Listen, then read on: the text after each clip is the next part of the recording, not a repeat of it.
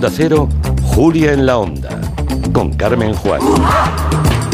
Buenas tardes a todos. Pues sí, es el último viernes de febrero y se viene, eh, dicen, el fin de semana más frío del invierno.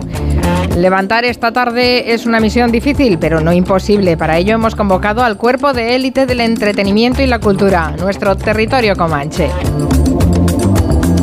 Les doy un repaso rápido de lo que les espera esta tarde. Coincidiendo con este primer aniversario de la guerra en Ucrania, hemos llamado al Comanche, al historiador y gabinetero Julián Casanova, que nos va a hablar de la evolución del cine bélico a propósito del éxito de la nueva versión de un clásico del cine y la literatura, sin novedad en el frente. Con la excusa de otro libro, Miki Otero quiere hablarnos de la historia de un niño de la transición. El escenario de la novela es Palma de Mallorca, pero toda una generación de niños de la transición podemos vernos reflejados. Apuraremos los últimos días de carnaval con la selección musical de Máximo Pradera. Y que Santi Segurola nos ponga al día de lo que estaba pasando en el Barça, no solo por la eliminación de ayer en Europa, sino por el famoso caso Negreira. Yeah. Además, Noelia Danez nos hablará de Josephine Baker, vedette y figura de la resistencia contra la ocupación nazi y adalid de la lucha antirracista, a quien, por cierto, llamaban la diosa de ébano. En este caso, los franceses no se rompieron mucho la cabeza, pero hay motes y apodos muy inspirados. Esta tarde, Nuria Torreblanca en el Comanche nos repasará, nos repasará algunos de estos motes que son, vamos, excelentes.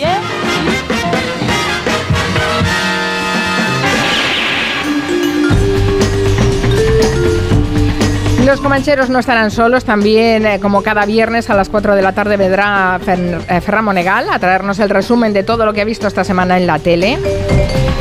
También nos acompañará Francisco Vaquero, nuestro hombre anuncio, que hoy quiere hablarnos de algo que los oyentes conocen muy bien, las cuñas de radio. Repasaremos la historia de la publicidad radiofónica desde sus inicios hasta la época actual. Si tienen ustedes, no sé, algún anuncio favorito, algún recuerdo, alguna música, algún eslogan que se les pegue cuando lo escuchan en la radio, pueden contárnoslo o cantárnoslo en el WhatsApp de Gelo 638 442081. Abrimos ahora la mesa de redacción con Marina Martínez Vicens. Buenas tardes, Marina. Muy buenas. A tu lado, Mar de Tejeda. Buenas tardes, Mar. Muy buenas tardes. Y aquí a mi lado, Guillem Zaragoza. Buenas tardes, Guillem. Muy buenas. Tengo que decir que Eulalia Rosa desde el control me estaba diciendo que por favor que, que no canten. Que no canten. no canten. sí, porque ella los oye a todos, sí. Sí, sí. Si cantan bien, sí, ¿eh? Si cantan bien, sí. no, no, que no. A ver, que no tengan vergüenza, hombre, que esto es... Que canten, que canten. total, ¿quién les va a escuchar? ¿Quién les va a escuchar si los ponemos por la radio? No sé si canta. No, sé cómo canta David García Senjo, ahora que lo pienso. ¿Qué tal, David? ¿Cómo estás? Hola, buenas tardes, ¿qué tal? ¿Cómo estáis? Nuestro arquitecto en la mesa de redacción, que a veces en el club de la ducha se ha dejado llevar. Canta muy bien, es un, es un artista bien, total. Fenomenal, canta bien, por eso yo decía que sé cómo canta David García Senjo. Que por cierto, hoy nos traes un tema que ha sido la comidilla de la semana, las famosas ciudades de 15 minutos. Yo no sé, esto lo teníamos ya entre manos porque hay un libro, ¿no? Y, y no sé si te ha sorprendido el lío que se ha montado con esto.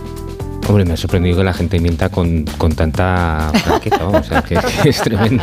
O sea, ¿Que, se que mientan por unos- qué? Ah, ¿Por lo de los guetos y todo eso? Claro, claro, o sea, que digan que es un gueto, que van a encerrar a la gente, que no vas a poder salir más allá de esas de esos 15 minutos de tu casa, bueno, no sé, a mí me parece... Y gente que lo dice como muy seria, ¿no? Pero bueno. Sí, sí, bueno, este, teorías conspiranoicas, ya lo sabes.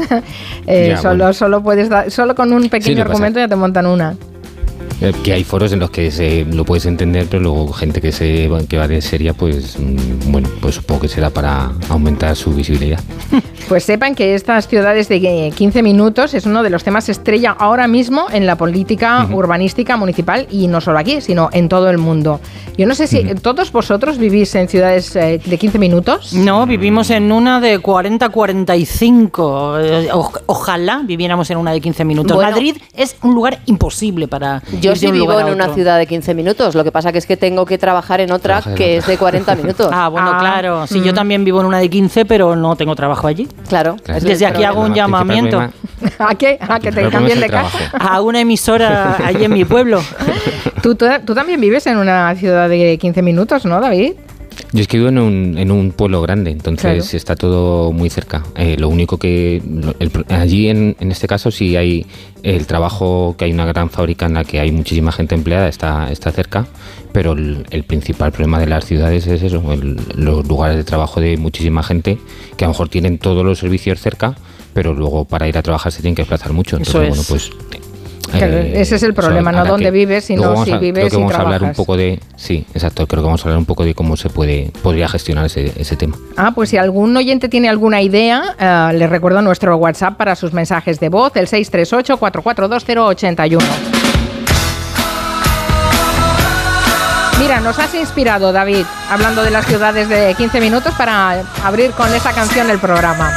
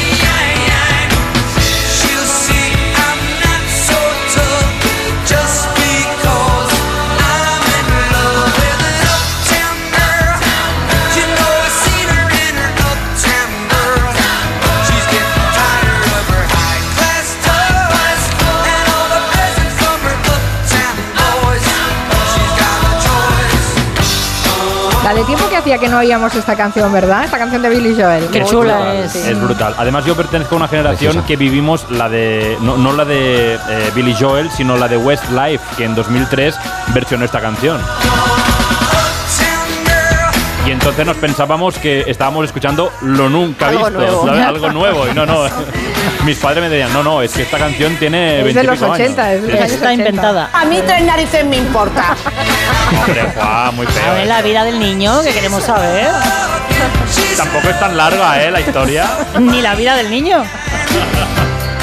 La historia está bien porque seguro que es una ciudad de 15 minutos. La chica del Seguro. Pija, del barrio alto, que conoce a, supongo porque debe caminar o en transporte público. Arquitectura a un- emocional a un también. chaval que es un pijo También. aparte, ¿no? Eso es.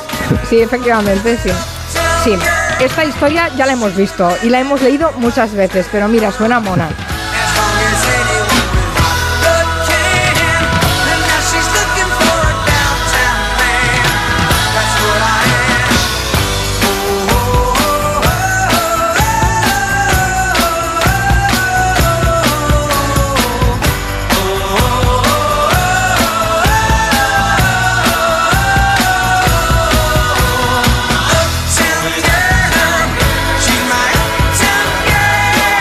Dice la Molly en Twitter, en 15 minutos eh, doy dos vueltas a mi pueblo. Qué maravilla.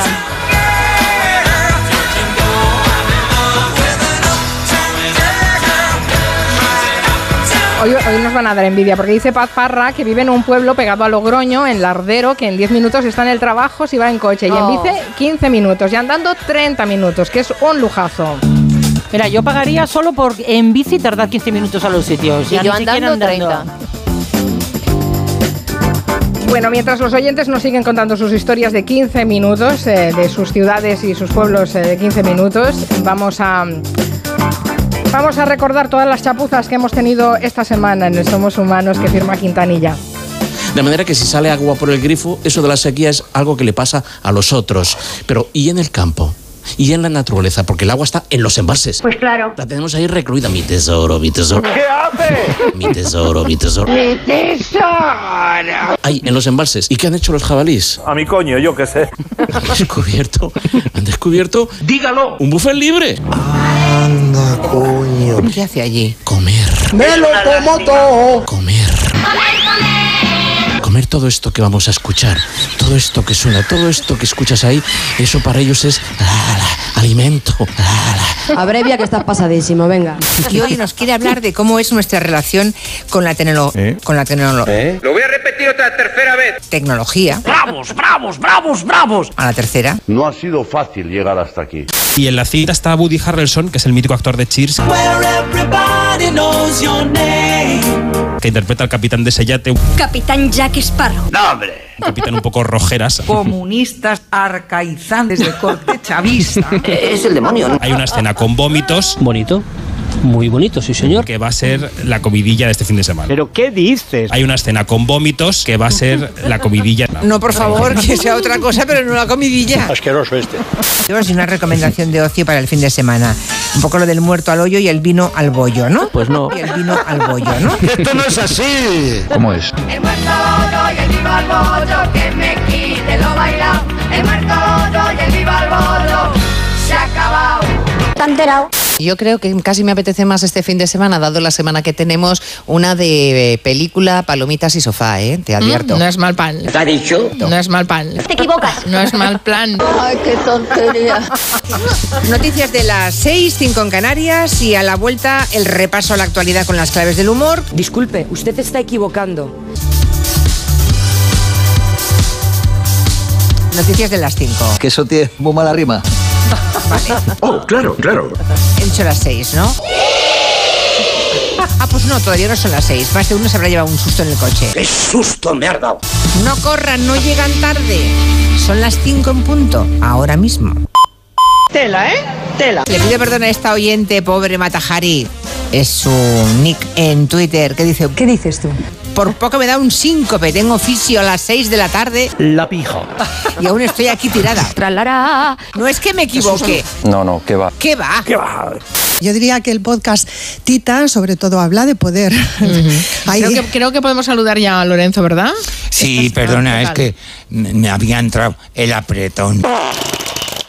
Oh, qué gusto. Ay, Mari. Carmen, ¿Quién es este hombre tan rural? perdonadme. No tiene perdón. Fue Miss, antes lo comentábamos con Santiago Segura. ¿Qué dice? Pero esto es de hace muchísimos años. Segurola. Ay, ¿Qué pasa, chavales? Está un poquito despistadilla, despistadilla. antes decías que, que, que- ¿Qué le pasa? que- que- que Elegí mal día para dejar de fumar. querías contarnos eh, noticias autobomba. Eh, autobombo. Autobombo. Autobombo. Esa chica es una bomba. ¿Qué les voy a contar que no sepan? Ayer Macarona Olona dio una entrevista. Un momento. ¿Qué ha dicho? Macarona Olona. Macarona. Macarona. Sí, kombucha, se llama kombucha. Es una, es una, es una- algo que bueno, se ve de vez en cuando, pero no te creas, eh, no te creas, no te, No. no, te, no te, No me, no me, no me. no te, no te creas, es una, es una, es una- no te, no te, no te. Escogí un mal día para dejar los tranquilizantes. Ahora Elon Musk va un paso más allá. Ha hecho exclusivo para Twitter Blue la autenticación en dos pasos utilizando SMS desde este lunes. Pues yo no sé vosotros, pero a mí ni un céntimo me saca ese señor. ¿Vale? ¿Me entiendes? Pero ni, ni medio céntimo me saca a mí Elon Musk, vamos. Así que cuidadito, que me cargo Sandio. Empezamos con Tangana, que es un guiño a David García Senjo. Yo me creía que era el más cabrón. ¡Hala! Es un guiño a David García Senjo. Yo me creía que era el más cabrón. Pero la coincidencia con la letra ha sido absolutamente inesperada. No te lo tomes a mal, David. Tú me dejaste de querer lo esperaba. No te lo tomes a mal, David. Mi tesoro, mi, mi, mi, mi, mi, mi, mi, mi, mi, mi, mi tesoro. Alimento. Alimento, alimento, alimento. El vino al bollo, ¿no? Vino al bollo, ¿no? ¿No? ¿No? ¿No? La comidilla. La comidilla. Alimento. Me había entrado el apretón. El apretón. El apretón. El apretón. El apretón. El, el, el, el, el apretón. Ay, antes lo comentábamos con Santiago Segura. Segurola. Ay, ay, ay, ay, ay, ay. Todo esto que escuchas ahí. Ay, ay, ay, ay, ay, ay, segura. Segurola. Yo más cabrón. Cabrón, cap, cap, cap, cap. Cabrón. No te lo tomes a mal, David. ¿eh? ¿Y qué somos? Lameortos, chaqueteros y sinvergüenzas. Toda la razón tienes. Somos Y pretenderás, Quintanilla, que sigamos el programa después de este repaso en el que hemos Buenísimo. descubierto no que somos humanos, sino que somos unos auténticos chapuceros, por Dios. Muy, muy humanos. Muy divertidos. Bueno, os voy a contar, bueno, lo va a contar Marina, eh, yo solo le doy el pie, que eh, hay un pueblo en, Ley- en Lleida que está desesperado hasta el punto de pedirle a Google Maps que modifique una de sus rutas porque se les está llenando el pueblo de tráfico y camiones pesados, Sí. hablando de ciudades y pueblos de 15 minutos. Ellos son de 15 minutos, de, incluso de 5. Pero, ¿qué ha sucedido? Pues que si pones el navegador eh, y preguntas, a ver, ¿cómo puedo ir de Barcelona a Andorra? Te dice que un camino rápido es pasando por allí, por Vilanova de la Aguda. Y te manda a meterte por un camino agrícola, el camino de Santa Perpetua, y se montan allí unas verdaderas zorreras viales. Montserrat Fornells es la alcaldesa. es un camino rural, que no es una carretera, es un camino estrecho, ah, que no pasan dos vehículos y es un camino que de- debido a que sale en el Google Maps, eh, pues ah, hay mucho, mucho tráfico y mu- muchos coches, camiones de 40 toneladas, autobuses y este camino es, es rural, no está preparado, no es una carretera y, y conlleva muchos problemas a la población. Le pidieron ya hace tiempo a Google eh, que arreglara esto. En junio de 2022, del año pasado, lo lograron. Les hicieron caso. Pero resulta que en diciembre volvió a aparecer ese camino en el Google Maps. Y regresó también el problema, claro, la gente ya no podía pasear por allí, no se podía montar en bici, los niños no podían eh, salir a jugar, ni siquiera, nos dice la alcaldesa, sirve para llegar más rápido a Andorra, porque claro, la que se lía en ese camino rural de tráfico, todo el mundo pensando que por allí va a llegar antes, pues es, es increíble. Entre otros problemas, porque hay más. Hay mucho, muchos vehículos que lanzan basura, latas, eh, papeles y es un camino que transcurre por dentro de una zona boscosa y en verano, cuando hay peligro de incendio, es, un peligro muy, muy importante. Aquí nosotros somos especialistas en hablar con camioneros, por ejemplo, que se quedan tirados a través de, después de seguir fielmente lo que les dice Google Maps, pues atascados en un camino de La Rioja o eh, que se ven abocados a una escalinata en mitad de un pueblo, ¿no? Yo una vez me, Google me llevó a un acantilado. Ah, y te decía O sea, que te tiraras, ¿no? me- me- sí, sí, me decía que siguiera. Claro. Y la recta. estaba en mitad del mar. Y yo decía, bueno, iré nadando. Normal que no crees en la obediencia de vida. No, no, no. Eso le pasó a Telma y Luis. Exacto, era un, un problema de Google Más. Bueno, esta mañana, un ratito antes de hablar con la alcaldesa, nos decía, justo acabo de entrar en Google Maps y no he visto nuestro camino rural en la ruta. Pero no nos confiamos, por favor, que esto se consolide, porque ya nos pasó, estuvimos un tiempecito sin, sin este pitote y reapareció. Así que vamos a esperar unos meses hasta decir que se ha consolidado el arreglo de este problema. Y si no, que nos vuelvan a llamar, que nosotros hacemos la denuncia, ¿eh? como corresponde. Hombre, claro, no, no, ahora mismo voy a poner mm, cómo ir de aquí a Andorra y como me lo encuentre, verás. Pero es que Google Maps lo que te señala es el camino más corto y a veces, eh, sí, claro, la línea recta también es el camino más corto, pero eh, según lo que te encuentres en esa línea recta, llegas mucho más tarde, ¿no? Claro. Así o, que o caes al mar. O caes al mar, efectivamente. Que no hice yo, claro. Bueno, eso no pasaría en las ciudades de 15 minutos, que no necesitaríamos ni Google Maps porque nos podríamos orientar perfectamente. Bueno, la polémica de esta, de esta propuesta es, eh, nosotros la conocimos a raíz del el libro que se presentó en Madrid y en Barcelona, La revolución de la proximidad, de la ciudad mundo a la ciudad de los 15 minutos, que es un ensayo de Carlos Moreno, asesor de Anne Hidalgo, la alcaldesa de París, y que está detrás de esta transformación del modelo urbano de París en los últimos años. Eh, la verdad es que lo habíamos comentado con David García Senjo, que sería un tema interesante para comentar con todos, pero lo que nos ha pillado por sorpresa es que realmente se convirtiera en un tema mm, de polémica ideológica y con, eh, eh, teorías de la conspiración. ¿Por qué no nos resumes un poco la intención que tiene Carlos Moreno en este libro y en su proyecto urbanístico? Pues sí, la verdad es que se puede resumir bastante rápido, que todas las actividades que hagan los habitantes de esta ciudad de los 15 minutos se puedan realizar en, de- en desplazamientos inferiores a, a 15 minutos.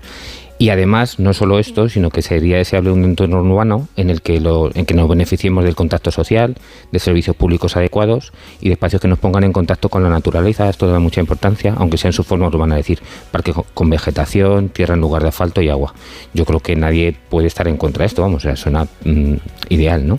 Pero, porque además en muchas ciudades pequeñas puede parecer que ya cumplen con esto, lo que pasa que hay otra serie de, de capas, otra serie de, de actuaciones que promueve o que propone Carlos Moreno en esta, en esta, en esta teoría que esas ciudades no lo, no lo cumplirían, pero bueno, eh, al final eh, también trata de cambiar algunas dinámicas económicas y no sé si por este cambio económico que puede afectar a algún sector eh, que tenga un cierto poder mm, pueden venir las críticas por aquí.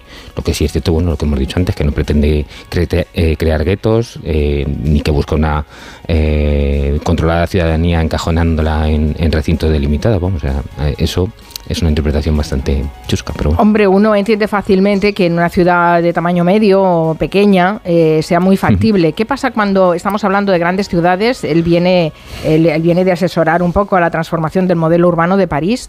Tenemos en mente ciudades como Madrid, por ejemplo, o como Barcelona. ¿Cómo Sí. se aplica esa teoría de los 15 minutos a esas grandes ciudades? Pues claro, el problema de, de las ciudades es que a lo largo del siglo XX se han eh, planificado con lo que se conocía como zonificación, que cada uso de la ciudad estaría situado en una parte distinta y así se generarían como sinergias para ayudar a que funcionara cada parte de forma independiente, las fábricas en las afueras, como se entiende que es normal, para que no molesten a las viviendas, las oficinas y tiendas en el centro y las viviendas en los barrios destinados a ellas, que al final el problema que tuvo, pues que se convirtieron en ciudades dormitorios en los que no tenían servicios básicos. Entonces durante el día algunas zonas se llenaban y otras se vaciaban y se quedaban sin vida, sin llegar a mezclarse los usos, que es el principal, eh, como la principal eh, punto fuerte que tiene esta teoría, que la ciudad tenga una vida constante y que los espacios que se pueden utilizar por el día, por la tarde se puedan reaprovechar de otro modo para que la ciudad sea mm, como mucho más eficaz, que no, hace fa- no haga falta desplazarse de un sitio a otro. Entonces, casi todos los desplazamientos, esto de la zonificación obligó a que se confiaran en el coche y se levantaron enormes infraestructuras para que para que ciudaran, pues, perdón, para que circularan. Entonces las ciudades se transformaron para acoger todo este tráfico, se llenaron de asfalto, de puentes, vías a distintas alturas, de contaminación. Entonces la propuesta de la ciudad de 15 minutos, lo que propone casi de forma principal, aparte de estas distancias, es revertir el proceso, eliminar gran parte del tráfico que satura las calles, recuperar espacio invadido por las vías de circulación para que sean espacios de estancia y de recreo, de relación con la gente y también pretende solucionar o tener en cuenta grandes gran parte de los problemas del calentamiento global que hace calor, falta agua y que en parte entiende Carlos Moreno que vienen por los materiales con los que se conforman las calles. Entonces si se opta por pavimentos que sean filtrantes, que puedan acumular humedad, que pueda fijar parte de la vegetación que se puede plantar. Entonces, bueno, pues las calles con árboles son mucho más sanas por los beneficios que aportan tanto al medio ambiente, por la sombra, colores, vida animal. Tienen toda una serie de ventajas que no es solo el tener todo cerca, sino que la ciudad vuelva a ser más amable. Vuelva a ser, ese es- yo creo que ahí está la clave, ¿no? Estábamos intentando recuperar un modelo eh, que es precedente a la invasión del coche en las ciudades, Ujú. Mm, pero es que claro, ahora mm, dependemos del coche en muchas ciudades porque eh, no, no lo cubre todo el transporte urbano o porque Claro. vivimos lejos de esas ciudades. Dice Bruno en Twitter, ciudades de 15 minutos, yo firmo ahora por tardar 15 minutos en aparcar. Totalmente, Que- totalmente, claro. no- pero no podemos borrar los coches de un plumazo. Claro, es difícil. Lo que pasa es que sí es cierto que eh, habría que intentar potenciar el transporte público. Evidentemente los coches no los puede borrar, eh, pero sí eh, hay aplicaciones como, como Uber que con los datos de, de los desplazamientos dentro de la ciudad permiten generar un modelo que para ellos es muy rentable. Pues Carlos Moreno entiende que hay las administraciones deberían tener las herramientas que utilizan estas empresas. Entonces, eh, estudiar cuáles son los movimientos de, la gente, ver lo que se llama que es un coche cautivo, el coche que no puedes eh, dejar de, utilizar porque no tienes una alternativa para desplazarte a otro punto de la ciudad y donde se acumulen estas, estos coches cautivos, pues establecer líneas de transporte que permitan que se pueda desplazar dejando cada uno el coche en su casa sin, sin llevarlo. Pero claro, esto eh, implica que, que haya una voluntad de que los servicios públicos vayan Claro. eh, crezcan o Claro, que te- o que re- se respondan a la, a la demanda que a la demanda que tienen. Hmm. Eh, exploraremos más el tema de la movilidad dentro de las ciudades, el uso del coche y los transportes públicos, pero vamos a escuchar a los Hmm. oyentes que han llamado al 638 442 081. Ciudad de 15 minutos, mm, me sobran 5. claro, vivo en un pueblo grande. Eh, subo andando al trabajo 10 minutos y al centro 10 minutos más, o sea, guay. Eh, luego cuando salgo a andar le doy la vuelta a toda la periferia del pueblo en una horita que son unos 6 kilómetros más o menos. Que nada, que un lujo y todo, lo tenemos todo. Yo no es que viva en una de 15 minutos, yo vivo en una ciudad de 10 minutos. Pero oye, al coche, a- en coche a todos lados. A comprar el pan en coche, a comprar un cartón de leche en coche, a comprar seis huevos en coche. Todo en coche. Cuando estamos a 10 minutos, va todo. Es que es- súper chica la ciudad. Trabajo a 15 minutos de mi casa, pero cambio de pueblo. Paiporta, vivo en Picaña, trabajo en un cole. Hago cuatro viajes y los cuatro en bicicleta. Genial. Pues yo creo que se podría hacer una especie de, eh, de programa en el que tú dijeras tu ciudad y dónde trabajas y entonces que se, que se pudieran permutar los trabajos que sean más o menos equivalentes. O sea, si yo soy de, no sé, de Tarrasa y trabajo en Barcelona, y seguro que hay alguien de Barcelona que trabaja en Tarrasa y tenemos trabajos, no sé, administrativos, por ejemplo, pues que se pudieran permutar. Evitaríamos que ambos tuviésemos que desplazarnos. Digo yo, podría ser una solución. Qué buena idea. Es una idea, ¿eh? La Una idea permuta. buena. No está mal, no está mal. Bueno, vamos a hacer una pausa y am, después les contamos las dificultades que hay para alquilar un piso. Eso en general, ya lo sabemos, pero si además tienes un animal de compañía, se triplican las Se pone dificultades. feo. En Onda Cero. Julia en la Onda.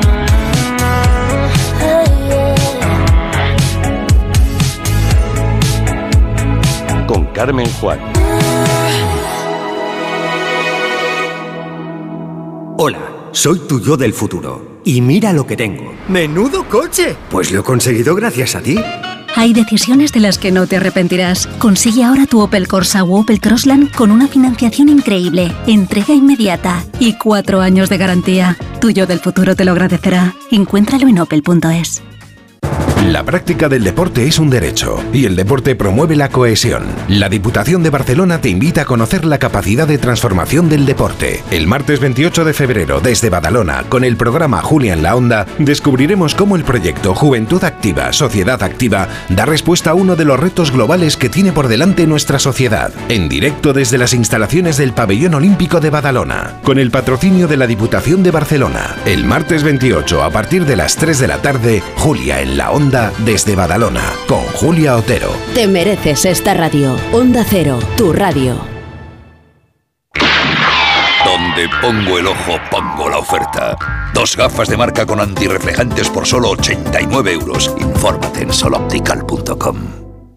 Solo los más rápidos podrán conseguir ofertas increíbles por un tiempo limitado, como hasta un 25% en estas marcas de telefonía: Samsung, Xiaomi, Oppo, Realme y Amazfit. Consulta modelos disponibles. Así son las ofertas límite, solo hasta el 28 de febrero en el Corte Inglés. Tus compras en tienda web y app. Pecado Original, líder en su franja de emisión. Khalid me ha echado de casa. Me ha tendido una trampa. De lunes a viernes a las cinco y media de la tarde. Espera que me recupere. Les daré una buena lección. Nuevos capítulos de Pecado Original. Y después se acerca el final de Tierra Amarga en Antena 3. Ya disponible en A3 Player Premium. Hola, soy Charo. Tengo 67 años y hace un par de años mi vida mejoró gracias a mi casa. Si tienes más de 65 años y vivienda en propiedad, consigue la liquidez que necesitas con Óptima Mayores. Solicita tu estudio personalizado y gratuito en el 970 70 77 o en optimamayores.com. 970 70 77. ¿En qué capítulo de tu vida estás ahora? ¿Quieres hacer una reforma? ¿Cambiar de coche? ¿Tus hijos ya necesitan un ordenador para cada uno? ¿O quizás alguno ya empieza la universidad? ¿Habéis encontrado el amor y buscáis un nidito? En Cofidis sabemos que dentro de una vida hay muchas vidas y por eso llevamos 30 años ayudándote a vivirlas todas. Cofidis, cuenta con nosotros. ¿Estás preocupado por tu colesterol? Toma citesterol. Una cápsula al día de citesterol con berberis ayuda a mantener los niveles normales de colesterol. Recuerda, citesterol. Consulta a tu farmacéutico o dietista. Con viajes el corte inglés y Tour Mundial, asómate al verano. Adelanta tu reserva para disfrutar de grandes ventajas y de los mejores destinos con Fastpack Islas Canarias y Baleares, con vuelos desde tu ciudad, traslados y precios finales. Y además, Fastpack Caribe y Tour Mundial Premium, sin gastos de cancelación y con hasta 500 euros de regalo en cupón del corte inglés. ¿Comprarías una prótesis de cadera por internet y dejarías que te la colocara alguien que no sea médico? No, ¿verdad? Entonces, ¿por qué compras la ortodoncia, el blanqueamiento dental o la férula de descarga si los tratamientos bucodentales son complejos y han de ser personalizados? Consulta con un dentista de tu confianza. Pon la salud de tu boca en buenas manos. Colegio de Odontólogos y Estomatólogos de Madrid. Atención, en Factory Colchón, remate final. Colchón viscolástico 49 euros y canapé arcón de madera 189 euros. En Factory Colchón más barato si te lo regalan. Encuentra tu tienda más cercana en factorycolchón.es. El envío de Burfaxes ahora es mucho más cómodo, rápido y económico con notificados.com. Con notificados.com envíe Burfaxes a través de Internet cómodamente desde su ordenador, con la máxima seguridad y validez legal, 10 años de plazo para acuse de recibo y testimonio notarial de certificación de contenido. Notificados.com, Burfax online postal y electrónico. A veces los sueños se cumplen demasiado tarde. Desde Broadway llega Tic Tic Boom, el musical más especial de Jonathan Larson, el creador de Rent, ganador del Pulitzer y del Tony. Un espectáculo intimista protagonizado por Daniel Dijes en el Gran Teatro CaixaBank Príncipe Pío. Entradas a la venta en laestacion.com. Súmate a la reformanía de Brico de Po y llévate un pack de vitrocerámica más horno por solo 279 euros. Y si quieres más ventajas exclusivas, únete a nuestro club, Brico de Po. Cecchini es el vermut artesano y tradicional de Madrid. El vermut de toda la vida con la calidad y sabor de siempre. Pídelo en tu bar o terraza preferidos, de grifo o botella. También puedes comprarlo en las tiendas de tu barrio y en vermutcecchini.com. Su sabor te conquistará. Vermut Cecchini, tu vermut. Da gusto levantarse los fines de semana. Buenos días. Buenos días, de luz y de color. Jaime Cantizano sabe transmitir su sonrisa y optimismo. De calidad de vida sabe mucho Fernando Eiras. De aquí solo podéis ir para arriba, a ver qué me hacéis con el resto del programa. Lo he dejado. Yo siempre tengo cuerpo de fin de semana. ¿eh? Me encanta que lo recuerdes porque me hace sentir tan culpable. Rubén me dijo que yo no soy buena influencia para ti. Eh, totalmente de acuerdo. Contágiate. Por fin no es lunes. Tu cita con Jaime Cantizano. Los fines de semana desde las 8 de la mañana y en cualquier momento en la web y en la app de Onda Cero. Te mereces esta radio. Onda Cero, tu radio. ¿Eres curioso? ¿Qué le pasó a Beethoven? ¿Cómo podía componer sin oír? ¿Cuánto plástico entra semanalmente en nuestro organismo? ¿Sabe usted quién fue el primer cantante en utilizar medios de amplificación de sonido? De cero al infinito, con Paco de León. Muchas preguntas y dos horas por delante para tratar de hallar las respuestas. A las 4 de la madrugada del viernes al sábado y siempre que quieras, en la app y en la web de Onda Cero. Te mereces esta radio. Onda Cero, tu radio.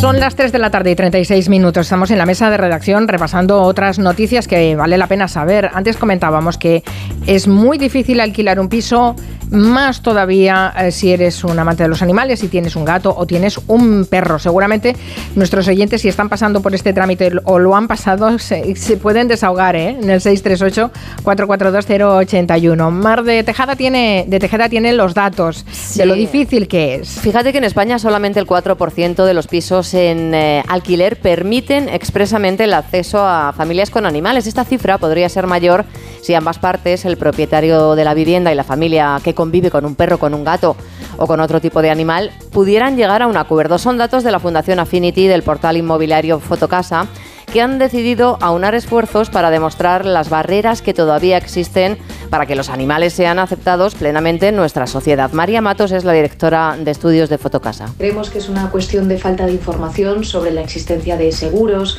o cláusulas que se pueden incluir en el contrato y que aportan seguridad y garantías a los propietarios en el hipotético caso de que se produjesen desperfectos. De esta forma, seguramente el propietario pues no tendría inconveniente en aceptar a esa familia con animales o a esa persona sola con animales y por ello desde Fotocasa también queremos alzar la voz por esa problemática que puede incidir en el aumento de las tasas de abandono animal y que está desequilibrando el mercado del arrendamiento. ¿Qué dice la ley de arrendamientos urbanos? Bueno, pues en principio otorga a los eh, arrendatarios la potestad para aceptar o no animales en su propiedad. Según datos de la Fundación Affinity, en el 44% de los hogares españoles vive un animal de compañía. ¿Por qué entonces? Porque muchos de esos eh, eh, hogares, tienen, sus propietarios tienen pisos. ¿Por qué entonces a la hora de alquilar no permites que haya mascotas? Laura Rodríguez nos lo explica. Creemos que la negativa de alquilar un piso a, una familia con un perro o con un gato responde más a los prejuicios que como sociedad arrastramos que no a la realidad. La convivencia con un perro o gato no es sinónimo de problemas, sino que normalmente eh, esto transcurre con total armonía.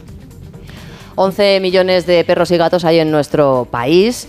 ¿Y qué podemos hacer a la hora de ponernos a buscar pisos? no, no decir nada, mm, intentar negociar con el propietario a las familias con animales, aquellas personas que comparten su vida con un perro, con un gato, les recomendamos explorar herramientas que puedan aportar un extra de confianza a la persona que les alquila el piso. Por ejemplo, seguros, eh, garantías adicionales, referencias de pisos anteriores o cláusulas específicas, eh, como digo, para dar más garantías, para dar más seguridad, más confianza a la persona, al propietario del piso que queremos alquilar vente a mi casa y ya verás cómo la tengo muy repulida, ¿no? Claro, casa actual. Claro, claro, pero bueno, es verdad, es verdad que se asocia todavía el que te venga un inquilino con animales de compañía a ruidos, a molestias, a suciedad, a destrozos en el, en el inmueble. Y, bueno, pues que nos digan los oyentes si les cuesta encontrar un piso, si se callan a la hora de decir quiero alquilar tu piso y si no les preguntan no dicen pero traigo perro o gato o, bueno, o se lo dicen y negocian, que es Pues a ver qué dicen lo los más recomendable. En el 638-442-081 hay, hay, un dato que está claro y es que en, Barcelona hay más eh, animales de compañía que, niños pensados en la ciudad de Barcelona. Y, estoy pensando, a propósito de lo que decía David García Senjo de la ciudad de los 15 minutos, que ha sido un gran qué que en los transportes públicos se permita viajar con, con animales de compañía, con perros sobre todo, ¿no? Porque es, e, era un problema añadido. Claro, si casi la mitad de los hogares tienen una mascota, como decía eh, Mar, eso significa que casi la mitad de la gente tiene que ir en coche por, por el mundo, ¿no? Por el mundo, claro, con su mascota. Efectivamente. ¿Qué solución en los transportes públicos plantea Carlos Moreno, el de, los, el de las ciudades de los 15 minutos? Pues principalmente aumentarlo. Eh, como decíamos antes, estudiar los datos para ver en qué, rutas se podrían crear en base al uso de, los coches y principalmente que, se pueda aumentar la flota o, racionalizar las, líneas y las flotas actuales.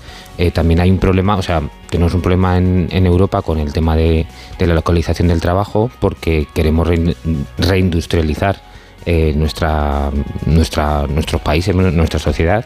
Entonces, pues no podemos prescindir de estos centros de producción que generalmente los tendremos que colocar a las afueras. Entonces, bueno, pues habrá que intentar favorecer que se pueda llegar a esas, a esas fábricas o bien con líneas que pongan las propias empresas para sus trabajadores o, creando líneas que permitan llegar a la gente. Y también ocurre con las grandes empresas, con los grandes campus que han montado muchas empresas a las afueras de, las ciudades que obligan a sus trabajadores a desplazarse en coche, que no les garantizan cuando llegan allí a, esa gran, a ese gran campus que puedan utilizar el, o sea, que puedan aparcar el coche, entonces pues se encuentran que la gente tiene que ir súper temprano para poder dejarlo, luego mm. casi andar 15 minutos desde donde han aparcado a llegar a la, a la, a la, empresa. Entonces, bueno, pues habría que intentar que, estas, em, que estos grandes campus vengan acompañados de alguna acción por parte de, de, estas, de estas empresas.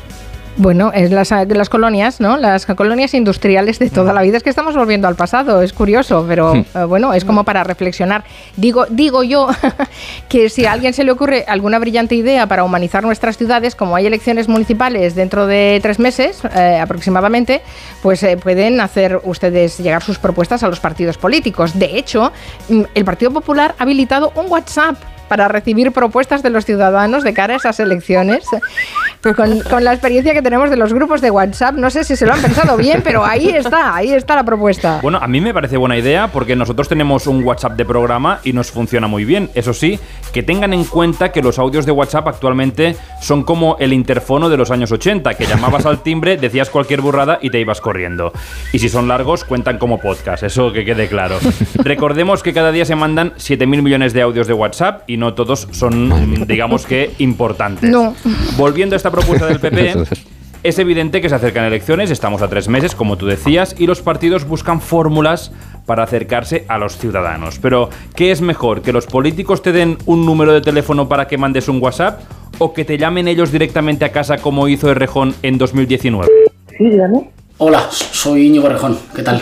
Estaba haciendo llamadas para preguntar qué cosas te parece que se podían mejorar, qué cosas no se están haciendo, qué cosas te importan más. Bueno, hay Eh, una forma más, eh, más invasiva eh, que llamar por teléfono, eh, que es que el político se presente directamente en tu casa. Mariano Rajoy lo hizo en 2016 para dar las gracias a los españoles. Hola, eh, solo venía a daros las gracias. Gracias a todos lo estamos consiguiendo. Gracias a ti y a millones de personas como tú, estamos dejando atrás la crisis. Cuando tú te imaginas que estás preparando la cena y ¡Ting tong! Hola, ¿qué- Hola. gracias, gracias. Me quedo muerta. Bueno, y un poco más invasivo es que directamente el político se instale en tu casa. Pedro Sánchez lo hizo en 2017, durmiendo en las casas de los militantes, y lo ha vuelto a hacer. Pues esta misma semana, la semana pasada, se presentó en casa de Mari Carmen y Óscar, que son dos estudiantes que cobran el salario mínimo. Acabo de reunirme con Mari Carmen y con Oscar, dos jóvenes trabajadores que cobran el salario mínimo interprofesional. Cerca ¿Sabes- de dos millones ¿Sabes de qué pasa, Mari Carmen? trabajadores. Que les fastidió la mañana a estos estudiantes porque ¿Por de qué? repente tuvieron que limpiar. Claro. ¡Que viene Pedro Sánchez! bueno, claro, sí, claro. Y hacerle el canapé, claro, hacerle un canapé para darle algo. Li- Limpias cuando, hay cuando vienen visitas, ¿no? ¿A quién se le ocurre ir a casa de los estudiantes? No sé qué preferís, tener un WhatsApp a vuestra disposición, eh, que os llamen por teléfono, que os vengan a ver a casa. Que venga, yo que venga. Ya que se ponen, ya que ofrecen, que vengan. Cara a cara, sí. Que avise con tiempo. Está bien, dice Ian, eh, es más perjudicial, hablando del alquiler de, de- de, eh, viviendas con eh, animales de compañía, muchas veces más perjudicial alquilar a familias con niños que con mascotas. Que eso sí que destrozan y hacen bullicio. Prefiero mascotas. Es más, alquilarla sola a mascotas sin sus dueños. ¿Qué más dicen los oyentes? Pues mira, sí, me voy a desahogar, porque mi perro es súper bueno, nunca ladra, en casa solo duerme, muy tranquilo y nos ha costado la vida siempre alquilar porque la excusa es que el perro va a destrozar la casa, cuando en realidad hay niños que destrozan más casas que perros. Como propietario de piso, al principio nosotros éramos reticentes a alquilarlo con, con mascotas. Lo que pasa es que sí que es verdad que unos inquilinos vinieron, nos propusieron incluirlo en el contrato, las cláusulas de que se harían cargo de la reparación de todos los desperfectos posibles y no hemos tenido mayor problema. Pues miren, yo tengo un piso alquilado y tuve un inquilino que tenía un perro y cuando se fue dejó la casa, la casa hecha unos zorros, por hablar una expresión un poco coloquial. Y aún así lo sigo alquilando y no pongo pega a la hora de que el inquilino o la persona interesada tenga animales de compañía. ¿Y si es una pitón el animal de compañía? Hay gente que tiene serpientes, ¿eh? Bueno, cada vez menos afortunadamente. Eh, sí, eh, sí, qué horror. no quiero pensarlo. no quiero pensarlo, porque eh, sí, como animales de compañía figuran un listado de, de- de especies que no sé si las tendría yo como vecinos, pero bueno. En fin, me dice Marina que el lettering está de moda. Bueno, de hecho nos lo va a contar a todos, que el lettering está de moda. La caligrafía para relajarse. Hemos pasado de pintar mandalas a escribir, entonces. ¿es Algo esto? así. Ah, vaya. Algo así. El mandala va un poquito en retroceso y el lettering, aunque lleva tiempo de moda, está cada vez eh, más arraigado. En las antípodas de la letra de médico, de la que hemos hablado Sí. aquí a veces, ¿no? Se trata de hacer arte con la caligrafía, así lo definen los que saben. Letras de diferentes tipos, grosores, colores, con rotuladores variadísimos, de diferentes eh, puntas a pincelados. Hay incluso quien disfruta no solo haciéndolo, y aquí voy a, a decir un nombre, Eulalia Rosa, que le encanta Hombre. ponerse en Instagram y demás redes sociales tutoriales de lettering. Por ejemplo, para la A haría primero así lo que es el tipo círculo y ya luego el palito de atrás. Y así iría haciendo todas las letras mientras me voy cogiendo un poco más de soltura y de esta manera puedo como descansar entre parte y parte de la letra. La verdad es que tiene algo relajante. Yo que tengo una letra tan espantosa, veo a esta gente que escribe tan bonito y me entra como paz interior. Bueno, hay una diseñadora gráfica que se llama Laura Masana que acaba de publicar un libro, se llama Momentos para escribir bonito. Ella empezó haciendo logos para marcas en Estados Unidos y para darles una personalidad distinta, única, lo hacía a mano, cada vez sofisticó más el estilo, se fue especializando y la gente decía, qué chulo, ¿no me enseñarías? Es bonito. Y tiene un montón de discípulos, eh, de, bueno, aquí en España le han salido un montón, de hecho se vino para acá y montó varios grupos a los que les enseña el arte de escribir. cada vez a más gente, desde niños y adolescentes y jóvenes que, que lo utilizan para sus apuntes, sus clases y demás, hasta gente más mayor que lo tiene como hobby o, o incluso crea sus pequeños negocios de personalización y demás, ¿no? Yo recuerdo que en el colegio tenía mucha envidia de la gente que hacía los titulares de los trabajos, que le salían bien, los hacía así Sí. como, Sí. como en tres dimensiones. En tres ¿no? dimensiones. Ah, sí, yo, a mí me gustaba mucho hacerlo. Es verdad. En colores, de gente y le que dabas tiene- así sombra ah, para que pareciera que tenían. eh, Sombritas, Que efectivamente. tenían volumen las letras. Había gente más que- que hacer el trabajo. Hab- Había gente que tenía ah, los apuntes incluso limpios. Sí. Y eso es algo que siempre me sorprendió. Esa gente, sí. Tú, tú eres como yo, un poquito más de letras Rajoy, ¿no? de, enguar- enguarrar, sí, de enguarrar el Vamos a ver. eh, el, el- que- que- no, sí, es que eh, me, me ha pasado Bueno, una cosa verdaderamente notable, para que lo he escrito aquí y crear no entiendo empleo mi letra. A mí me ha pasado a veces también, ¿eh? Que escribo así rápidamente, me apunto, digo, y luego no entiendo lo que. Lo entiendes dos o tres días, ya al cuarto Luego, no. al cuarto no. David, tú tendrás buena letra, ¿no? Como arquitecto. ¿O no? Eh, puedo hacer buena letra cuando hace falta, pero para planos y demás intento hacerla, pero cuando tomo apuntes no la entiende nada más Nadie. que yo. Eh, entonces yo se la dejo, dejaba los apuntes y me los devolvían tal cual, porque bueno, se lo tendré que pedir a otro, porque tu letra no la entiendo. Yo eh, Pero re- bueno. recuerdo que mi padre tenía, no sé si lo debe tener todavía en casa, las plumillas Sí. eh, de la tinta y de cuando hacía caligrafía en el colegio. Y me parece genial porque de verdad que quizá deberíamos aprender a volver a hacer caligrafía ¿no? en el colegio, porque cada vez Volver escribimos peor. Sí, sí, sí. Pero y menos, como Y menos, escribimos claro. menos, porque escribimos más rápido a máquina, cada vez que nos ponemos con el boli lo hacemos peor.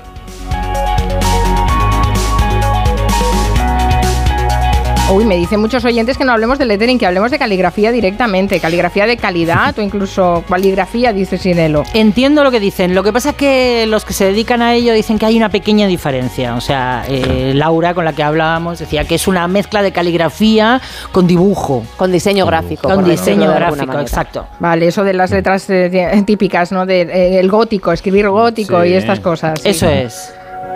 Uy, que, me ha sonado muy antiguo. Todo vuelve, ¿eh? Al final todo vuelve. Bueno, unos minutos de Cepsa y sus gasóleos para calefacción que nos van a ofrecer la noticia positiva y sostenible del día, que hoy tenemos de todo. Trabajar en un ambiente sostenible está de moda, ¿verdad, Mar? Pues sí, fíjate, ojalá esas ciudades de los 15 minutos tuvieran oficinas sostenibles que, por cierto, valen hasta un 15% más en nuestro país. De los 17 millones de metros cuadrados de edificios de oficinas en Madrid y Barcelona, por ejemplo, un 40% tiene esa certificación sostenible.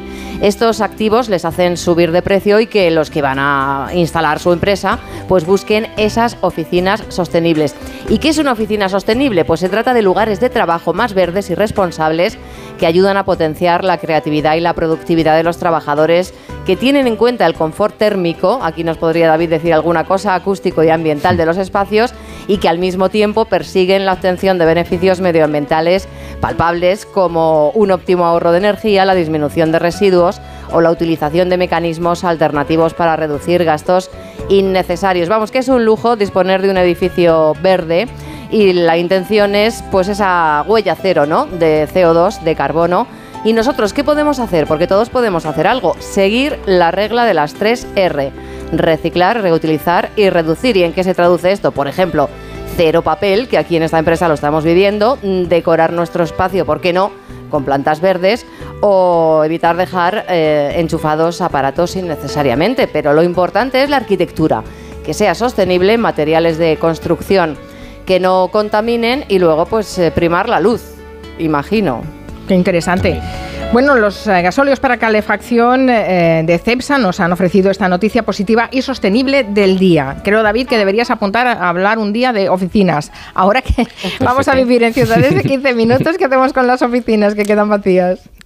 Pues eh, se podrían reutilizar para usos comunes y todos los todos los servicios que eh, reclama eh, Carlos Moreno que, hay que reimplantar, pues se pueden utilizar esos espacios que quedan vacíos.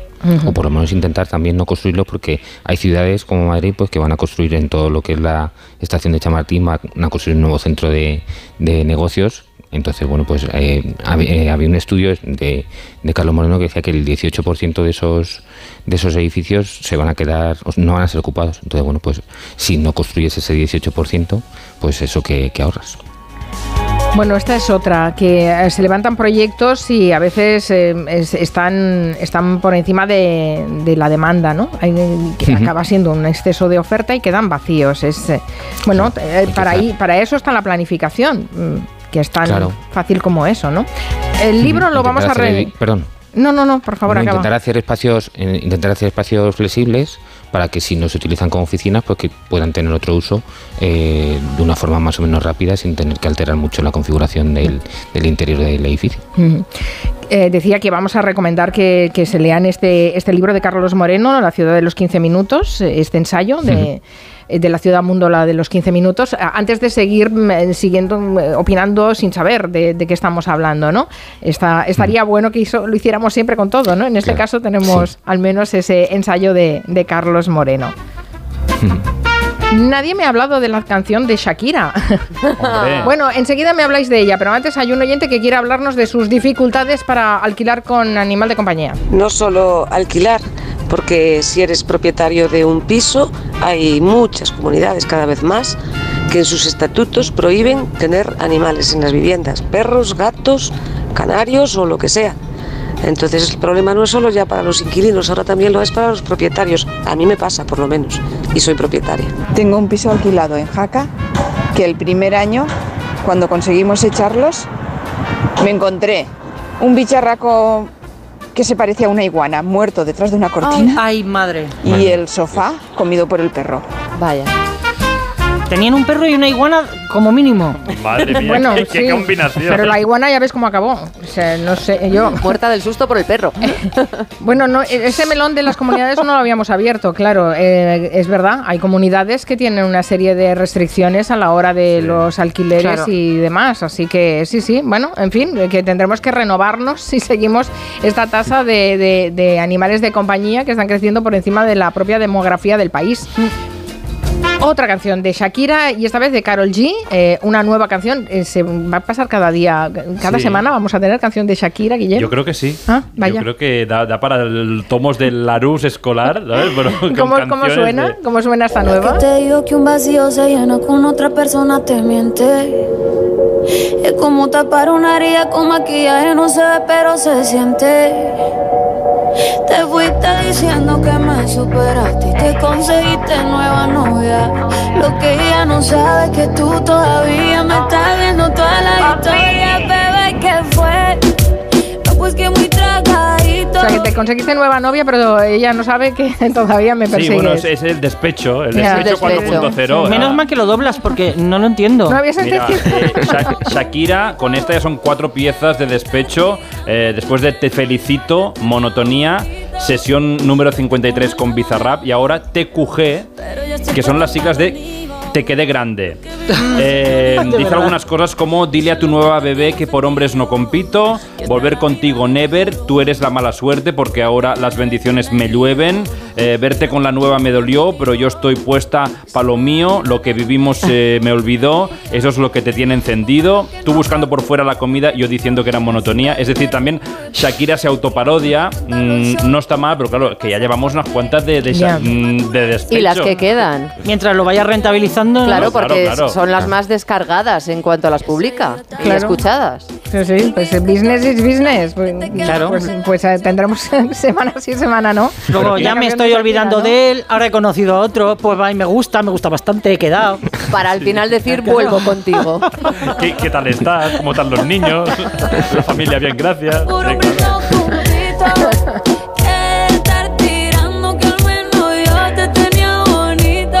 Por cierto, no he dicho, no sé si se puede decir que David García Senjo nos ha acompañado desde Valencia, que no sé, ¿por trabajo o por placer? Pues por trabajo. Bueno, me invitaron en la universidad, en la Escuela de Arquitectura de Valencia, para dar una conferencia ayer sobre comunicación y en, en arquitectura y luego un taller para, bueno, pues cómo contar un edificio sin, sin utilizar imágenes, que bueno, que es lo que hacemos aquí, hablar, hablar de ellos en la radio. Bueno, mm. tendremos que apoyarnos a veces en las redes sociales porque realmente es difícil, ¿eh? Hablar de edificios si no los tienes, si no los ves, ¿no? Es, es complicado. Tenéis un trabajo realmente arduo los, los arquitectos. ¿Fue todo bien? Eh, creo que sí. ¿Éxito de eh, crítica y público? Eh, más de crítica que de público, pero parece que bien. Bueno, o sea, que, vino menos gente de la que pensábamos. Pero, salió entusiasmada. salió entusiasmada, sí. A ver si algún día te vienes a Barcelona, David. Pues está pendiente, sí. Tengo venga, venga, agéndalo un día. y aquí nos vemos. Gracias y hasta la próxima, David García Asenjo. Los demás eh, os quedáis un ratito. claro. Enseguida vamos a saludar a Ferran Monegal y hoy tenemos a nuestro hombre de anuncio, a Francisco Vaquero, que va a hablar de la publicidad en la radio. Sí, eso que, nos alimenta a todos, la publicidad. Mm. En Onda Cero, Julia en la Onda. Con Carmen Juan. ¿Y tú que tienes adolescentes en casa? ¿Qué necesitas para tu seguridad? Nos vamos algún fin de semana fuera y ellos prefieren quedarse. Invitan amigos, entran, salen y yo no me quedo tranquila. Pues con la alarma de Securitas Direct sabrás que están protegidos dentro de casa frente a intrusos y emergencias y tú siempre podrás ver a través de las cámaras que están bien. Y es que tú sabes lo que necesitas y ellos saben cómo protegerte. Llama ahora al 900-272-272 o entra en securitasdirect.es y descubre la mejor alarma para ti. Si eres profesor o centro educativo, ya puedes participar en la segunda edición de los premios Mentesami. Queremos reconocer todas esas iniciativas que fomentan el pensamiento crítico de los alumnos, que impulsan la creatividad audiovisual responsable o que promueven los valores y la convivencia en el aula. Puedes presentar tu proyecto hasta el 20 de abril. Encuentra toda la información en mentesami.org, porque la alfabetización mediática e informacional de hoy decide el futuro. Fundación A3 Media. Colaboran Platino Educa y Unie Universidad.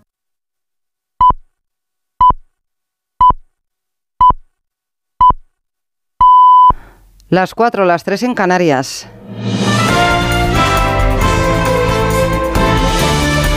Noticias en Onda Cero. Buenas tardes. Está en marcha la cumbre telemática de los países que integran el G7 y en la que va a intervenir el presidente de Ucrania, Volodymyr Zelensky, en el día en el que se cumple un año de la invasión rusa. Se discuten nuevas acciones a Moscú. Estados Unidos ya tiene preparadas las suyas. Nueva York, Agustín Alcalá. En esta reunión por videoconferencia que ha comenzado poco después de las 3 de la tarde hora española están participando Joe Biden y los otros seis primeros ministros y presidentes de Canadá, Japón, Francia, Gran Bretaña, Alemania e Italia, todos miembros del G7, las economías más poderosas e influyentes del mundo, y desde Kiev el presidente Volodymyr Zelensky con el objetivo, según la Casa Blanca, de coordinar la respuesta internacional a la guerra de Rusia y hacer al Kremlin responsable de las matanzas y los costes económicos que ha producido la invasión. Se espera que al final del encuentro el G7 anuncie nuevas sanciones contra Moscú que se unen a las que hoy mismo ha anunciado Washington contra 200 funcionarios y políticos rusos e instituciones. El Pentágono también ha hecho pública una nueva partida de 2.000 millones de dólares en armas para Kiev, incluidas municiones de artillería y para los sistemas lanzamisiles y nuevos drones. La Sala de lo Penal de la Audiencia Nacional ha avalado la decisión del juez del caso Kitchen de no imputar a la exsecretaria general del Partido Popular, al Dolores de Cospedal. Ha rechazado la Sala un recurso de Podemos que estaba apoyado por la Fiscalía, la Abogacía del Estado y el Partido Socialista en el que se pedía que se la imputara por el espionaje al ex tesorero de Luis Bárcenas, Eva Llamazares. Sigue siendo débil el conjunto de indicios contra María Dolores de Cospedal y su esposo Ignacio López del Hierro. Podemos, con el apoyo de Fiscalía, Abogacía del Estado y la acusación que ejerce el PSOE, tampoco han logrado que se vuelva a imputar a la exsecretaria general del PP tras los nuevos audios de Villarejo en los que sale mencionada. La Sala de lo Penal de la Audiencia Nacional ratifica que, como dijo el juez de Quicha en García Castellón, no procede imputarle una responsabilidad penal.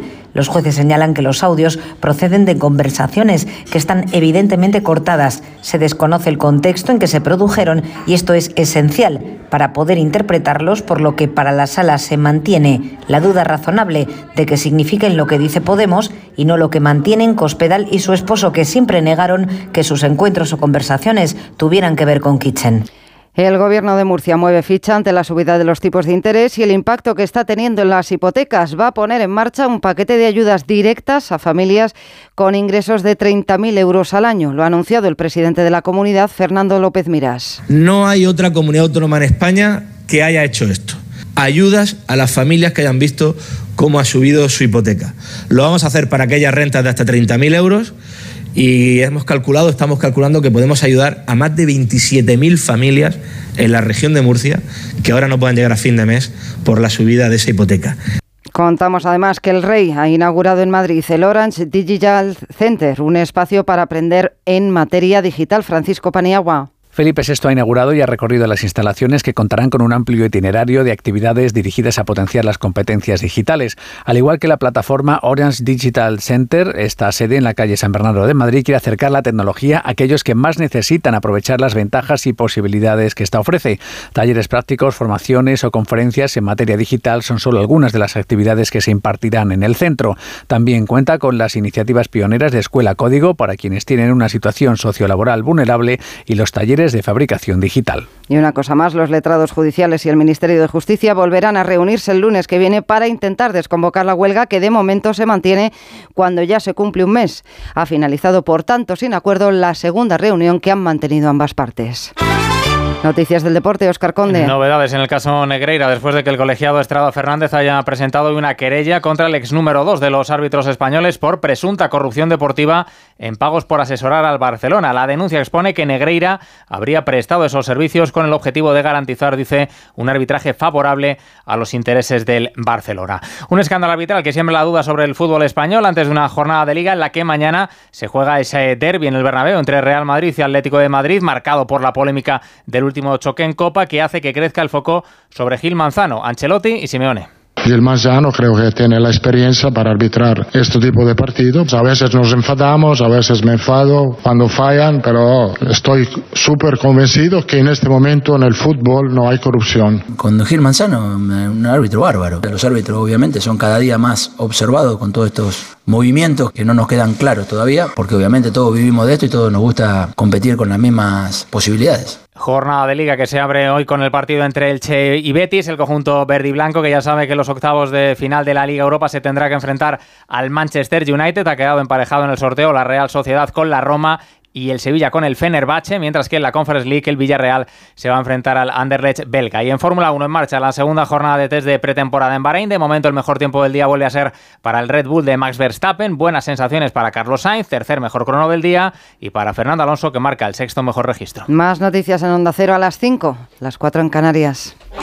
La brújula, toda la actualidad del día y su análisis. Fijaos cómo está decandente la actualidad en estos momentos en Brasil. Tres de los grandes problemas que tiene España son que los diplomáticos creen que la política... Mejorar la estructura de ingresos de la seguridad social. ¿A ti qué te suena la torre? Señora, Hay dudas de que esa nueva ley, habiendo una más favorable, quizá tampoco arreglaría nada. ¿Acaso Luego le preguntamos a ver a nuestros expertos de la brújula de la economía. La brújula, el informativo que dirige Rafa La Torre. Cada tarde a las 7 y 7 siempre que quieras en la web y en la app. Aquí se dicen las cosas como son. Te mereces esta radio. Onda Cero, tu radio.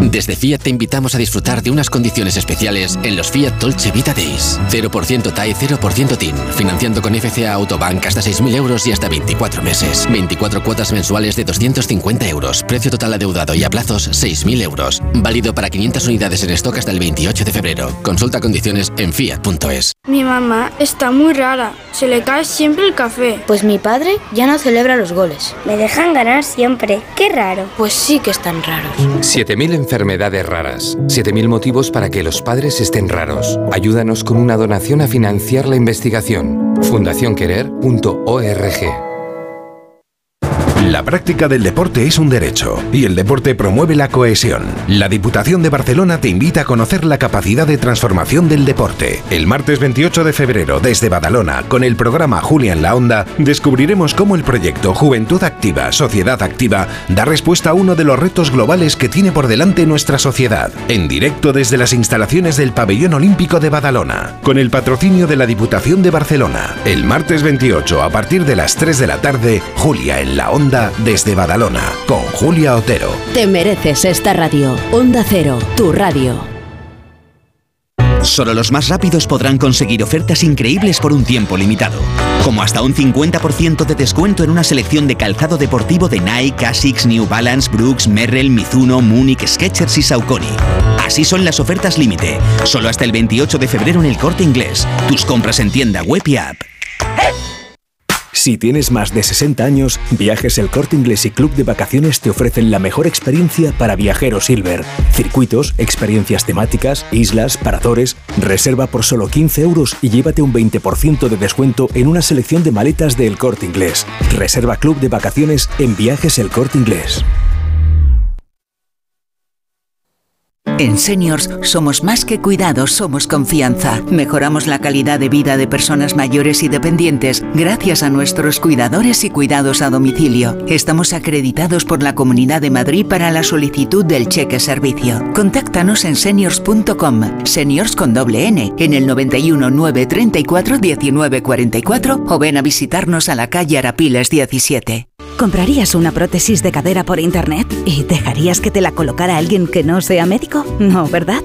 Entonces, ¿por qué compras la ortodoncia, el blanqueamiento dental o la férula de descarga si los tratamientos bucodentales son complejos y han de ser personalizados? Consulta con un dentista de tu confianza. Pon la salud de tu boca en buenas manos. Colegio de Odontólogos y Estomatólogos de Madrid. ¡Oye! Sí, sí, tú. ¿Quieres saber cuánto vale tu coche? En compramostucoche.es conseguirás un precio increíble, rápido y fácil online. Y podrás venderlo por el mismo precio en la sucursal más cercana de compramostucoche.es. Consigue tu precio ahora en compramostucoche.es. A la hora de alquilar, ¿eres un aventurero en busca de que te paguen el alquiler? ¿O confías en la única empresa que mantiene la morosidad en 0% en el alquiler? Cada día somos más los que disfrutamos de la protección de alquiler seguro. Llama ahora al 910-775-775. Alquiler seguro. 910-775-775. Bueno, pues en breve le damos el alta y a casa a descansar. Y no me puedo quedar, doctora. Pero si está usted como una rosa. Es que aquí dentro se está tan a gustito. Las ventanas del hospital son afán decor, ¿no? Con afán decor, ni frío, ni calor, ni ruido. El descanso que necesitas gracias a las ventanas afán decor. Con triple acristalamiento Climalit de Cristalerías Narváez. La nueva edición del Festival Internacional de Magia llega a Madrid. Diez de los mejores ilusionistas del mundo por primera vez juntos en el escenario bajo la dirección de Jorge Blas. Compra tu entrada en teatrocircoprice.es. La magia te espera. ¿Te lo vas a perder? Teatro Circoprice, Ayuntamiento de Madrid. Si te preocupas de buscar el mejor colegio para tus hijos y los mejores especialistas para tu salud, ¿por qué dejas la compra-venta de tu vivienda en manos de la suerte? Confía en Vivienda 2. Entra en vivienda2.com, la empresa inmobiliaria mejor valorada por los usuarios de Google. Con los ojos El 2 con número. Restaurante Asfontes. Auténticos productos gallegos. Carnes, pescados, mariscos, caldo gallego, empanada, lacón y una amplia carta de vinos. Salones ideales para celebraciones y también terraza. Con el excelente trato de siempre. Asfontes. En General Laci 10, cerca de Atocha. Y ahora también en la calle Áncora 32. asfontes.com.es.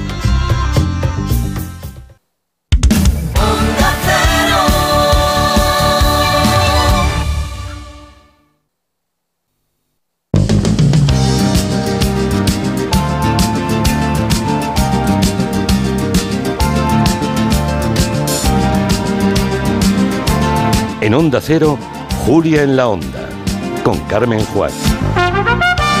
Las 4 de la tarde y 11 minutos abrimos la segunda hora de Gelo. Estamos aquí en la mesa de redacción. Se incorpora Ferran Monegal. Buenas tardes, señor Monegal. Muy buenas tardes. También se incorpora nuestro uh, publicista de cabecera, Francisco Vaquero. Buenas tardes. Buenas tardes, Carmen. Ah, no te he pillado, ¿eh? Tampoco Nunca, hoy. Nunca.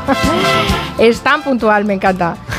Por cierto, que hemos pedido, porque hoy vamos a hablar de la publicidad en la radio, hemos pedido a los oyentes si recuerdan algún eslogan, alguna canción de estas publicitarias de la radio, que claro, tan machaconas acaban metiéndose en el cerebro. Estamos a tiempo, Carmen, de vetar alguna, Eh, sobre todo por no tirar mucho del colacao, ¿no? Que yo voy a intentar hoy no hablar de la canción del colacao, que la tenemos muy trillada todos. Bueno, veremos, veremos lo que podamos hacer. Pero fíjate que sí que hay un, un cierto consenso en que el indicativo de onda cero eh, tiene gancho, tiene gancho. Onda Hasta lo cantan los pequeños. Buenísimo este WhatsApp que nos ha enviado una oyente con su hija en brazos, un- prácticamente un bebé. Bueno, no prácticamente no, un bebé cantando el, el Onda Cero eh, conjuntamente. Un Qué bebé que. Ese bebé escucha Onda Cero a diario, ¿eh? Este es un indicativo para guardar, ¿eh? El de esta oyente y su hija. Qué mono, qué mono. Enseguida veremos la tele con Ferran Monegal, pero antes, eh, si no quieren pasarse el fin de semana viendo la tele y quieren hacer alguna cosa más, tenemos una oferta. Y es que se reestrena en España, atención con esto, una de las películas más cutres de la historia del cine. Mazinger Z, el robot de las estrellas. Kenyu, hasta hoy has estado sometido a ese entrenamiento físico y moral a fin de que algún día llegaras a ser un buen piloto de Mazinger y no me has defraudado. Voy a decírtelo. Mazinger está terminado. ¿Por qué es cutre? Bueno, decimos cutre porque ni siquiera era de la franquicia Mazinger. Era una película taiwanesa de bajo presupuesto, hecha a partir de retales de otras películas y repleta de planos y contraplanos de actores también taiwaneses. El resultado es una verdadera capilla sixtina del cine cutre universal. Se reestrena esta noche en el Cine Paz de Madrid a las diez y media. El encargado de la presentación es Carlos Palencia, que ya lo conocimos por ser el director del Festival Cutrecon. Él nos cuenta cómo llegó a España esta película de los años 70. Pues se va a encontrar una de las mayores desfachateces de la historia del marketing en España, porque esta película, a pesar de que se llama Mazinger, no tiene absolutamente nada que ver con Mazinger y algún distribuidor iluminado a finales de los 70 en España, pues se les ocurrió la magnífica idea de comprar una película taiwanesa que, como digo, no tenía nada que ver con Mazinger, salvo que sale un robot gigante que ni siquiera se parece, pues se les ocurrió llamarla Mazinger Z, el robot de las estrellas, así, sin respetar el copyright ni nada, y en los cines a ver si así engatusaban a los chavales de la época y así fue. Bueno, el caso es que en el año 78 este refrito coló y en España la película fue un auténtico taquillazo. La película tuvo más de 700.000 espectadores en España, fue un éxito de taquilla y claro, hubo mucha gente que salió confundida porque decían, pero bueno, este Mazinger, ¿qué es? Me han estafado y otros que quedaron encantados y hay muchísimos fans de este Mazinger falso, al cual se le conoce como el Mazinger rojo, que fue de niño a ver la película, que le fascinó y que desde entonces quedó marcado. Bueno, coloquialmente esta película de Mazinger, que no es Mazinger, Mazinger, lo decía Carlos Palencia, se conoce en España como el Mazinger rojo. Y ojo porque ese robot en nuestro país tuvo vida más allá de la gran pantalla. No solo compraron una película taiwanesa a la cual le cambiaron el nombre torticeramente, sino que además acompañaron el lanzamiento de la película con un cómic que era el cómic de Mazinger Z, el robot de las estrellas, que era un cómic hecho en España por Sanchis, el dibujante de Pumbi, el cual tuvo bastante continuidad y de hecho incluso una vez que ya terminó el recorrido comercial de la película en cines, siguió saliendo el cómic. Y esto es surrealista, porque resulta que en España hay una especie de universo alternativo de Mazinger. A partir de una película que no era Mazinger, en fin, el, el delirio. Es decir, a- a- Buenísima en, Japón tú mencionas el, el Mazinger rojo y no sabe de qué qué carajo le estás no? hablando. Claro. Recorremos, eh, recordemos que esta película sublime se podrá ver esta noche en el Cine Paz de Madrid a partir de las diez y media. El poder del marketing, ¿eh, Francisco Vaquero? Absolutamente, sí.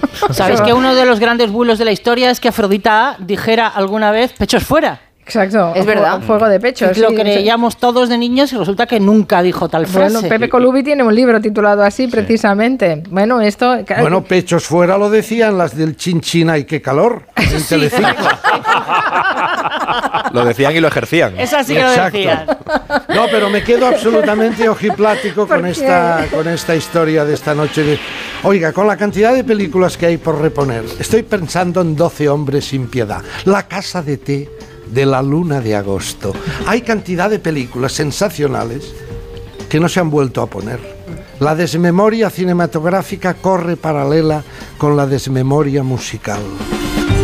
Bueno, afortunadamente se están rescatando en algunas plataformas esas películas, pero es que estas se em- emiten en el Festival de Cutrecon. Ah, O sea eso que es, eso- es correspondiente. Bueno, ¿qué ha visto en la tele, señor Monegal? Bueno, me he reconciliado con Risto Mejide. Ah, es que él estaba él peleado. debe- él se debe, hace muchos años que no le veo. Él llegó a ser colaborador de esta casa, de Julio Autero. Sí. hace años que no nos vemos. Él debe, yo me imagino que debe pensar que le persigo, que tengo, le, le tengo manía, pero mm, en cambio hoy le diré que eh, el otro día hizo una excelente entrevista a Faina Bettencourt. Ya sabe usted, la esposa, la ex esposa de Carlos Navarro, El Ollas. Fue una entrevista en su Chester, en su sofá, realmente estremecedora, cómo la golpeaba, cómo estuvo, eh, cómo, cómo ha sido la vida de Faina al lado de Carlos Elioyas durante 16 años, con hijos de por medio, cómo ella tenía que ir disimulando. Yo recuerdo, le recuerdo perfectamente, septiembre de 2004, eh, se presentaron los dos en Telemonegal. Es decir, les invitamos y vinieron, les hice una entrevista en aquel programa de televisión eh, de crítica de tele desde la tele. Les, les hice una entrevista. Parecían en aquella época una pareja feliz. Me contaron que vivían en el Garraf, que escribían poesía, que escribían novela. Eh, parecían felices, ¿no? Luego se ha visto que todo esto escondía una realidad que Faina intentaba, intentaba no enfrentarse a ella, sino sufrirla. Ha sido un calvario. Eh, cómo repetidamente le, le echaba la mano al cuello y le apretaba el cuello y ella creía que se moría. siempre me cogía del cuello. Entonces, ese momento en el que te. Es, esa agresión en particular me llega a tirar al suelo. Y claro, aprieta, aprieta, y mientras aprieta te está diciendo, te voy a matar. Entonces en tu cabeza es como, wow, voy a morir. o sea, esta vez no me va a soltar. El- es el miedo que se pasa. Luego sí, te duele el cuello y demás. Pero ese miedo en ese momento de decir, se acabó, o sea, esta vez ya está. Sí, sí, alguna vez me va a coger del cuello como me coge habitualmente Claro. y ya no lo contaré. Y decía ella, en una mezcla de sarcasmo negro y doloroso, decía, llegará un día, pensaba yo, en que seré portada de los telediarios.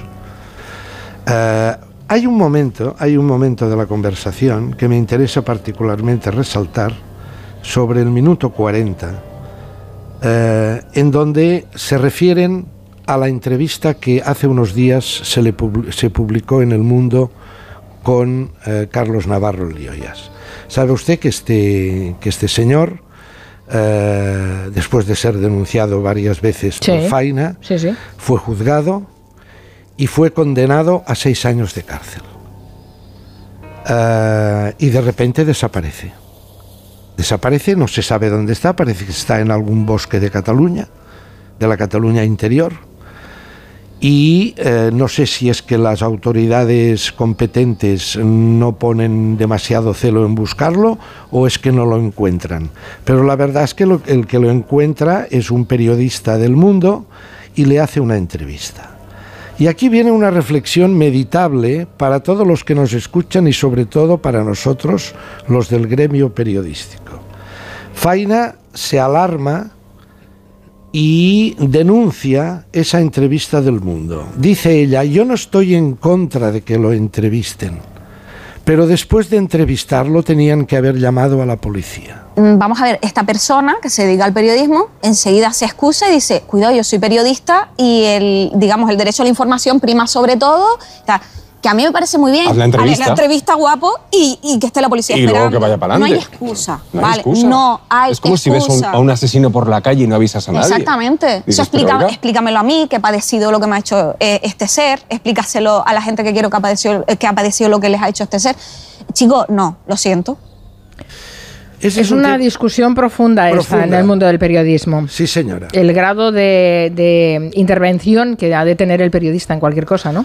Eso en América Latina se ha discutido mucho, sobre todo con los miembros de guerrilleros, con eh, si el periodista que entrevista a un guerrillero que está huido, que está escondido en la montaña, tiene que, tiene que luego pasar nota a la policía y decir está en tal sitio.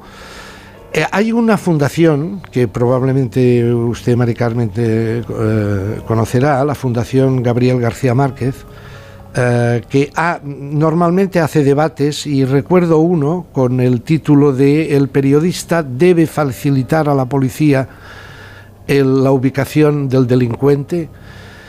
La conclusión es a la que se llegó, y se lo digo a Faina si es que nos está escuchando desde Canarias, eh, se lo digo con todo afecto, me tiene aquí a su disposición. Recuerdo cuando estuvo con nosotros en Telemonegal, la recuerdo con mucho cariño. Eh, me tiene, repito, a su disposición, pero quiero decirle que los periodistas no somos policías. Eh, y los policías no son periodistas. Y, y lo digo costándome decirlo, ¿eh? porque en el caso de Faina, eh, concretamente en el caso de Carlos Navarro, un hombre ah, que ha agredido sistemáticamente a Faina durante 16 años, ella con el temor constante de que mañana ya no lo voy a contar porque apretará más de la cuenta mi cuello y me ahogará y me moriré, que ha sido además juzgado y condenado me cuesta decir que yo como periodista pueda entrevistarle y luego no decirle a la policía el prófugo está en tal sitio. Pero los periodistas no somos policías, cada uno tiene que hacer su trabajo. En cualquier caso, a Joyas hay que recordar que lo encombraron los medios de comunicación. Sí, claro. Vale. Claro, claro. El- eh, bueno, a, a Yoyas y, al- y a, y a su esposa, y a Faina, porque Sí, ellos sí. nacieron eh, de la ratomaquia Gran Hermano. Y de allí ya saltaron a las crónicas marcianas de Sardá, sobre todo él, Carlos El Yoyas, que dio unos espectáculos tremebundos. Y bueno, ya, pero luego repito, cuando yo les conocí en el 2004, mes de septiembre, era una pareja que parecía, eh, señora Juan, eh, feliz, que habían eh, cerrado la época de la ratomaquia Gran Hermano y oiga, se dedicaba, tenían libros publicados y libros de poesía y bebían en una casita en el Garraf, parecía, escondía la realidad, otra cosa mucho más tremenda. Pero señor Monegal, ¿cuál es la finalidad informativa de eh, entrevistar al Joyas? ¿La hay? Puede que sí, no lo sé. Ese es otro tema, es que, otro tiene, tema, sí. que tiene razón, Claro. efectivamente. ¿Cuál es la utilidad de la, de la entrevista? ¿Es el sensacionalismo de decir, mira, tenemos a Lioyas? El- la entrevista, si no recuerdo mal, se titulaba En un bosque con el maltratador huido. Claro, en un bosque con el maltratador. Llama la atención, llama a la lectura. eh, pero repito, la conclusión es que los periodistas hacemos un trabajo y los policías otro. Bueno, que en cualquier caso los periodistas siempre estamos discutiendo y analizando y reflexionando sobre los límites morales que tiene nuestro trabajo y así debe ser, ¿no?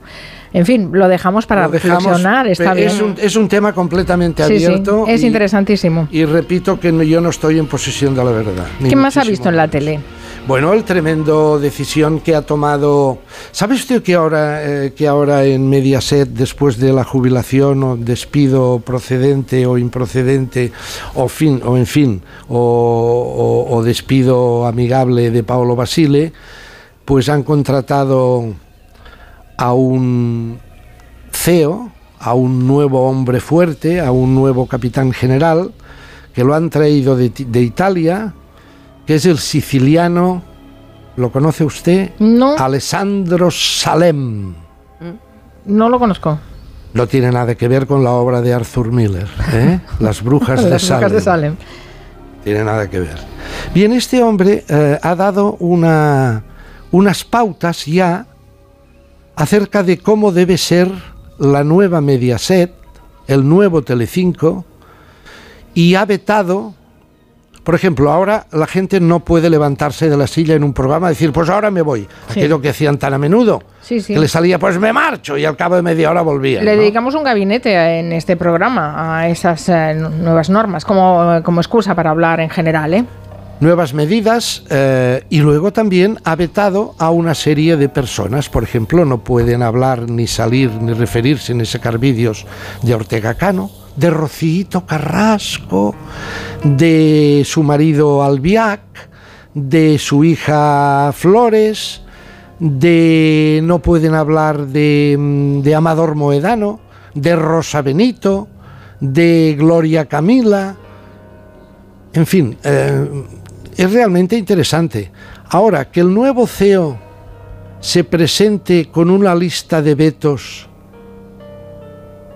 y no sepamos lo que tiene en la cabeza respecto a cómo tiene que ser la tele del futuro, la tele 5 del futuro, es, es un poco preocupante, no lo sé. No sabemos qué tipo de... Sabemos a los que veta, pero no sabemos a qué tipo de tele va. Y, bueno, y a mí me parece que vetar todas las croquetas de su menú gastronómico, porque en realidad estas criaturas, y lo digo con todo el cariño, eh, en, el, fondo eh, utilizaban la, técnica de la croqueta, ¿no? que es hacer la masa, hornearla, más que hornearla, freírla en freidora, porque está la variante de la croqueta frita. Eso en Sicilia se llama pulpete. En Sicilia, señora Juan, hacen un tipo de croqueta, un tipo de masa, que en lugar de horne- hornearla, la rebozan y la fríen en la freidora. ¿Verdad? Es la pulpete. Que se hayan, que hayan liquidado todas las croquetas. Hombre, por eso el otro día hubo tanta excitación en el programa Fiesta, domingo por la tarde, en Magarcía, cuando para celebrar el 72, algunos dicen que 73, aniversario de Isabel Preisler, eh, Emma García propone a su redactora Silvia que le lleve unos regalos a su casa. Regalo del programa, regalo de Telecinco.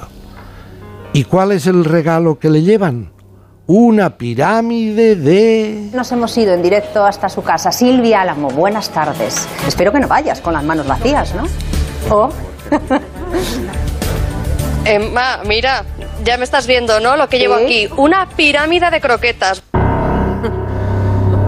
O sea que, claro, a la vista de que las croquetas se acaban, pues le han regalado una pirámide de croquetas a la señora Isabel Preisler. Bueno, Como es- si fueran eh, bombones, ¿no? la abnegación de esta redactora, de Silvia, es admirable. Porque empiezan a conectar con ella a las 4 de la tarde y a las 7 de la tarde u 8, cuatro horas después, todavía está allí y le dice entonces Emma García, aprieta el botón del sonotone de la finca y di que te dejen entrar si quieren que no entres con cámaras sin cámaras, pero entrega personalmente la croquetada a la señora Preisler. ¿Podría pasar sin la cámara? Es que la señora ahora mismo está de visita, tiene visita. Ay, ¿y no puede salir nadie a recogerlas? Son unas croquetas. El, Y al el final- sonotone de la finca, ha dicho. El sonotone, sí, el video, el videoportero.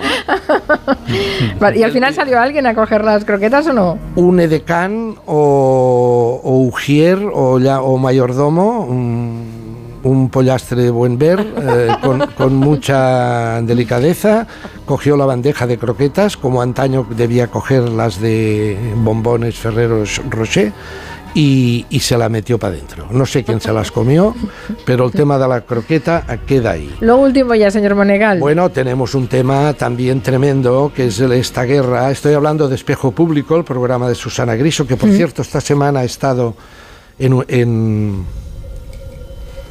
en Kiev. Sí, sí, los especiales informativos especiales. desde Ucrania. Antes de marcharse a Kiev asistió eh, a un tema que tiene, que tiene absolutamente adolorida a la señora Carmen Lomana. Carmen Lomana es proverbial y legendaria su enfrentamiento con Ágata Ruiz de la Prada. Parece ser que no se tragan. ¿Ah, sí? No sab- sí, no sí, sabía. sí, sí, es una cosa tremenda. Y, y- por lo visto se, incluso se mandan unos WhatsApps o, sea, o por tweet se van lanzando perdigonadas. Y entonces esto ha probado una excitación en la prensa del corazón que a la señora Carmen Lomana la tiene, la tiene absolutamente adolorida porque dice, oye Susana, es que es tremendo. Es que tú no sabes lo que es a la puerta de mi casa, la cantidad, la nube de paparazzis es una cosa, escuché. Es que no sabéis lo que es haber tenido toda esta semana paparazzis en la puerta de mi casa. El portero ya decía, señora, yo no puedo, me está llamando del pueblo diciéndome que me están viendo en la tele. Yo no, Señora Juan, el problema no es uno es Carmen, el problema es el, y estoy al lado de él, el problema es el portero. Claro. O sea, usted, imagínense que usted es portera de una finca. Sí. Que vengan los paparazzis y que enfoquen a la señora Carmen Lomala, allá ella, se lo habrá buscado ella. Pero a mí, ¿por qué me meten? Porque me están llamando del pueblo, la familia y los amigos, de, de, oye, te estamos Te viendo. estamos viendo que estás Te ahí estamos en viendo tele, metido sí, en un fregado de tal. No, hombre, a- desde Los aquí. daños colaterales. Desde aquí un abrazo al conserje, al portero de la casa de Carmen Lomana, que me tiene a su Y disposición. de paso el que recogió las croquetas. Hoy estamos a 24 de febrero. Sí. Hace 30 años, el 24 de febrero, creo que era, sí, murió la voz más importante, la música más importante, el cantante más importante de Francia de los años 30 a los años 60, junto, cuidado, junto con aquel gran cantante que se llamaba Maurice Chevalier, a la misma escala de popularidad murió Jean Sablon.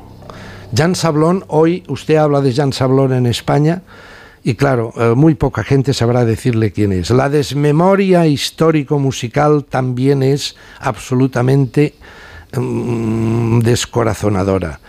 Es una cosa tremenda. Jean Sablon, de Jean Sablon dijeron Gilbert Becot, Charles Aznavour, Yves Montand, Charles Trenet, todos dijeron que era su maestro.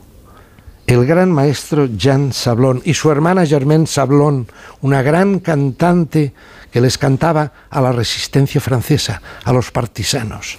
Jean Sablon le, he seleccionado una pieza deliciosa. Cuenta la historia de un joven, quizá era el propio Jean Sablon, que por las tardes en París se sentaba en un cafetín a ver pasar a la mujer que amaba. Ella no sabía nada por lo visto, él sí, y él aspiraba a que, estando él sentado y ella pasando, saliendo del trabajo, le dedicase al menos una mirada. La canción se llama Vous qui passez sans me voir. Usted que pasa, tú que pasas, sin mirarme. Qui passait sans me voir. Sin ni siquiera decirme bonsoir. Donnez-moi peu d'espoir ce soir. J'ai tant de peine. Gran voz la de Jean Sablon. Un regard. Pour quelle raison ce soir passez-vous Y se daba recitales en, la, en Cannes, en toda la Costa Azul, con Dianjo Reinhardt, Reinhardt, el gran guitarrista, con Stefan Grappelli, el gran violinista. Cantaba con él Josephine Baker. Hablaremos de Josephine Baker precisamente hoy en el territorio comanche. Por A ver si recuperamos. Nunca le hablo de música francesa. Pues hoy tocaba, hable- hoy sí, pues tocaba. perfecto, no, no, sí, es muy libre usted de sacarme música francesa, italiana, la que usted quiera. Claro, tenemos que volver Por y tenemos que hablar de historia Me ha también. dicho usted que se ha reconciliado con Risto Mejide, Sí. pero, pero no, no sé, no sé, pero lo ha llamado por teléfono, ¿quiere usted? No, no, no, pero si usted le quiere llamar, No, a lo, a de parte mejor de Francisco, Ferran. A lo mejor Francisco Vaquero, que lo conoce, que ha trabajado con él en publicidad en De- su agencia, ¿no, Francisco? Sí, Le sí, pasarás sí. el recado. Tuve la suerte de trabajar tres años con Risto y fue una experiencia muy divertida, la verdad. Bueno, llámalo Pues nada, dile, que de Monegal mi se ha reconciliado con él. que después de ver la entrevista con, con Faina Bezencourt, eh, me he reconciliado con él. Vamos a hablar de publicidad en la radio con Francisco Vaquero, con nuestro publicista de cabecera y director de marketing corporativo de A3 Media. Y esperamos que ustedes también nos hagan llegar sus recuerdos de la radio, de la publicidad en la radio, después de la publicidad justamente. En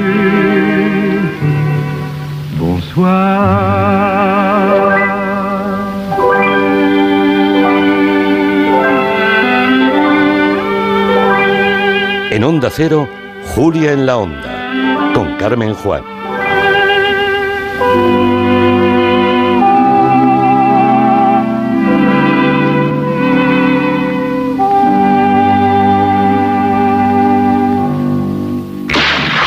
Donde pongo el ojo, pongo la oferta. Dos gafas de marca con antirreflejantes por solo 89 euros. Infórmate en soloptical.com. Desde Fiat te invitamos a disfrutar de unas condiciones especiales en los Fiat Dolce Vita Days. 0% TAE, 0% TIN. Financiando con FCA Autobank hasta 6.000 euros y hasta 24 meses. 24 cuotas mensuales de 250 euros. Precio total adeudado y a plazos 6.000 euros. Válido para 500 unidades en stock hasta el 28 de febrero. Consulta condiciones en fiat.es. ¿Y tú que tienes una segunda residencia, qué necesitas para tu seguridad? Necesito que esté protegida porque está mucho tiempo vacía. Me inquieta que pase algo y no enterarme. Pues en Securitas Direct tienen una alarma para ti. Si detectan a un intruso intentando entrar en tu casa, activan un humo denso para expulsarlo mientras la policía está en camino. Y es que tú sabes lo que necesitas y ellos saben cómo protegerte. Llama ahora al 900-272-272 o entra en securitasdirect.es y descubre la mejor alarma para ti. Donde pongo el ojo, pongo la oferta. Dos gafas de marca con antirreflejantes por solo 89 euros. Infórmate en soloptical.com. Toma Energisil Vigor. Energisil con maca contribuye a estimular el deseo sexual. Energía masculina, Energisil Vigor. En el Parque Nacional de Monfragüe se celebra la Feria Internacional de Turismo Ornitológico FIO, una de las más importantes de Europa. Actividades culturales, música en la calle, concurso fotográfico de naturaleza y, por supuesto, observación de aves. FIO cumple este año su decimoctava edición. Ven este sábado a celebrarlo con gente viajera. Patrocina Junta de Extremadura. Este sábado a partir de las 12 del mediodía, gente viajera desde Monfragüe con Carlas Lamelo. Te mereces esta radio. Onda Cero, tu radio. ¿Eres arquitecto, interionista, constructor o distribuidor? Cebisama, la feria líder del sector cerámico, baño y piedra natural, te espera en Feria Valencia del 27 de febrero al 3 de marzo. Descubre las novedades de más de 500 marcas y las últimas tendencias. Más información en cebisama.com. ¿Tienes miedo al dentista? ¿Sufres con tu boca? En Dental Corbella somos líderes en implantología dental. Tus dientes fijos en una sola sesión, incluso en casos de poco hueso. Además, no te enterarás de nada por la sedación monitorizada. Cinco clínicas en Madrid. Pide cita gratuita en dentalcorbella.com y en el 91 111 75 75. Enamorarse es maravilloso. En Ascauto lo sabemos y por eso del 14 al 24 de febrero queremos que te enamores de nuestros coches. Más de 100 vehículos kilómetro cero y ocasión. Tasamos tu coche como parte de pago. Te esperamos en Madrid Centro, Móstoles y Alcorcón o en ascauto.com. Además, descubre nuestra nueva tienda Alfa Romeo en Madrid. Enamórate de Ascauto. Smartick, 15 minutos y listo. El tiempo que necesitan tus hijos para aprender matemáticas y lectura. Smartick, 15 minutos y listo. Lo que duran las próximas tres canciones. Smartick, 15 minutos y listo. Entra en smartick.com y pruébalo gratis.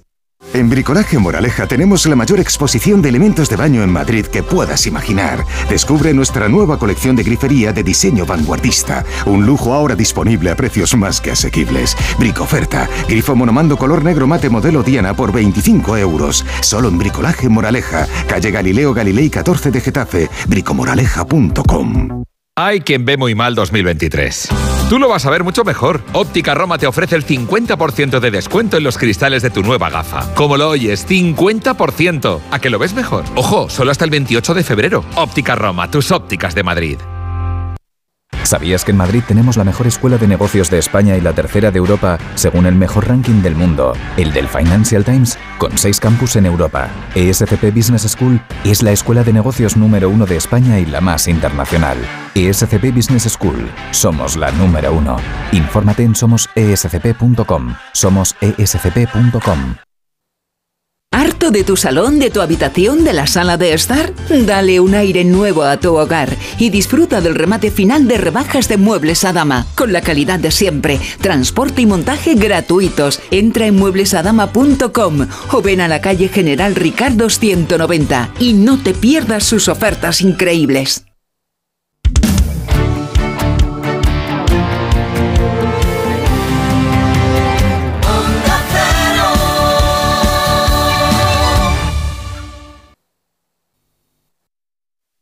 Hola, soy Edu, feliz Navidad. Hola, soy... Tu menstruación. Que cultivando cantaba la canción del... Estoy tremendo. Y da un gustirriní. Busque, compare y si encuentra algo mejor, cómprelo. Claro que sí, guapi. Claro que sí, Francisco Vaquero, publicista de cabecera de este programa y director de marketing corporativo de A3 Media. Hoy hablamos de publicidad en radio, me hace mucha, mucha ilusión. Pero qué tontería, ¿verdad? Pues me, hace ilusión. No, yo creo que tocaba, Carmen. Eh, nosotros, eh, bueno, yo lo saben todos los oyentes, la semana pasada, el lunes 13, celebramos el, el Día de la Radio y bueno, pues esta tarde, eh, pues aquí humildemente queremos hacer nuestra pequeña aportación a, esa cita y hablar de la publicidad, pero exclusivamente centrados en cómo la publicidad ha evolucionado en el casi un siglo de historia que tiene la radio en nuestro país. Casi un siglo de historia, eh, se dice pronto. Y además la publicidad ha estado presente desde el minuto uno. Sí, esto es algo muy curioso y que a lo mejor damos por hecho, pero como decíamos, la publicidad eh, nace con la radio. La radio llega a nuestro país a mediados aproximadamente. Hay un cierto consenso en que en el año 24, más o menos, estamos a punto de hacer un siglo, llegó la radio. Por aquel momento, los únicos medios de comunicación que eran competencia, podríamos decir que era la prensa, los periódicos, las revistas como tal no existían. Y es curioso, Carmen, porque los periódicos en ese momento ya habían llegado a un cierto eh, equilibrio en su financiación y se financiaban de una manera mixta, como ocurre hoy en día, con el precio de la venta en los kioscos eh, y con la publicidad. Pero en cambio la radio no tuvo esa opción. Sí que eh, hay un fenómeno muy curioso que se produjo, yo creo que también hay en Cataluña, que unas primeras radios se financiaban por, por aportaciones populares, la gente aportaba, pero enseguida se demostró que no era, una, no era una vía de financiación a largo plazo para generar un poco de masa crítica. ¿no? Entonces eh, la radio entendió de manera muy, muy rápida que necesitaba imperiosamente a la publicidad para poder existir y se puso a ello con mucho interés. Sí, sí, e-, eran asociaciones de oyentes y además tenían revistas mensuales, esto es eh, el principio de la historia de la radio, pero claro, se necesitaba la publicidad y desde, desde el principio se empezó y además está bien porque si ya la radio va a cumplir casi un siglo de historia, eh, pues es casi un siglo también de publicidad radiofónica que nos retrata al país. Totalmente. Es verdad que la sociedad de aquel momento, estamos hablando de eso, de los años 20, 30, 40 de, este país, pues eh, la sociedad era muy distinta. Decimos siempre que la publicidad intenta ser un espejo, un retrato sociológico de la sociedad a la que, a la que sirve y en este caso yo creo que es absolutamente cierto. Hay que dar dos datos que son importantes para contextualizar un poco en aquella época. El primero es algo que también hemos olvidado, pero es que hace, hace un siglo aproximadamente el porcentaje de población que no sabía leer y escribir era muy alto en nuestro país. El dato es que en 1930, Carmen, más de un 40% de la población era analfabeta. Esto es eh, bastante dramático. Es, terrible el dato. Claro, esa población no tenía acceso, no, no, no tenía seguramente en, mucho, en muchos casos capacidad económica para poder eh, eh, comprar la prensa, pero aunque la tuvieran, pues no, no la podían leer. Con lo cual la radio se convirtió enseguida en un vehículo de, pues, de información y de entretenimiento, eh, pero también ahí los anunciantes y las marcas publicitarias de la época vieron el potencial que había porque se producía un segundo fenómeno y es que la radio nació con un perfil mayoritariamente femenino. Eran muchas las mujeres que escuchaban la radio a medida que los aparatos, los transistores de aquella época fueron consiguiendo presencia y penetración en la sociedad, pues era mucha la audiencia femenina por tanto, los anunciantes, también las mujeres en aquella época, eran básicamente eh, las responsables mayoritarias de, las compras en el hogar y de los productos.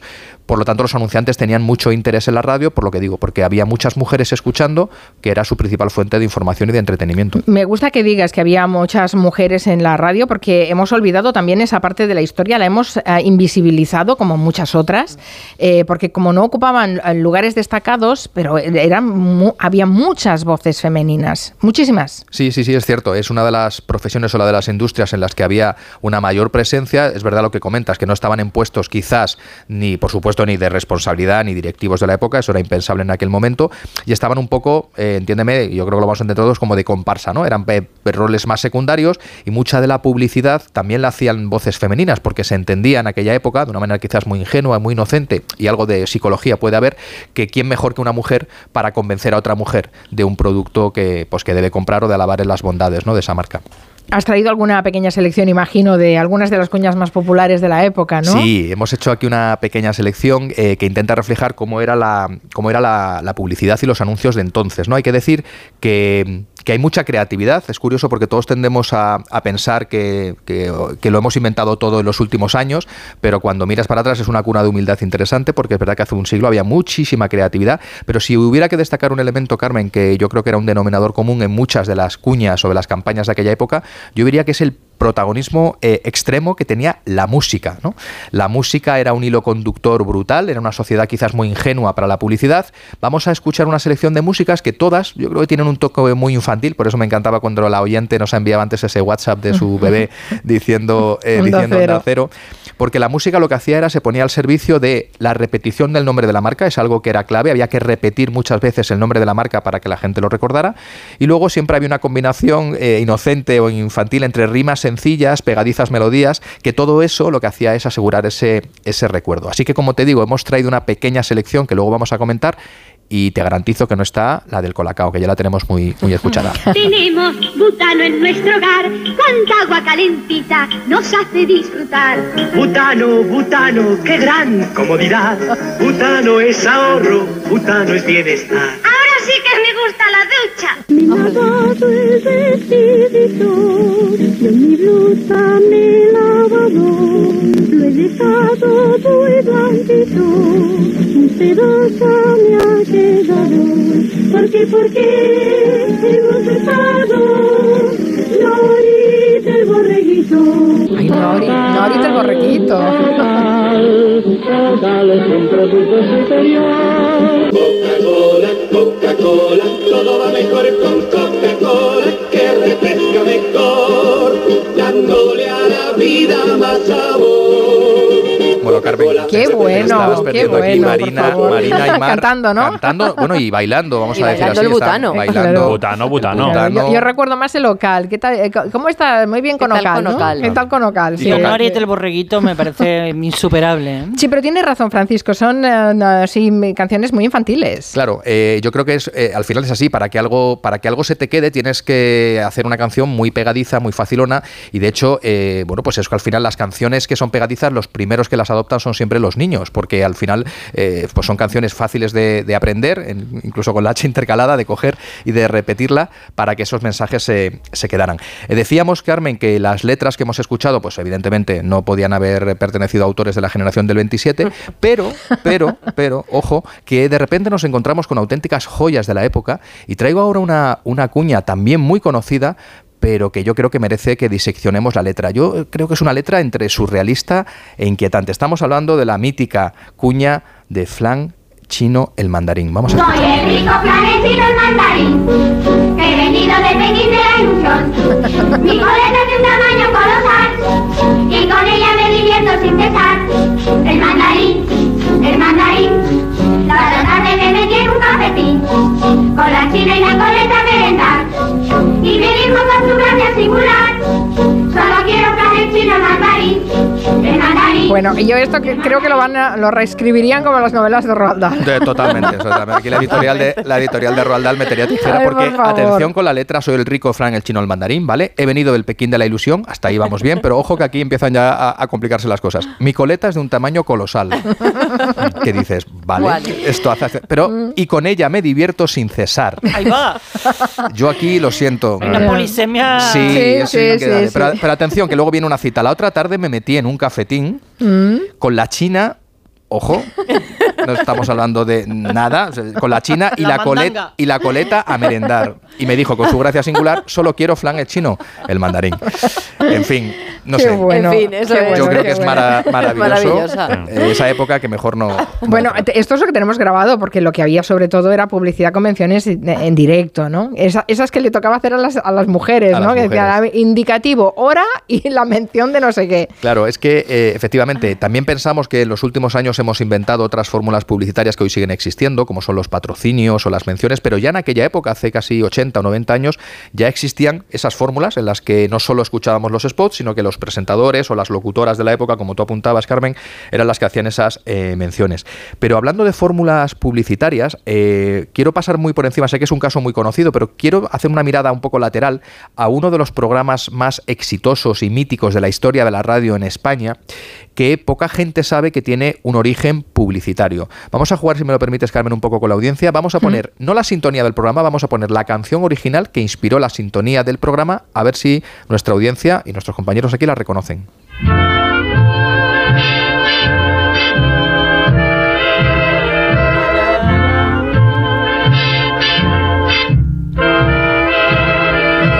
Más jóvenes la reconocen. Pues eso, estamos escuchando el tema Indian Summer del compositor norteamericano Victor Herbert y que efectivamente, como muchos de nuestros oyentes, y aquí también lo estábamos eh, reconociendo, es la base de la sintonía de un mítico programa de radio que se llamó El Consultorio de Elena Francis, que se estrenó en Radio Barcelona en el año 1947 y que llegó hasta 1984. Sí, Así sí. sonaba la sintonía del Consultorio de Elena Francis. Consultorio de Elena Francis.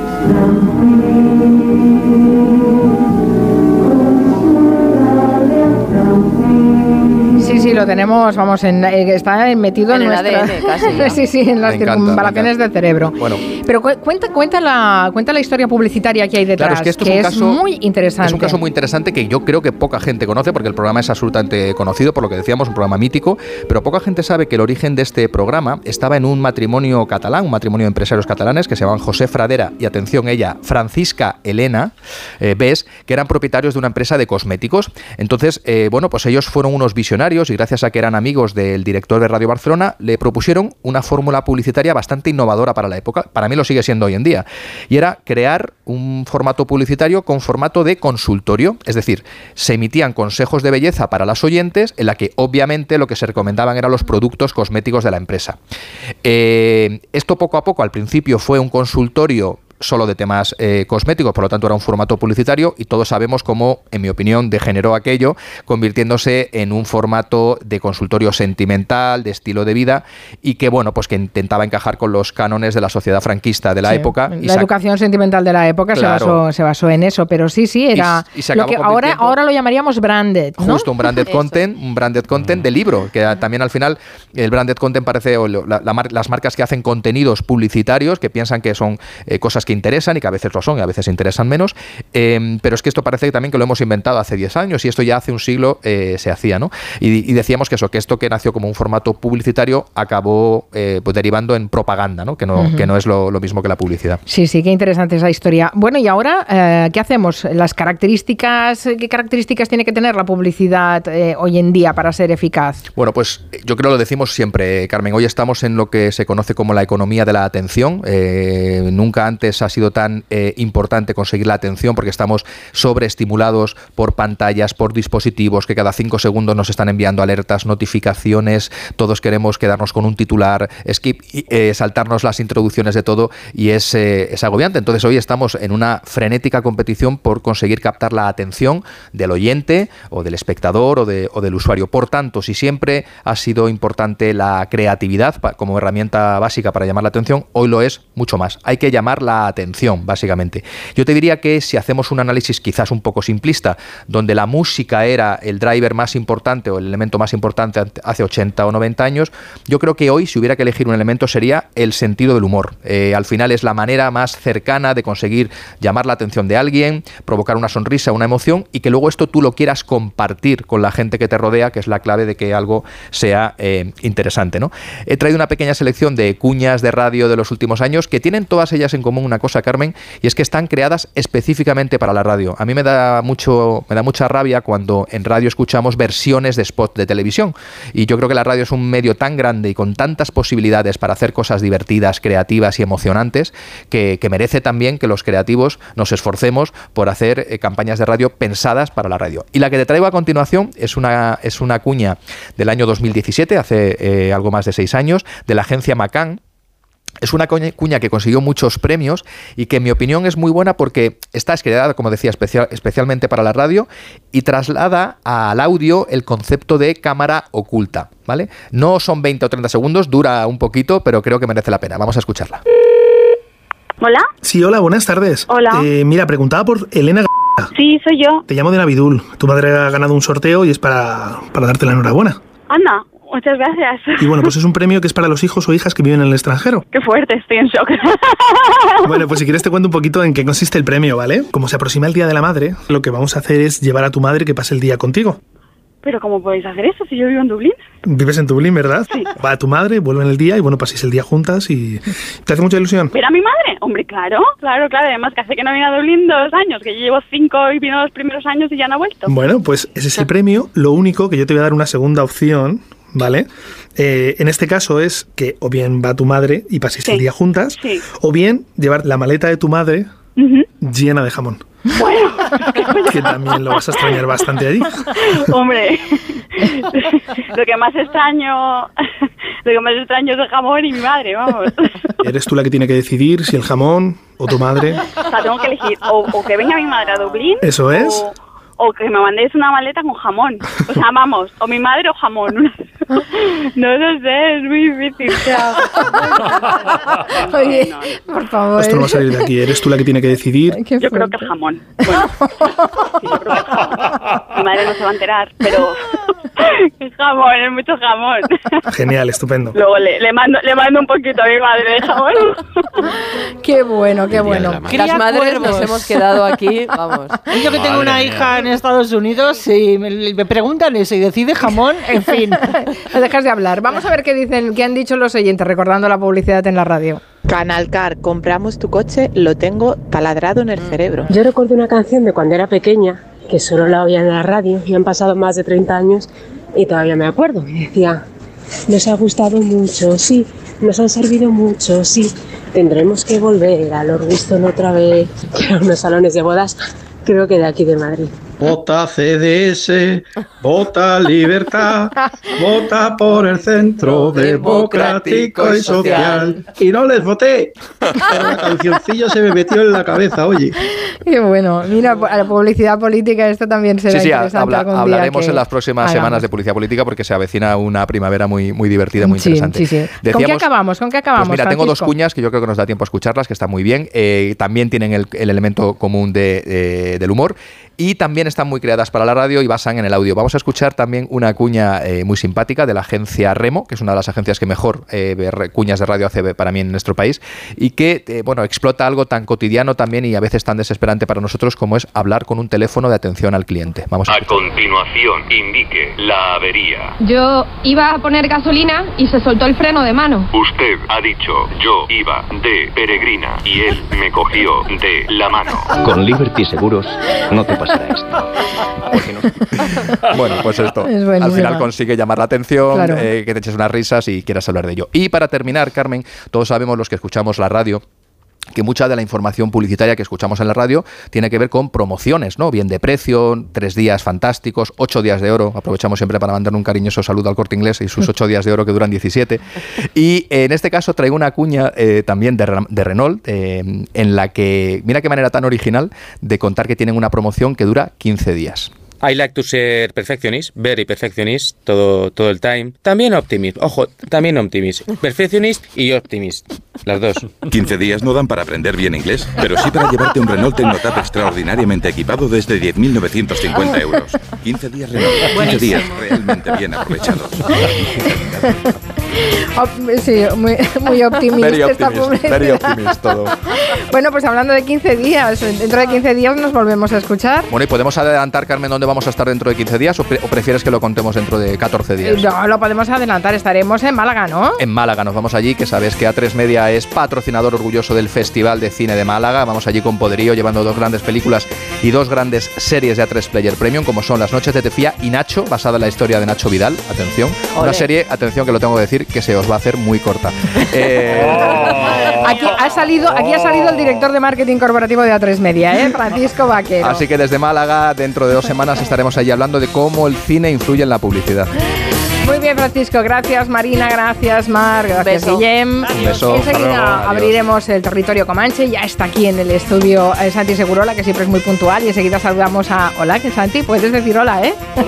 Hola. hola, Ahora sí que se te oirá bien. Dilo, dilo. Hola, a todos. Hola, hola a todos, buena tarde. Las noticias de las 5 hasta ahora.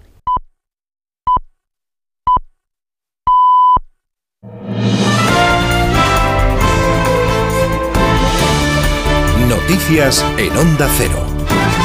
Buenas tardes. Hasta ahora está reunido el Consejo de Seguridad de Naciones Unidas. Acaba de intervenir el secretario de Estado de los Estados Unidos, Anthony Blinken, entre sus mensajes que es necesario impulsar una paz justa y duradera y que cualquier plan de paz que legitime la toma de territorio por la fuerza por parte de Rusia enviará un mensaje de que los agresores pueden salirse con la suya. Nos vamos hasta Nueva York para saber qué más está diciendo en ese Consejo de Seguridad. Agustín Alcalá, buenas tardes. Buenas tardes. Esta reunión del Consejo de Seguridad, la 40 que dedica el órgano más importante de la ONU al conflicto en Ucrania ha comenzado con un mensaje del secretario general de la ONU, Antonio Guterres, que ha señalado que la vida para millones de ucranianos es un infierno. Tenemos que dar una posibilidad a la paz y sin embargo la paz no está teniendo posibilidad alguna. La guerra domina todos los momentos del día. La invasión rusa de Ucrania es una flagrante violación de la Carta de las Naciones Unidas y de la ley internacional y el ataque a los civiles y a la infraestructura civil ha causado pérdidas horribles y muchas víctimas.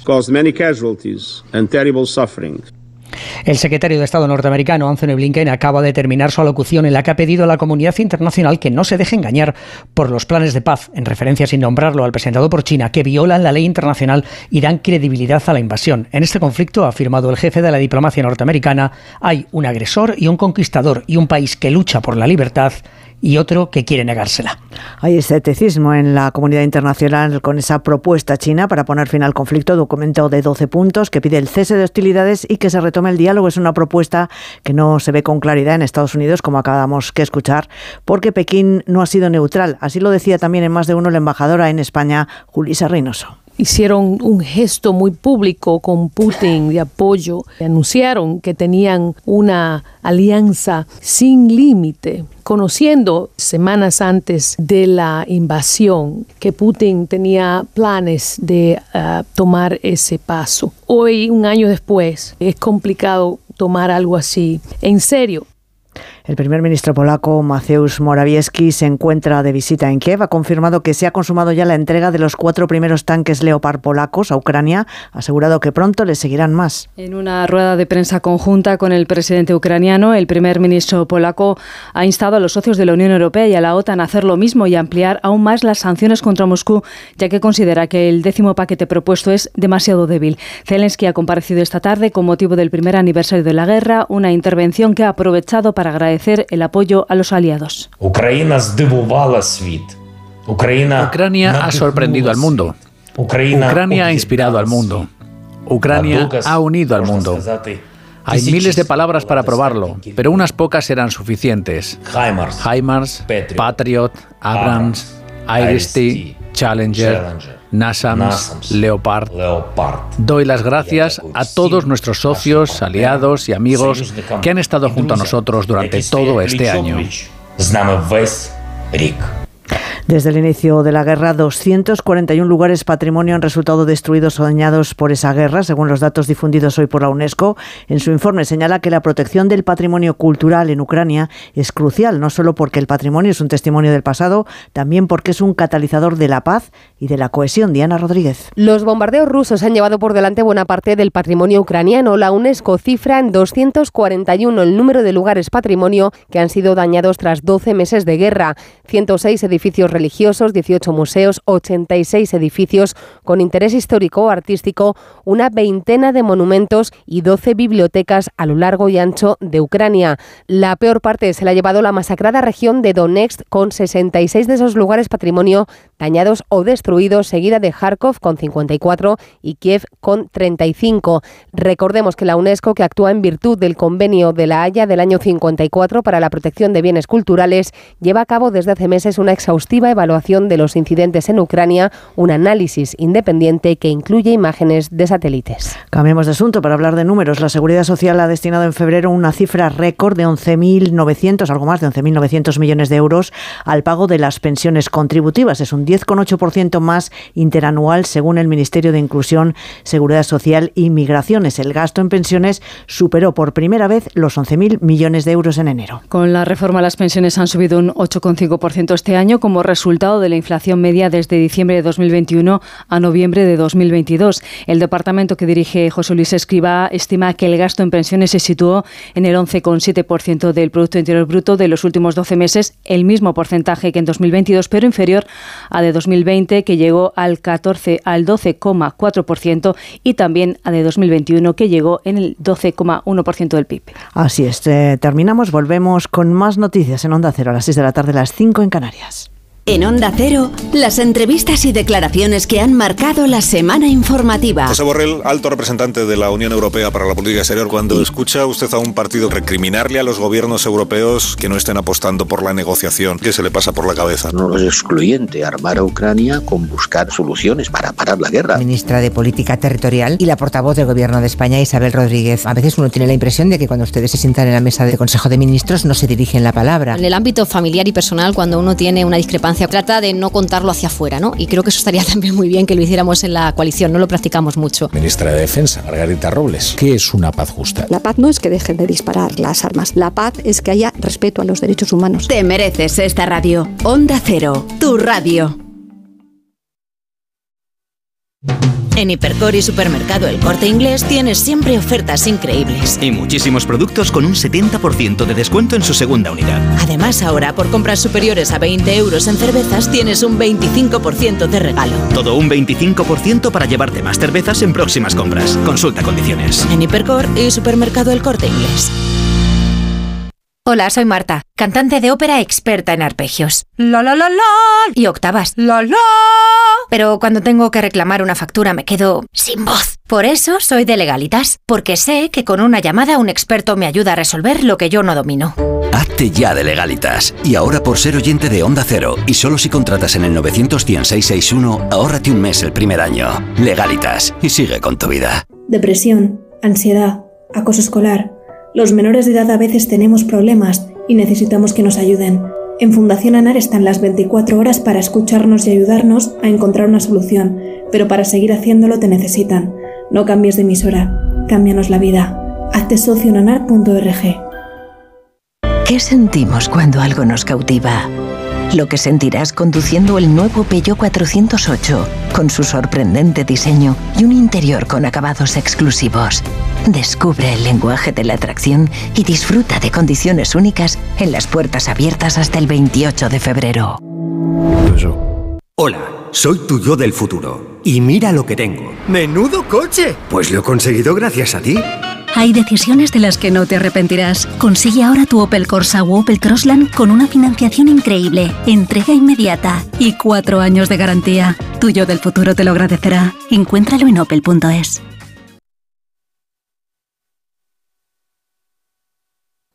La Comunidad de Madrid cuenta con una línea de ayudas para la rehabilitación y mejora de edificios, con el objetivo de reducir el consumo energético de tu vivienda.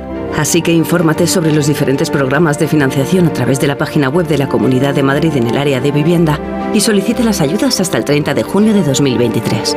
Campaña financiada por la Unión Europea Next Generation. Plan de recuperación, transformación y resiliencia. Comunidad de Madrid. ¿Problemas de humedad? Iberdeco Humedades es la solución. Devolvemos la salud a tu vivienda con nuestros tratamientos antihumedad definitivos, de principio a fin, hasta 30 años de garantía. No lo pospongas más. Solicita ahora un diagnóstico gratuito en iberdecohumedades.es 910 31 10. Ponte en forma ahora con Basic Fit. Mereces sentirte bien contigo mismo, así que haz del fitness un básico en tu vida. Consigue nuestro kit fit gratuito con todo lo que necesitas para ponerte en plena forma. Basic Fit, go for it. ¿Sabías que la pérdida de pelo está determinada por nuestro estilo de vida así como por la genética? Prevenir es fundamental para evitar que la caída sea definitiva.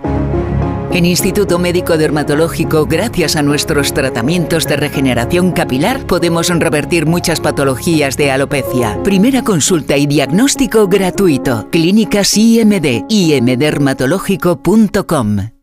Rebajas en las tiendas Somnium. Hasta el 60% todo en rebajas. Flex, Tempur, Bultex, Picolín. Porque si tu colchón tiene 10 años ya no es un colchón, es un viejo colchón. Los mejores colchones a los mejores precios. Ahora en rebajas. 15 tiendas Somnium en Madrid. Encuentra la tuya en la tienda somnium.es.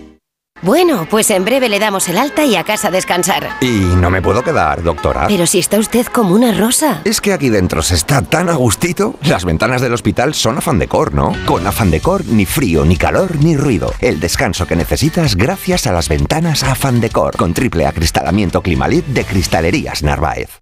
Dobla tu ahorro con Ocasión Plus. Hasta 6.000 euros de descuento en 7.000 coches. Y ahora con la mejor financiación del mercado. Al 6,90%. 20%. Este mes somos imbatibles. Ven a vernos. Ocasión Plus, 16 centros en Madrid, nuevas tiendas en Fuenlabrada, Arganda y Torrejón. Localiza tu centro más cercano en ocasiónplus.com, abierto sábados y domingos. ¿Te gusta viajar? Nuestra consulta es porque queríamos ver Venecia, luego queríamos Tenemos previsto un viaje por la Ribera Sacra, pero es que no sabemos por dónde empezar. Estaré en París. ¿Podríais indicarme sitios imprescindibles donde ir? Quería preguntaros sobre un viaje a Alaska. Ideas y consejos para tu próxima escapada. Gente viajera con Carlas Lamelo. Sábados y domingos desde las 12 del mediodía y cuando quieras en la web y en la app. Te mereces esta radio. Onda Cero, tu radio.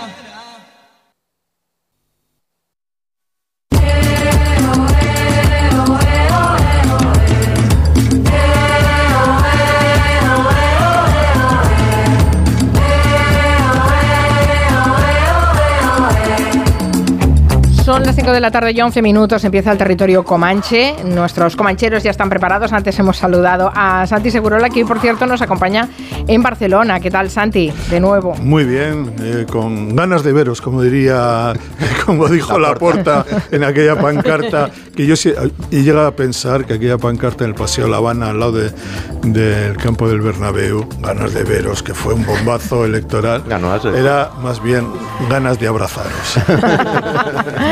Está Miki Otero.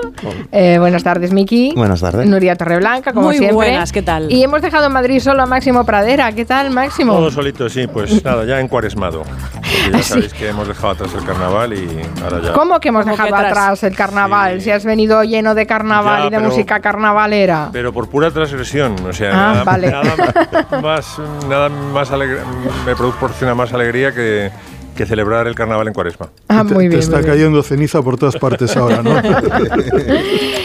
Bueno, eh, por cierto, la semana pasada, recordad, ¿fue la semana pasada o la anterior, Miki, que par, hablamos del asalto al Banco Central? Bueno, pues ayer, ayer fue la presentación del libro que estuvo Miki y, y no- ha compartido con nosotros la fotografía de, de él con el, el líder de la banda del asalto al Banco Sí, eso fue Central, que con además a- rubio, a inquietante, ¿eh? inquietan- la- a, a Max le gusta mucho la película, su favorita de Woody Allen, La Rosa Púrpura del Cairo. Sí. Fue un poco así, porque fue estar presentando el libro como si fuera una ficción, una película, y de repente apareció él, el rubio. Eh, cosa Sin, que- sin, pre- eh, sin preaviso. no, no, yo, claro, el, el rubio era uno- una de las fuentes de la autora, entonces vino, vino al acto él con toda su familia. Estaba previsto entonces. Estaba más o menos previsto, pero yo cuando, en- cuando quedamos en el bar justo antes de la presentación no lo sabía y, y aluciné. eh, aluciné va ahora con, como con una gorra, con la barba muy larga, un poco rojiza, porque Mm. claro, no acabo de ser rubio nunca, era más Sí, bien rubio- rubio pelirrojo. pelirrojo, sí. Y realmente, y estuvimos hablando un buen rato. Y realmente, claro, una persona muy persuasiva, muy embaucadora. O sea, le compraría su relato. Yo a, la- a los 10 minutos estaba convencido de que de- Vale del maletín, de todo lo que quisiera, porque era realmente una de esas personas como muy, muy vivas, muy inteligentes. Y me explicó en qué andaba ocupado esta- Mm. estos últimos meses. ¿En qué? Bueno, tiene que hacer como servicios sociales aún. eh, creo que se podía explicar porque, porque me dijo que lo podía haber explicado en el acto, ¿no? Eh, servicios so- sociales de, de- de prestación por, después de salir de la cárcel. Y entonces está en un pueblo del País Vasco y el servicio es que cada día le sellan lo que hace cada día, le ponen un sello conforme ha ido, es cuidar una de las ermitas del pueblo para que no roben. No. roben el cepillo. Ay, qué y se ve que, que llegó y le dijo al, al- al párroco, le dijo, pero usted sabe quién soy yo. y me estuvo explicando un montón de historias que es que no, no voy a explicar porque no pararía. Pero mi favorita es, es el intento fallido de secuestro de un personaje muy célebre de, ¿Ah, sí? De, de, bueno, de, de muchas décadas de esta ciudad de Barcelona. ¿Cuál, cuál diríais que es el personaje más célebre de- que podría querer secuestrar? Pues no sé, ahora mismo. A mí, como, no- como no se me ocurra Cruyff o alguno de estos. es mejor todavía. Mejor que Cruyff. Más internacional que Cruyff. Dice Quintanilla que copito de nieve. Toma ya. Es copito de nieve. Me, explicó el intento de... Lo sabías, Quintanilla, ¿no? No, lo- lo ha adivinado, lo ha adivinado. Qué fuerte. Me explicó que hubo ahí Qué listo. como mínimo el, el intento de... y De encima secuestrar me explicó como la, posible logística, es decir, un- una, grúa para, para coger a Copito. Qué Imagínate. Qué bueno. Bueno, Imagínate eso, lo tienes que llevar a algún libro, ¿eh, Miki? Qué No, no, me barbaridad. lo estaba explicando y ya estaba apuntando ya. o sea. Bueno, ¿qué os parece? ¿Nos vamos de carnaval? Va, que ya nos, tenemos a- al DJ Máximo Pradera con las músicas que, que acompañan a estos días de fiesta. Pues sí, mm, digo que ya carnaval un poco agua pasada porque terminó el miércoles, pero bueno. mm, Tú estás de resaca aún. Estoy de resaca, ahora empiezan esos los 40 días de cuaresma para purificarnos de cara a la Semana Santa que cae, me parece que a comienzos de abril. Nos pilla Sí. ya con la hora cambiada, cambian... que No, no es un momento gozoso del año cuando cambian la hora y se hacen los días más largos. y- Gozoso. Mira. Ese día de a las 3 eran las 2, ¿no? Esas cosas. No, en este caso será al contrario. Ah, bueno, nunca, a nunca las- los, nunca los Lo dices al revés, ¿no? A dos, a tres. Bueno, no podía empezar el carnaval sin, sin Cádiz, claro, que sabéis que es uno de los grandes carnavales españoles junto con el de Santa Cruz de Tenerife. De hecho, están hermanadas las dos ciudades y los dos carnavales. Era algo casi prohibido cuando arrancó en siglo XVI, siglo XVII y hoy tiene todos los reconocimientos del mundo, patrimonio inmaterial de la humanidad y, en fin, es un acontecimiento, ¿no? Y bueno, para terminar de ser, digamos, transgresor, eh, pues he cogido una chirigota de Cádiz para abrir boca, especialmente eh, escatológica, que es aquellas bragas antiguas. Aquella braga antigua de doble ancho que de tramalla, eso que dura diez años y no se te deshilaya, y aunque la tire con fuerza, no sé se van a romper, de caber doraña aquí de tal que aunque no te depile no se te sale ni un pelo afuera, y si tú eres moderna se pueden ver. Variedad de colores ¿Es, es muy antigua esta, esta chiricota? Esta ¿O- tiene, tiene sus añitos. sí. Ya. A, a mí me gusta mucho cuando hacen esa lectura política. es así. Las Tienen un, tienen un talento eh, espectacular en las chiricotas, sí. Son fantásticas, siempre le dan al personaje al que le toca Sí, recibir. Y, y no, es muy curioso que con todos los intentos que ha habido de arreglarlas, de, de prohibirlas incluso, ¿no? A su vez la chirigota está, mm, tiene más reglas que una fuga de Bach. Tiene que estar, eh, los cantantes de chirigota tienen que estar entre 12 y, y mínimo de 7. El, repertorio como mínimo a dos voces. Entonces hay un tenor, un barítono y luego se puede añadir contralto, tercera. Eh, se acompaña musicalmente también, eh, está, está regulado, está arreglado, ¿no? Un bombo, una caja, dos guitarras y dos güiros. Y en fin, eh, tienen que ajustarse a unas normas. Es, es gracioso porque al ser una al ser unas coplas transgresoras, eh, ellos mismos tienen muchas, muchas normas dentro, ¿no? Bueno, he traído algo eh, de, de segundo después de este aperitivo, pues totalmente distinto, que es eh, el Carnaval de Schumann. El Carnaval de Schumann es un- una suite de piezas dificilísimas. De hecho, se, toca, se tocaba poco hasta hace relativo poco tiempo porque no había pianista que pudiera con ello, ¿no? Y es Schumann, que tenía una personalidad, digamos, eh, bipolar, estaba eh, extendida su alma entre un tipo que se llamaba Eusebius y otro que se llamaba Florestan, que era el maníaco y el otro era el depresivo, ¿no? Pero a su vez, en Carnaval, pues rinde homenaje pues, a algunas eh, máscaras de la comedia del arte. Y uno de los que suplanta, porque esto directamente no es una máscara, es una suplantación, es Chopin. Y es importante eh, esta pieza porque yo creo que está a la raíz de la enemistad, del odio que le cogió Chopin a Schumann. Schumann a Chopin lo adoraba, de hecho le, ayudó mucho al, al comienzo de su carrera.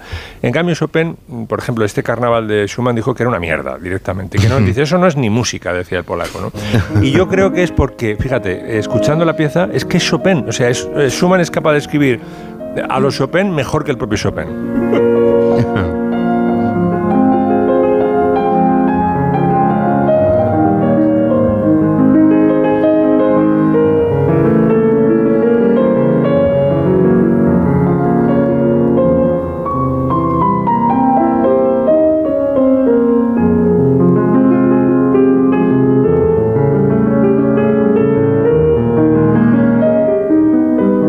la cuela, ¿eh? Porque. Bueno, sí, sí, yo no. apostaría, vamos, la, es- la escritura de mi plantación a que esto era Chopin. Esto es lo que decía, perdona, ¿eh? esto es lo que decía Chopin, que no era música, ¿o ¿cómo era eso? Claro, Schumann está disfrazado de Chopin en esta pieza. Y Chopin dice Chopin dice, esto no es música. Esto no es ni música, ¿no? Pero ¿cómo se tiraban los beefs entonces? O sea, ¿No había redes sociales? ¿Cómo, ¿Cómo decían esto es una mierda en los salones? ¿O No, es una pregunta de verdad, ¿eh, Max? Como... Yo creo que lo escribían, ¿no? O, o- o hacían como, como el duque de Alba Jesús Aguirre, hacían que le llegara, ¿no? En la- Exacto. Ahí cascando por los Me rincones. dicen que me dicen, me vienen diciendo.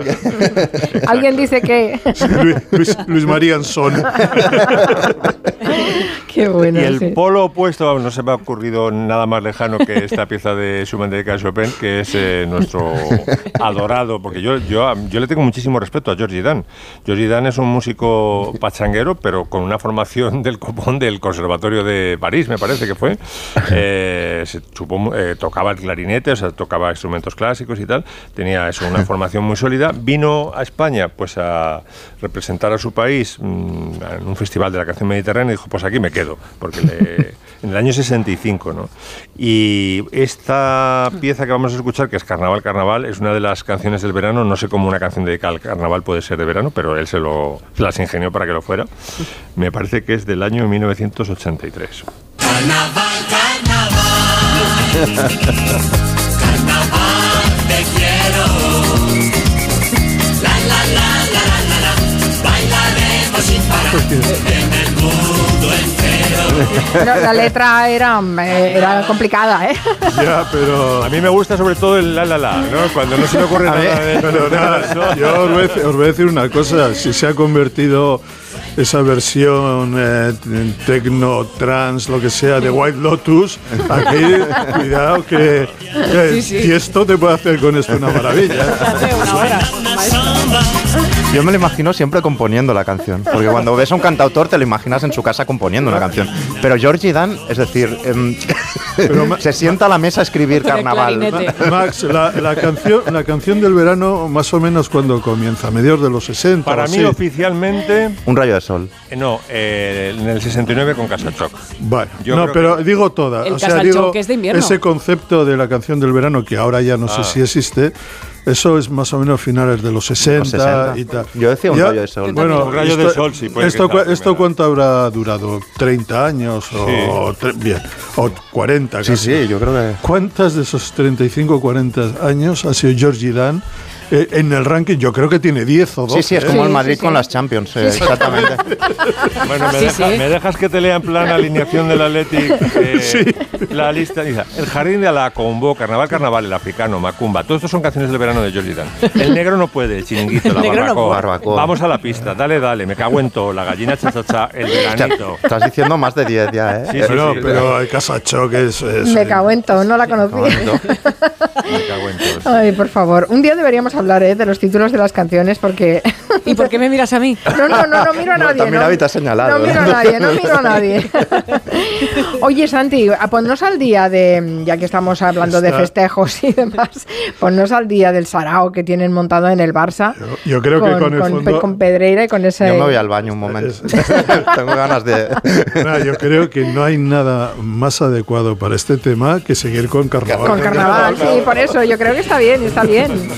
Lo podemos hilar, sí. Bueno, las últimas noticias que un árbitro eh, catalán, creo, Xavier Estrada, Hernández Estrada, ha pedido, ha, demandado ha puesto una demanda contra eh, Enrique Negreira, que era un árbitro, demanda al vicepresidente del colegio eh, del, del Comité Técnico de Árbitros por, por corrupción. Entonces, esta es una bola que va, que va creciendo. Yo, sinceramente, lo que no acabo de entender es que el Barça eh, ha, ha habido cuatro presidentes, no hayan comparecido a la vez para decir esto es tal, pero que de una explicación. Cada día que pasa, yo tengo la sensación de que la reputación del Barça empeora, y este es un tema muy grave, porque el Barça ha ganado muchos títulos y ha sido un referente en el fútbol mundial y corre el riesgo de que la gente empiece a pensar, bueno, es que todo esto, ¿cómo se consiguió? Porque había un señor que cobraba, yo estoy seguro de que no. Es decir, no tengo ninguna duda que cuando tú tienes a, a Messi, a Xavi, a, a, a Iniesta y compañía, tienes un gran equipo, como lo tuvo la selección española, que ganó el Mundial, sin Messi, además. Pero eh, creo que la situación del Barça exige que los socios del Barça, que alguien, no sé qué tipo de institución, se preocupe sinceramente, por dar la cara y si hay que tomar decisiones. No sé si hablar de. No, no, soy capaz de adivinar qué, pero lo que no puede quedar es tan nebulosa pensando que no se va a pagar. Yo creo que. No, ya ha habido, oír, ha habido, oír, oír, diciendo incluso, Santi, que, es que ahora que vamos bien nos sacan esto, como bueno, para, si fuera para, para una teoría conspiranoica. El, el otro día, 18 equipos de la primera firmaron un documento diciendo que esto era intolerable. Faltó el Madrid, el Madrid y el Barça. Entonces, eh, quiero decir que es una situación gravísima. Y aunque sea, prescriban los tiempos, aunque el, que está inmerso en este caso eh, por la Fiscalía, que es Enrique Negreira, diga que tiene Alzheimer y no sabemos cómo, se, cómo, cómo tal, que un es miembro de, Mm, varias directivas del Barça estuviera implicado supuestamente porque cobraba comisiones de lo que entregaban, todas estas cosas, en algún momento alguien tiene que decir basta. Tenemos que decir la verdad sobre lo que ha ocurrido en este caso, porque si no va a ser peor y cada día va a haber una bola nueva y no va a parar. Y esto, es una Decía Ramón Besa que como, como mínimo que los presidentes del Barça se pusieran de acuerdo para dar una respuesta institucional. Pero dice, claro, se llevan a matar. Entonces... Gaspar dice que, que, ¿Quién, él no sabía nada. Eh, Rosell calla, no ha dicho ni mu, no ha dicho nada. Bartomeu eh, es el que ha dicho, bueno, sí, pagamos, pero dejamos de pagar. Y yo pensaba que la empresa era del hijo, el que no, no, perdona, el árbitro que estaba, el vicepresidente del comité técnico de árbitro, y la porta mm. estuvo en, una época y le subió el sueldo y le subió los honorarios a Enrique Negreira. ¿Por qué? ¿Y para qué? ¿Con qué fin? Entonces, más esto, más dos faxes, dos burofaxes, dos faxes de Enrique Negreira amenazando al Barça con eh, contar la verdad sí, sobre sí. las irregularidades. Es que además hay chantaje. Si, está, ahí si, hay, detrás. si hay un chantaje, el Barça no puede permitirse que este señor vaya diciendo esto y que, y que calle. Yo creo que es un tema brutal que además puede tener recorrido en Europa. Yo supongo que la UEFA estará atenta a lo que está pasando porque es un escandalazo, un escandalazo muy serio y además creo que no afecta a la relación Madrid-Barça, creo que afecta a todo el fútbol español el Barça y el Madrid y Juan, todos contra todos. Y es evidente que el Madrid y el Barça han ganado la mayor parte de las ligas en, estos, en esos 18 años que estuvo Enrique Negreira. El Valencia ganó dos y que yo sepa el Atlético de Madrid ganó una. Pero en cualquier caso hubo también Copa del Rey, hubo eh, finales, hubo eh, equipos que ascendían y descendían porque jugaban y había árbitros que... Eh, o sea, ha habido equipos que tenían que ir a Europa, equipos que se han visto igual privados de, eh, ayuda económica porque eh, perdieron tal partido, tal. Entonces, cuando la sospecha va eh, agrandándose y no sabemos nada, y todo esto, bueno, ya veremos a ver si se pasa, no se va a pasar. Sí, sí, es un escándalo, efectivamente. Desgraciadamente es un tema reputacional gravísimo. Sí. No, porque sí. si todo el mundo a si a decir yo no sabía nada, fíjate con los dividendos que ha dado el yo no sabía nada, fíjate claro. la infanta Cristina, los dividendos que le dio lo de hacerse la tonta, ¿no? Claro. No, no, pero es, es, lo que dice Santi, es una cuestión de la reputación de... Hombre, del, claro, del y por cómo está corriendo el fuego, de verdad, que yo pienso que realmente ese tipo los estaba timando, que no había una influencia real. Yo, dudo mucho, además sé que no, no soy muy imparcial, pero no vi ese favoritismo. No, no, bueno, eh, yo no lo sé, los favoritismos, pero el problema es que si no podemos saber qué es lo que hace... No, yo en eso estoy completamente de acuerdo. Porque él dice, yo y quería, yo iba allí para garantizar la neutralidad. Mm. ¿Cuál es la neutralidad? La, del, la tuya y la del club que te está pagando 6 millones de euros. Sí. O sea, es una... Qué neutralidad tan cara. Bueno, es una en fin, ¿Y bueno. ¿cómo no lo veían, que nos hacer un bizum de 10 euros cuando te has tomado unas cervezas. bueno, luego... Miki, el pobre, está con respiración asistida porque este tema le va a la médula. es que, claro...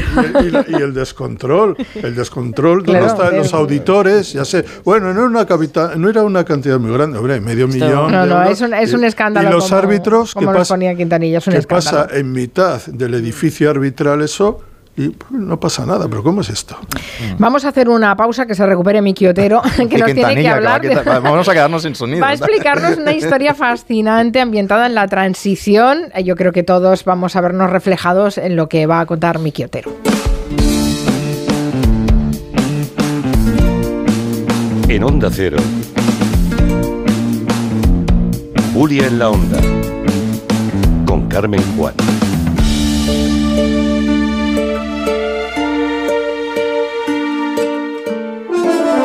Hace 70 años que Coca-Cola es la chispa de la vida en España. 70 años de la distribución de la primera Coca-Cola en nuestro país. Y para celebrarlo, el programa Más de Uno se hará en directo desde la planta de Coca-Cola en Barcelona. De allí salió la primera botella con la que comenzó un largo recorrido que continúa en el presente y se proyecta hacia el futuro. El lunes 27, Más de Uno desde la planta de Coca-Cola en Barcelona, con Carlos Alsina. Te mereces esta radio. Onda Cero, tu radio.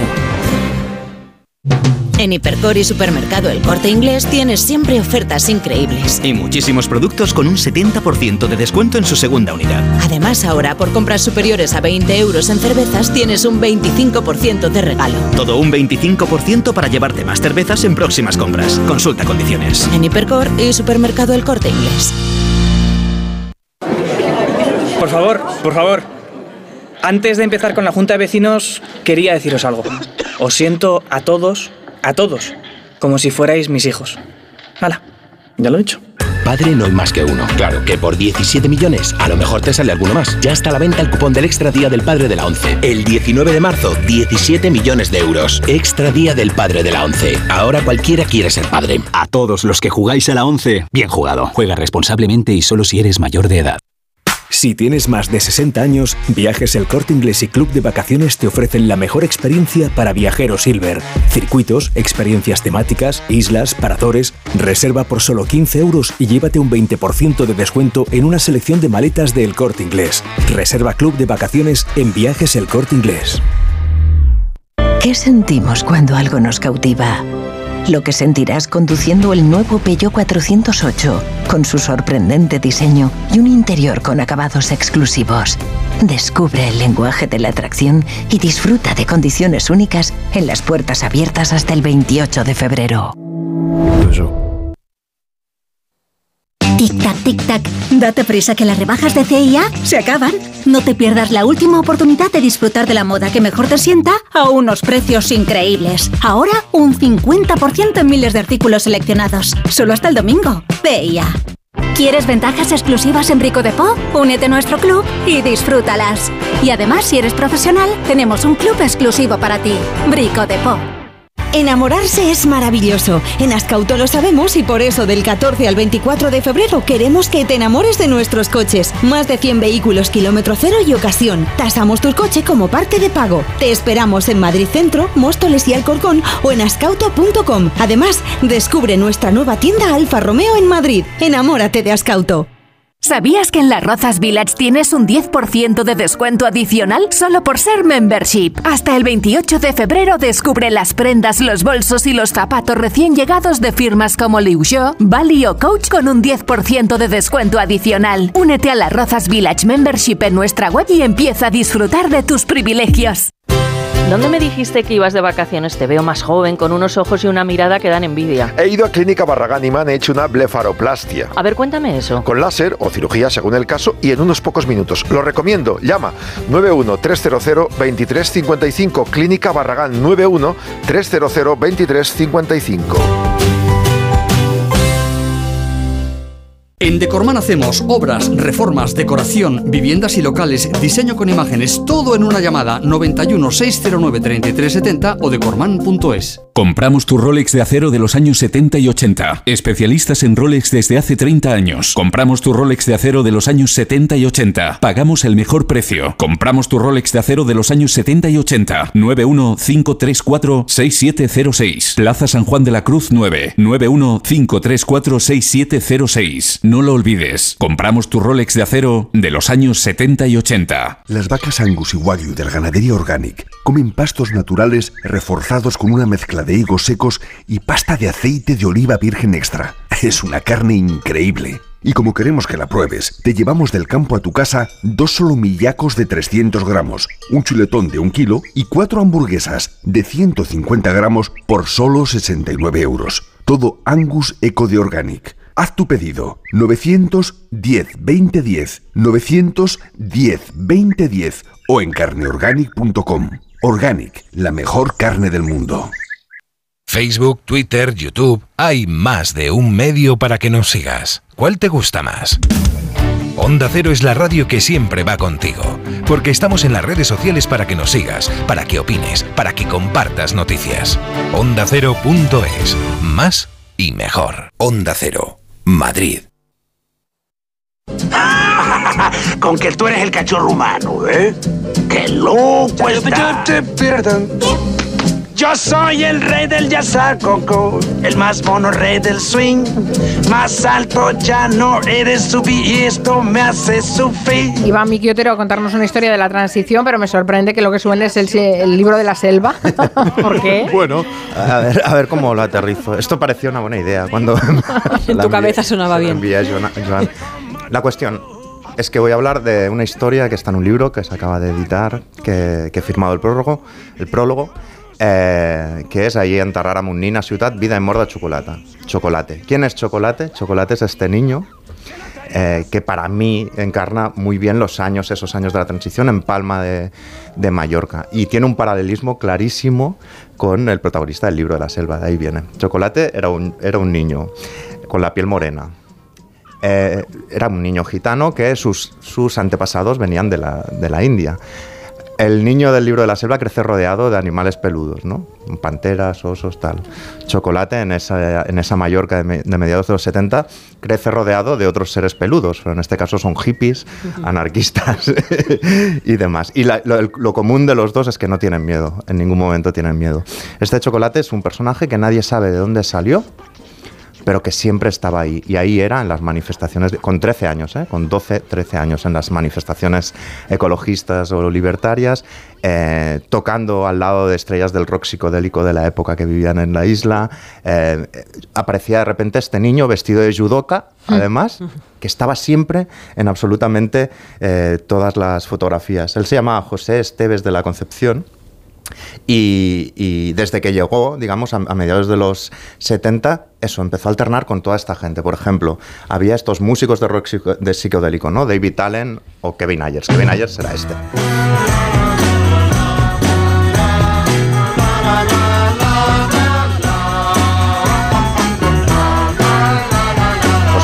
Kevin Ayers aparecía un chaval de 11 años vestido de judoka, se subía al escenario y daba palmas y taconeaba al ritmo del rock psicodélico de, de Kevin Ayers. Es flipante porque podríamos explicar, empezar la historia por el final, el 1 de mayo eh, del año 78, en la manifestación organizada por comisiones obreras, por la UGT. Como la primera manifestación que ellos creen, dicen, no tenemos libertad, pero por lo menos podemos reclamarla. ¿no? Es el, el primer año que, que hay como tres manifestaciones masivas donde ya abundan diversos grupos, eh, diversos grupos eh, anarquistas de la época, como Terra Libertad o el Comando Bakunin, otros chavales que estaban haciendo por ahí pintadas. Se están haciendo ya las primeras maniobras eh, para empezar a turistificar la, la isla. Se empiezan a crear los primeros parkings de, de- buses turísticos, ¿no? Y, hay una población gitana en la que está Chocolate de unos, 40 eh, unos 4.000 gitanos que vienen la mayoría de Portugal o de Asturias, que es el caso de, Chocolate. Y, él es un niño que, bueno, que va medio día al cole aproximadamente, está unas horas y no vuelve a, pisar el, colegio y que se empieza a dejar ver en estos bares que van- bares musicales que va abriendo, digamos, la ciudad de Palma, ¿no? Por ejemplo, en el 77 ya está en el Centro de la Guitarra, que es un garito que abre un tipo venido de Estados Unidos y está, Unidos y está ahí dando palmas eh, por encima de canciones de bluegrass y tal, con lo cual hace lo que harán eh, Pata Negra o, o Smash un- como sin enterarse, siendo un niño y en la misma época, en sitios donde igual toca Tete Montoliu, eh, que tocan músicos japoneses eh, o que toca este gran guitarrista de folk que es David Gahan.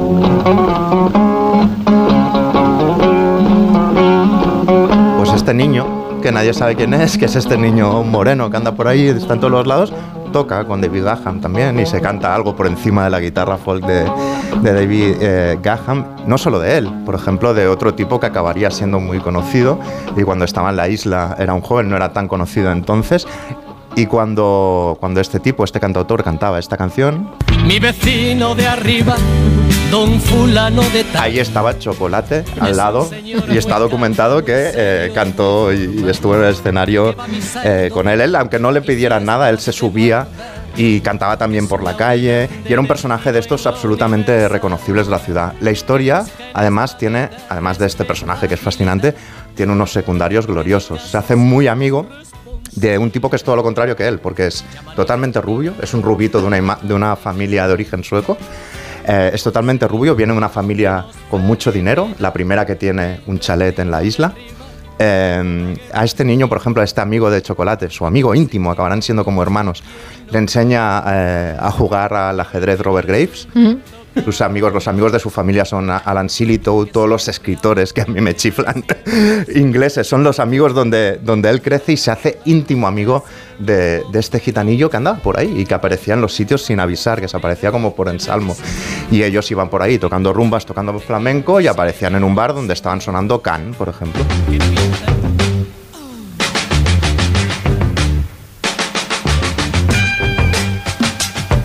Y ahí tenemos a Chocolate subiendo otra vez. ¿Eh? Por encima. Imagina qué vanguardia, eh, sin querer, a través de un niño en un sitio muy cosmopolita, de repente, claro, que era la palma de la, de la época. O iba a fiestas eh, en la casa que había montado el, que, el ilustrador que había hecho las portadas de la Braxas de Santana o, o del Beaches Brew de, Miles Davis, por ejemplo. Y, y bueno, el, el chocolate seguía por allí, seguía, digamos, lo que a él le gustaba eh, cantar en realidad cuando se subía a las mesas de los bares era eh, esto, ¿no? Libre, libre quiero ser, quiero ser, quiero ser libre, libre, libre quiero ser. Y, y uno de, de los episodios más míticos es cuando va con su amigo, con, con, con Mark Allen, con este chico que os decía que era de buena familia, y se suman a la ocupación de la isla del, del islote de Sadragonera, Ujú. que fue, una, fue muy importante en la época por lo que tenía incluso de simbólico, porque querían hacer una gran urbanización para explotación turística y 30 personas se pillaron unas golondrinas y unas zodiacs y tal, se fueron al islote y lo ocuparon durante 10 días. Y esto era todo gente mayor, excepto dos chavales. ¿Quiénes eran los dos chavales? Chocolate y, su amigo. Y hay fotos allí. Y el rubio. y, el, y el rubio podría estar. Y, y sobrevivían porque les cortaron, digamos, los suministros y entonces hay fotos de ellos como eh, comiendo lo que hay, lapas, uno que pescó un pulpo y se le pegó a la boca. El amigo de chocolate se ve que tuvo un problema con un anzuelo que se le puso en, en la ceca y, y sabéis quién lo curó, Miquel Barceló, que en ese momento era solo un hippie, pero acabaría siendo quizá el artista más internacional, digamos, que, que tenemos. Aquello duró 10 días, consiguieron, ese, ese, ese islote está a día de hoy protegido, no han, no han podido especular con él, y acabaría siendo la estrella también del primer gran festival de rock celebrado en la isla, que querían hacer una especie de cruce entre Woodstock y el Can- Canet Rock, y el 6 de agosto de ese año eh, invitan bueno, a gente del rock layetano, está Pau Riva, está, tocan todos los músicos de rock progresivo, eh, todo el mundo lo hace muy bien, pero hay un momento del festival que se sube espontáneamente un tal chocolate, se pone a cantar esto,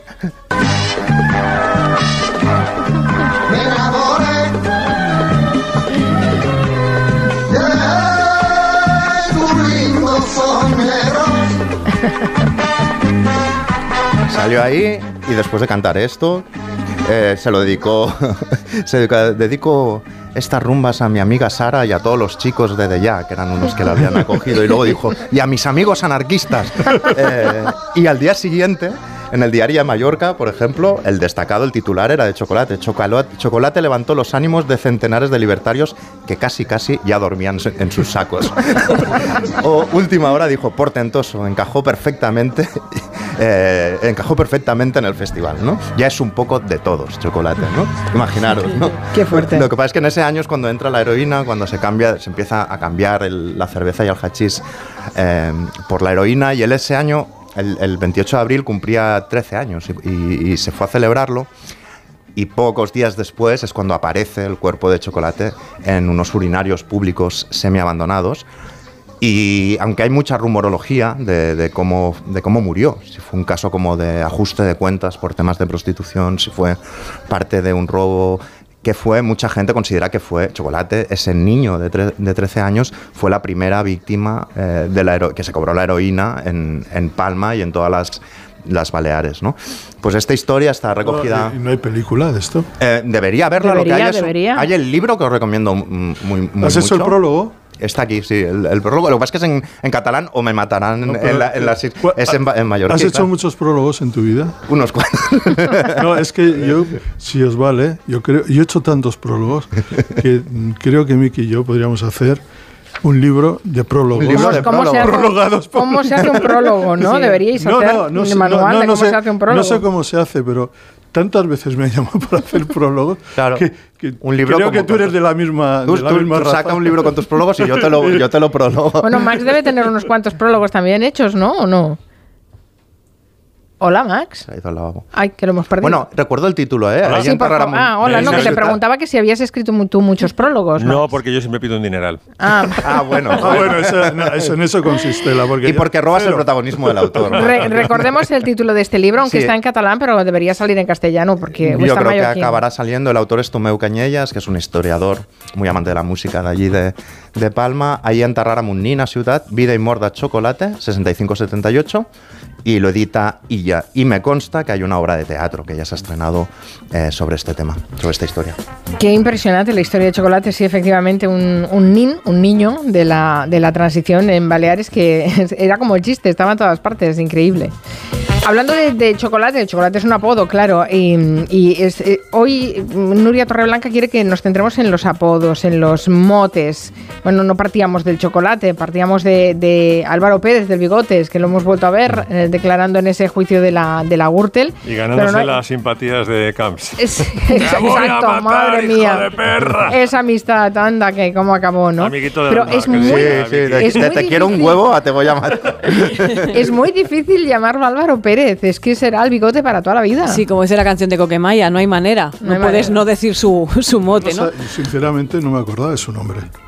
Mira, Claro, ¿qué bueno, pasa es que con es los eso lo que motes? pasa- y eso, insistemos en el tema, pero es que hay que ahondar en este mote, el bigotes, ¿no? Ese frondoso mostacho que tenía la culpa en ese momento, porque ya se lo quitó en ese momento Álvaro Pérez, ante la popularidad de ese famoso mostacho se lo quitó, pero es que le perseguirá durante los tiempos, jroña que jroña, ¿no? Es como Arturo González Panero, al que Francisco Correa bautizó como el albondiguilla.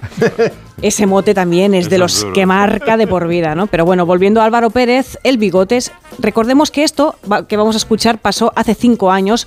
Óscar Matute, parlamentario de Bildu, se dirigió a Álvaro Pérez el bigotes de esta manera. Buenas tardes, señor Pérez. Discúlpeme de antemano si en alguna ocasión eh, no, le, no me dirijo a usted como Pérez y lo hago como bigotes porque usted será consciente de que en todos los titulares ha, ha triunfado el sobrenombre sobre, sobre el nombre. Pero intentaré, intentaré.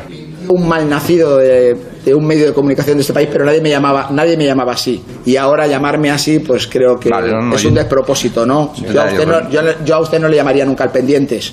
O sea que se Eso sería lo se peor que me han dicho en pido- esta cámara, no se se lo pido por favor, ¿vale? Gracias. A ver, hay que entender, yo, yo entiendo Yo ¿eh? esa grima, la rabia que te da que te pongan un mote más allá de la infancia y de la adolescencia, que son es el terreno natural en el que se ponen los motes, ¿no? Donde la crueldad está en cada nanosegundo del metaverso, está por todas partes, ¿no? Todos conocemos a niños que tenían un nombre civil, pero lo perdieron eh, en favor de un mote. Ya en la edad adulta eh, se pueden reconocer gremios donde se ponen motes con más facilidad, como práctica habitual. Por ejemplo, en la mafia. Recordemos que en uno de los nuestros no hay nadie que no tenga mote. Éramos Jimmy, Tommy y yo, y también Anthony Stabile, Hola, chico. Frankie Carbone. Hola, ¿cómo estás? ¿Todo bien? Llamo. Además estaba el hermano de Mo Black, Andy el Gordo. ¿Qué tal estás, amigo? Y sus chicos, Frankie el italiano. ¿Algún problema? Y Freddy el sin nariz. ¿Qué hay? ¿Cómo va eso? También estaba Pete el asesino, el hermano de Sally el pelotas. A propósito, me he ocupado de lo tuyo. Luego estaba Nicky el ojos. ¿Qué hay, muchacho? Y Mickey Francese. Hola, amigo. Fui a ver a aquel tipo. Y Jimmy el dos veces. Tenía ese apodo porque todo lo decía dos veces. Eh, espera, voy por el periódico. El periódico.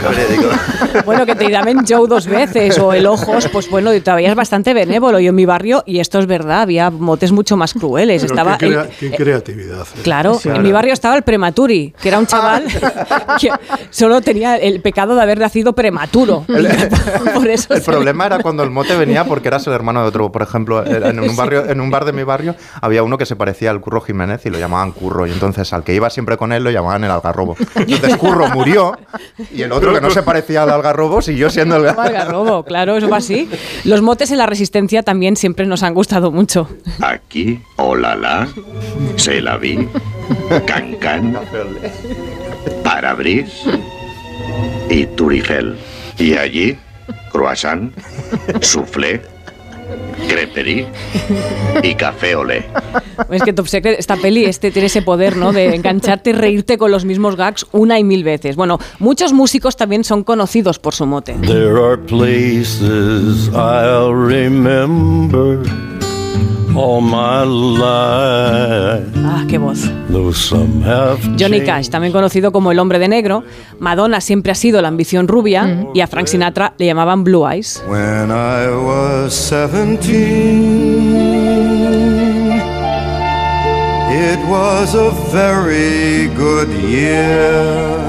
Esta es la parte bonita, ¿vale? Os lo dejo así bonito, elegante, oh, qué gracia, Johnny Cash, Frank Sinatra. Pero también pensad que hay canciones protagonizadas por gente que tiene motes y eso se da mucho en la canción latina. Ahí van tres ejemplos muy bailongos y con eso terminaremos.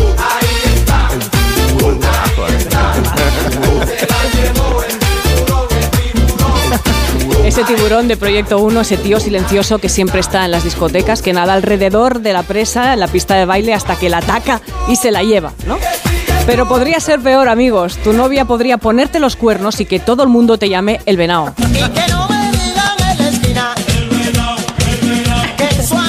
mortifica. ¿Cómo pudimos bailar esto, por Dios? Bueno, también tenemos el romance de Curro el Palmo, cantado por Al Nanu doble mote. Acabamos con la historia kinky de Pedro Navaja, canción de Rubén Blades, pero que traemos aquí por la Orquesta Platería. Por la esquina del viejo barrio lo vi pasar con el tumbao que tienen los guapos al caminar. Y os recuerdo, amiguitos, que en el Comanche aquí casi todos tenemos mote. Eh, Max es el enfant terrible, Mickey es el primo, o Mick, o tiene varios motes más. Asen- Asenjo era el arquitecto hipster, Caprile el gremlin, Segurola el bar, desde hace mucho tiempo. El bar. Bueno, tú Miss Dinamarca. Dinamarca, pero además se lo puso chiquito. Sigrid. también, también, Madre gusta. mía. Qué bueno.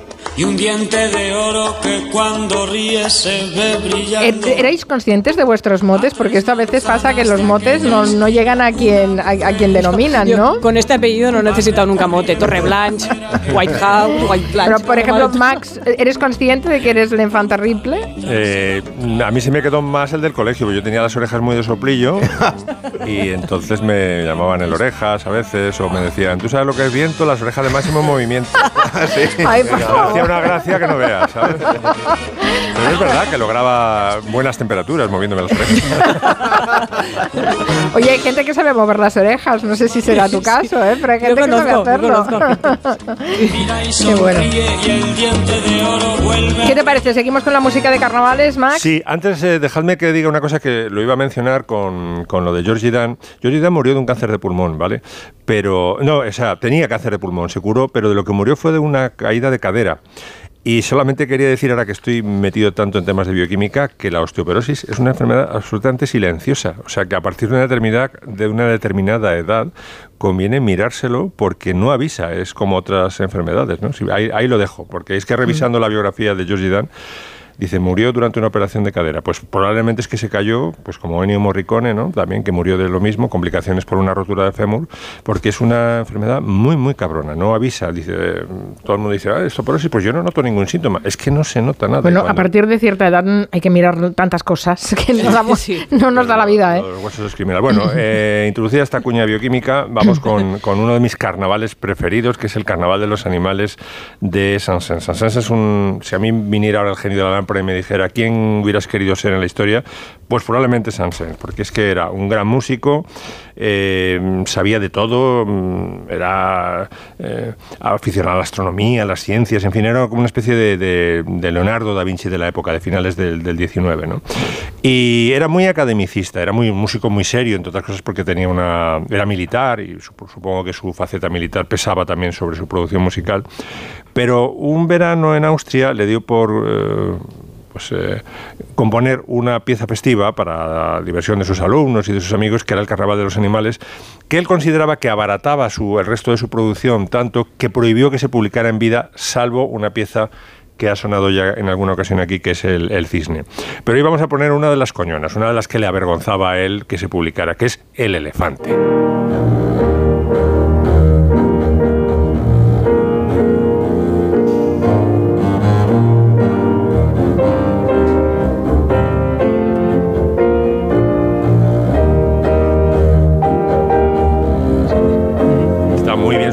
El contrabajo, ¿verdad? El, Sí, sí, el sí, paso sí. del elefante. Bueno, Lo pues ves muy que- paquidérmico, sí. El, eh, la pieza es una suite como la de Schumann con Chopin. Eh, esta tiene 14 movimientos.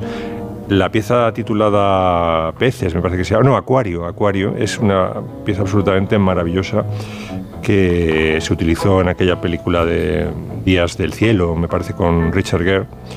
Eh, cogieron esa pieza de Saint-Saëns para la banda sonora y la verdad es que levantaba la película cada vez que aparecía Acuario en Días del Cielo.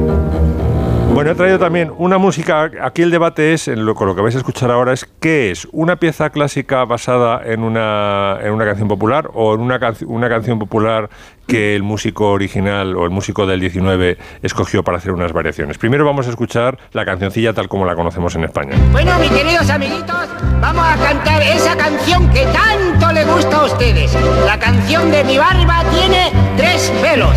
¿Estamos preparados? ¿Preparados? Sí. Vamos a ver. Mi barba tiene tres pelos, tres pelos tiene mi barba. Si no tuviera tres pelos, pues no sería una barba. Pues es- recuerdos de infancia. Total. Es la adaptación a España Ah, de una qué- vieja Qué cartesiano, ¿no? Todos tres pelos, no sé. Esta era de las más divertidas porque os acordáis que luego llegaba una parte que no había que mencionar ni la barba. O sea que si, si mencionabas la palabra barba perdías, luego tenías que saltarle también pelos, en fin, ibas restando palabras y era una, una canción que te iba a tensar, era como un concurso, vamos. Sí, sí. ¿Y la versión original?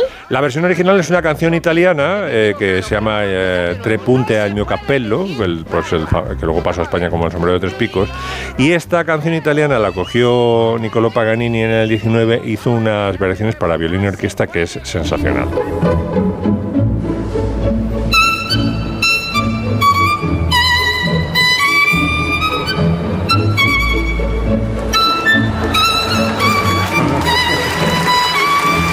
¿Cómo, puede, cómo pueden degenerar algunas canciones, ¿no?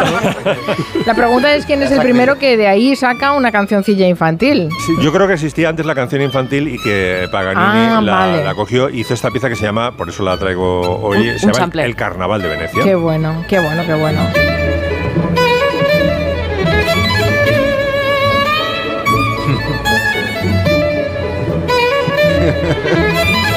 Qué bueno. Por cierto, ya que estamos tan emocionados, deberíamos cerrar con la noticia que más nos ha emocionado esta semana, que ha sido que los Rolling Stones han fichado a Paul McCartney y Ringo Starr. Pensamos en Santi Segurola cuando leímos la noticia. Dijimos, esto lo tiene que comentar Santi. Por la edad, ¿no? No, porque siempre nos traes los... Be- Bueno, siempre no, pero los Los Beatles, Beatles llegan de tu siempre que- mano. que- Que no, que no- los Beatles que no falten. Claro. Bueno, esta es una canción, Si Smile Sweetly, que me parece maravillosa, del disco para mí más bitleriano de los Rolling Stones, eh, Between the Buttons. the Buttons. Y es, eh, sí, eh, por lo visto, McCartney y Ringo Starr van a aparecer. Se habla más de McCartney, no está tan seguro lo de Ringo Starr, pero parece que también en el próximo disco de los Rolling Stones que se está grabando en, en Los Ángeles. La verdad es que por mucho que se hable de gran rivalidad, digamos que culturalmente y mm, se ha hablado de esa rivalidad que yo creo que en términos de relación entre ellos no era para tanto, es más, tenían muy buena relación. Al contrario, Santi, yo creo que la primer- el primer gran éxito de los Rolling es una canción de los Beatles. Sí, Es la- exactamente. Y la verdad es que han, han tenido buenas relaciones. Ahora es curioso, ¿no? Porque a los Beatles le faltan dos y a los eh, Rolling Stones le faltan dos. Ah. Quedan cinco. Entonces, ¿qué le faltan a los Stones? Un bajista. The Beatles que es- Stone. que es- Ya está. que- un bajista que es McCartney y un batería. Ha muerto Charlie Watts y ahí está Ringo Starr. O sea, tienen, han hecho ya el equipo perfecto. Por cierto, hay una gran canción, otro día la pondremos, de Beatles and the Stones, que habla de, de- de lo, de lo que han significado los dos. Yo, sinceramente, creo que culturalmente han sido mucho más los Beatles, pero en términos musicales hay una gran tribu de fanáticos de los Rolling Stones y les entiendo. Pero Oye, para eso está la ¿Tú música. te imaginas que, que Mick Jagger llama a McCartney y le dice, bueno, sí, oye, vamos a hacer este proyecto y la batería que la ponga Ringo? Y dice Paul, no, no, ya la pongo yo también. O sea, ¿Sabéis? A lo mejor así ha pasado eso. Está claro. Pues no, me- me- en alguna ocasión, creo que en algún festival en lo- los 80, alguna vez aparecieron los dos, McCartney. eh, uno es de origen más obrero, de Liverpool, el otro es de origen más burgués. Hay que decir que la gente que sepa que eh, Mick Jagger empezó a estudiar en la London School of Economics, o sea que la- sabe de qué va la pasta y siempre ha sido el que se ha preocupado de todos los aspectos financieros de los estados. En el, en el capítulo de Los Simpson que hay un campamento de las rock, Mick. Jagger aparece con gorra de contable. Las noticias os voy a dejar. Gracias, Miki, Max, Gracias. Santi. Hasta pronto, Noticias de las seis. Y seguimos.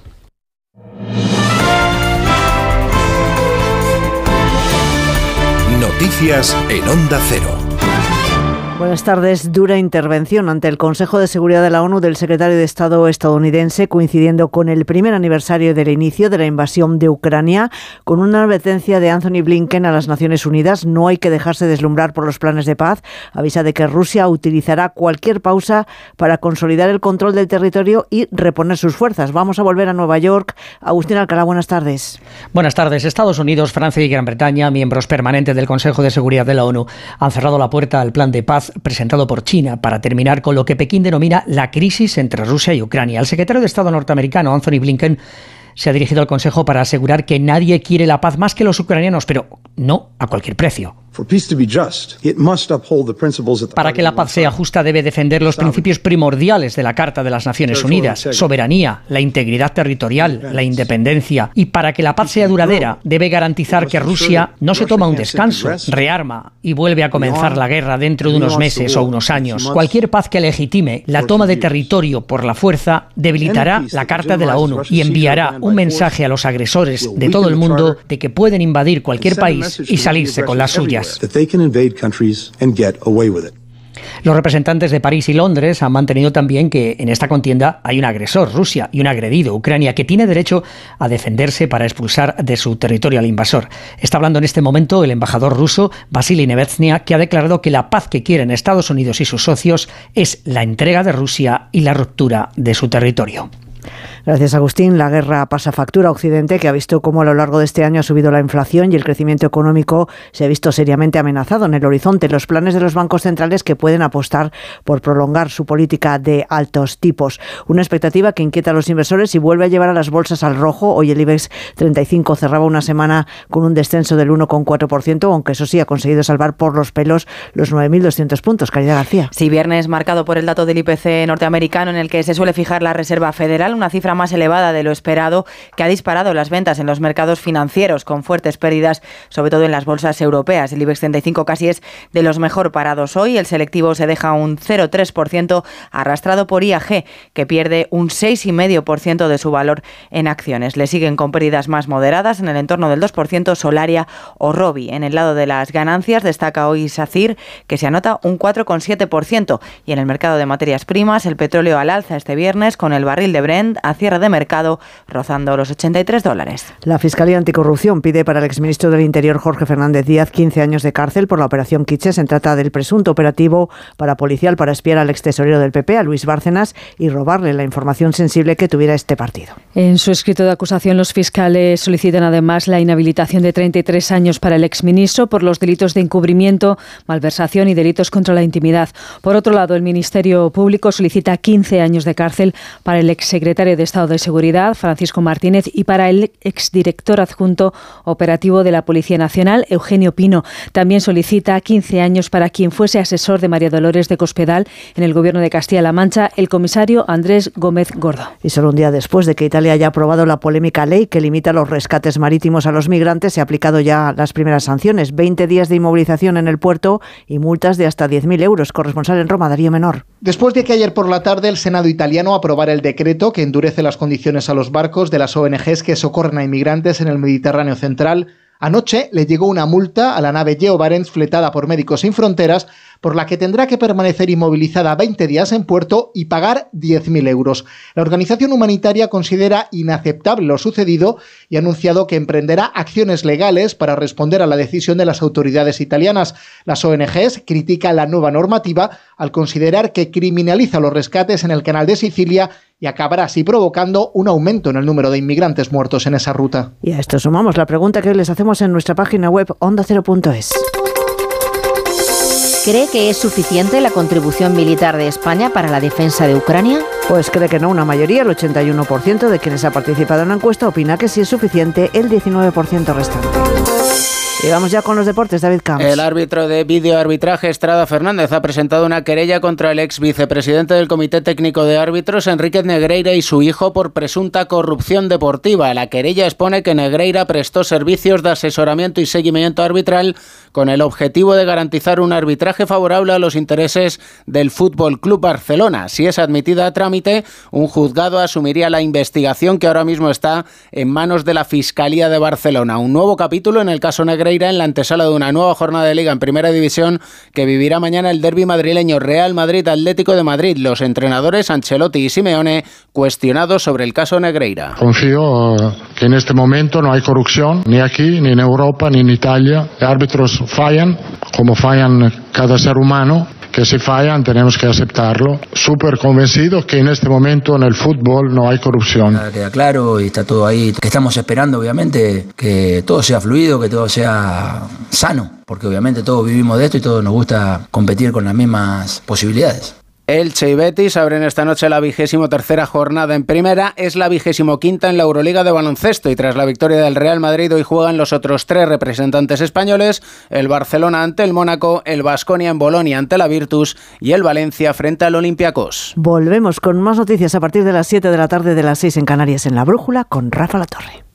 Como el perro y el gato. Es lo que tiene ir al veterinario, que vean lo que le pasa. El veterinario ha valorado que esa tos requiere un tratamiento con corticoides y el animal está mejorando. Los gatos que viven en un recinto cerrado y que no salen al exterior, evidentemente en algún momento Tienen la curiosidad. tienen el interés, esa curiosidad. Y si ven una puerta abierta y dicen, "Pues a ver qué hay ahí al fondo, pues tiran. Aquí está, como el perro y el gato, para pasar ese buen rato. Todo sobre las mascotas con Carlos Rodríguez. Como el perro y el gato. Sábados a las 3, domingos a las 2 y media de la tarde y siempre que quieras en la app y en la web de Onda Cero. Patrocinado por Menforsan, los especialistas en cuidados, higiene y cosmética natural para las mascotas. Te mereces esta radio. Onda Cero, tu radio. ¿Y tú que tienes adolescentes en casa? ¿Qué necesitas para tu seguridad? Nos vamos algún fin de semana fuera y ellos prefieren quedarse. Invitan amigos, entran, salen. Y yo no me quedo tranquila. Pues con la alarma de Securitas Direct sabrás que están protegidos dentro de casa frente a intrusos y emergencias y tú siempre podrás ver a través de las cámaras que están bien. Y es que tú sabes lo que necesitas y ellos saben cómo protegerte. Llama ahora al 900-272-272 o entra en securitasdirect.es y descubre la mejor alarma para ti. Las mejores ficciones ahora se escuchan. ¿Qué pasó en Marte? ¿Por qué hicimos lo que hicimos? Retornados. Y lo más importante, ¿para qué volvimos? Han subido las persianas y hay un policía que está asomado mirando. Malas decisiones. Dios, me cago viva. Mira, me voy a quitar el chip, ¿vale? Nosotros 2036. No quiero seguir compartiendo sueños contigo. Solo en Sonora. Hola, soy Félix, árbitro experto en pitar penaltis y fueras de juego. Pero cuando tengo que revisar mi contrato de alquiler, siento que me falta el aire. Por eso soy de legalitas, porque sé que con una llamada un experto me ayuda a resolver lo que yo no domino. Hazte ya de legalitas. Y ahora por ser oyente de Onda Cero y solo si contratas en el 91661, ahórrate un mes el primer año. Legalitas y sigue con tu vida. Donde pongo el ojo, pongo la oferta. Dos gafas de marca con antirreflejantes por solo 89 euros. Infórmate en soloptical.com. Las noticias recientes nos dan pocas alegrías. Aún así, debemos disfrutar de la vida. ¿Ansiomet te puede ayudar? Ansiomet con Crocus Atibus mantiene tu ánimo positivo. Ansiomet de Pharma OTC. Desde Fiat te invitamos a disfrutar de unas condiciones especiales en los Fiat Dolce Vita Days. 0% TAE, 0% TIN. Financiando con FCA Autobank hasta 6.000 euros y hasta 24 meses. 24 cuotas mensuales de 250 euros. Precio total adeudado y a plazos 6.000 euros. Válido para 500 unidades en stock hasta el 28 de febrero. Consulta condiciones en fiat.es. Un día descubres que tienes humedades en techos, paredes, están por todas partes. ¿Qué puedes hacer? Llama a Murprotec. Llama al 930 1130 o entra en murprotec.es. Si con las humedades te las tienes que ver, ¿qué puedes hacer? Llama a Murprotec. 930 1130. Murprotec. Cuidando tu hogar, cuidamos de ti. ¿Eres arquitecto, interionista, constructor o distribuidor? Cebisama, la feria líder del sector cerámico, baño y piedra natural, te espera en Feria Valencia del 27 de febrero al 3 de marzo. Descubre las novedades de más de 500 marcas y las últimas tendencias. Más información en cebisama.com. Si a ti lo que realmente te gusta es llegar del trabajo y ponerte a revisar portales inmobiliarios, hacer llamadas, mandar mails, organizar el papeleo y tener que enseñar tu casa a desconocidos, hazlo. Si no, confía la venta de tu casa a los mejores profesionales y disfruta de lo que realmente te gusta. Gilmar, de toda la vida, un lujo. No se pierda la temporada de la lamprea en Restaurante Burela y todos los días un plato de cuchara. Calle del Nardo 2, restauranteburela.es, cocina gallega. ¿Necesitas una reforma integral? En Pedro Lanceros te ayudamos a hacer de tu casa tu hogar. Reformamos tanto viviendas como edificios y te asesoramos personalmente durante todo el proceso para lograr los mejores resultados. 91 411 1942 o pedrolanceros.com. Pedro Lanceros, nuestra experiencia y tu fidelidad, la clave de nuestro éxito. Grupos Eneas compra casas para reformar al mejor precio. Llame al 91 639 0347 o escriba a info@gruposeneas.com. Ponte en forma ahora con Basic Fit. Mereces sentirte bien contigo mismo, así que haz del fitness un básico en tu vida. Consigue nuestro kit fit gratuito con todo lo que necesitas para ponerte en plena forma. Basic Fit, go for it. Si es que ya lo digo yo siempre, dúchate que sale económico, pero eso sí, hazlo en un plato de ducha de Duchamanía. Hazme caso, ¿no ves que una bañera tiene más peligro que meter los dedos en un enchufe? Y mira que son bonitos los platos de ducha de Duchamanía.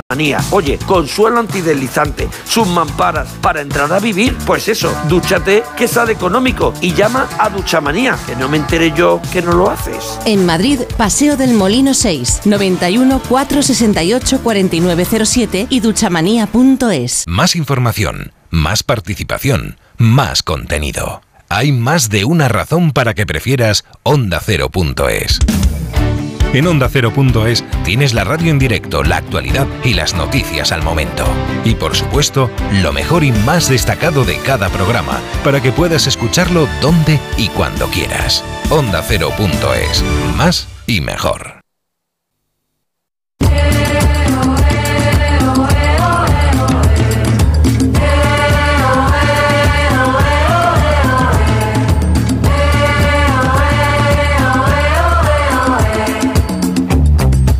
Las 6 de la tarde y 12 minutos. Arranca la segunda hora del Comanche. Sigue aquí Nuria Torreblanca. Aquí estamos. Se incorpora a Madrid Noelia Danez. Buenas tardes, Noelia. Buenas tardes, ¿qué tal? Y hoy tenemos sorpresa, porque desde otro continente nos acompaña un viejo amigo, un gabinetero de, de corazón con manche.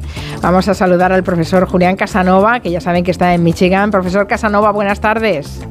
Hola, buenas tardes, Mari Carmen. Hace mucho que no oía esa música yo de Barrabás. ¿eh?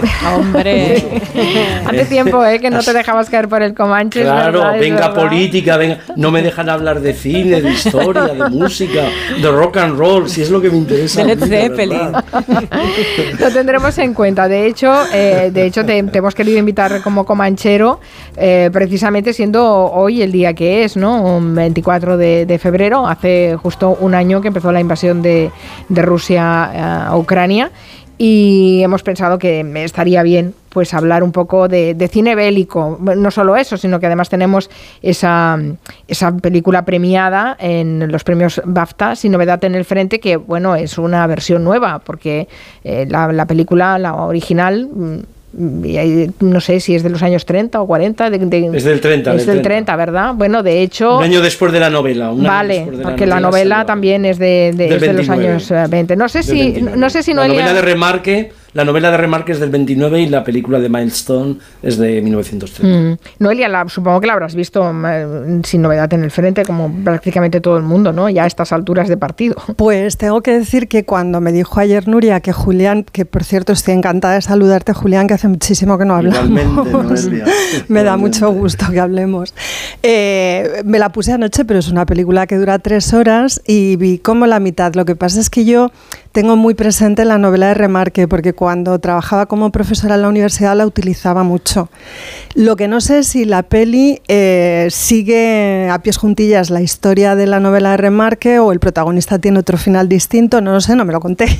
Vale, no lo contamos. no haremos spoilers. Pero he visto que el ritmo de la película recogía perfectamente bien el ritmo que le imprime Remarque a la novela, que es una novela muy lírica, pero también muy eficaz. ¿no? Es un canto antimilitarista. Bueno, ahora Julián nos contará. Hmm. Eh, bueno, en fin, que yo estoy entusiasmada de oír hablar de esto, claro. Bueno, sin novedad en el frente, que estamos hablando de una película de los años 30, pero es que en el, año pasado se hizo esta versión, que es la que ha sido premiada en los BAFTA.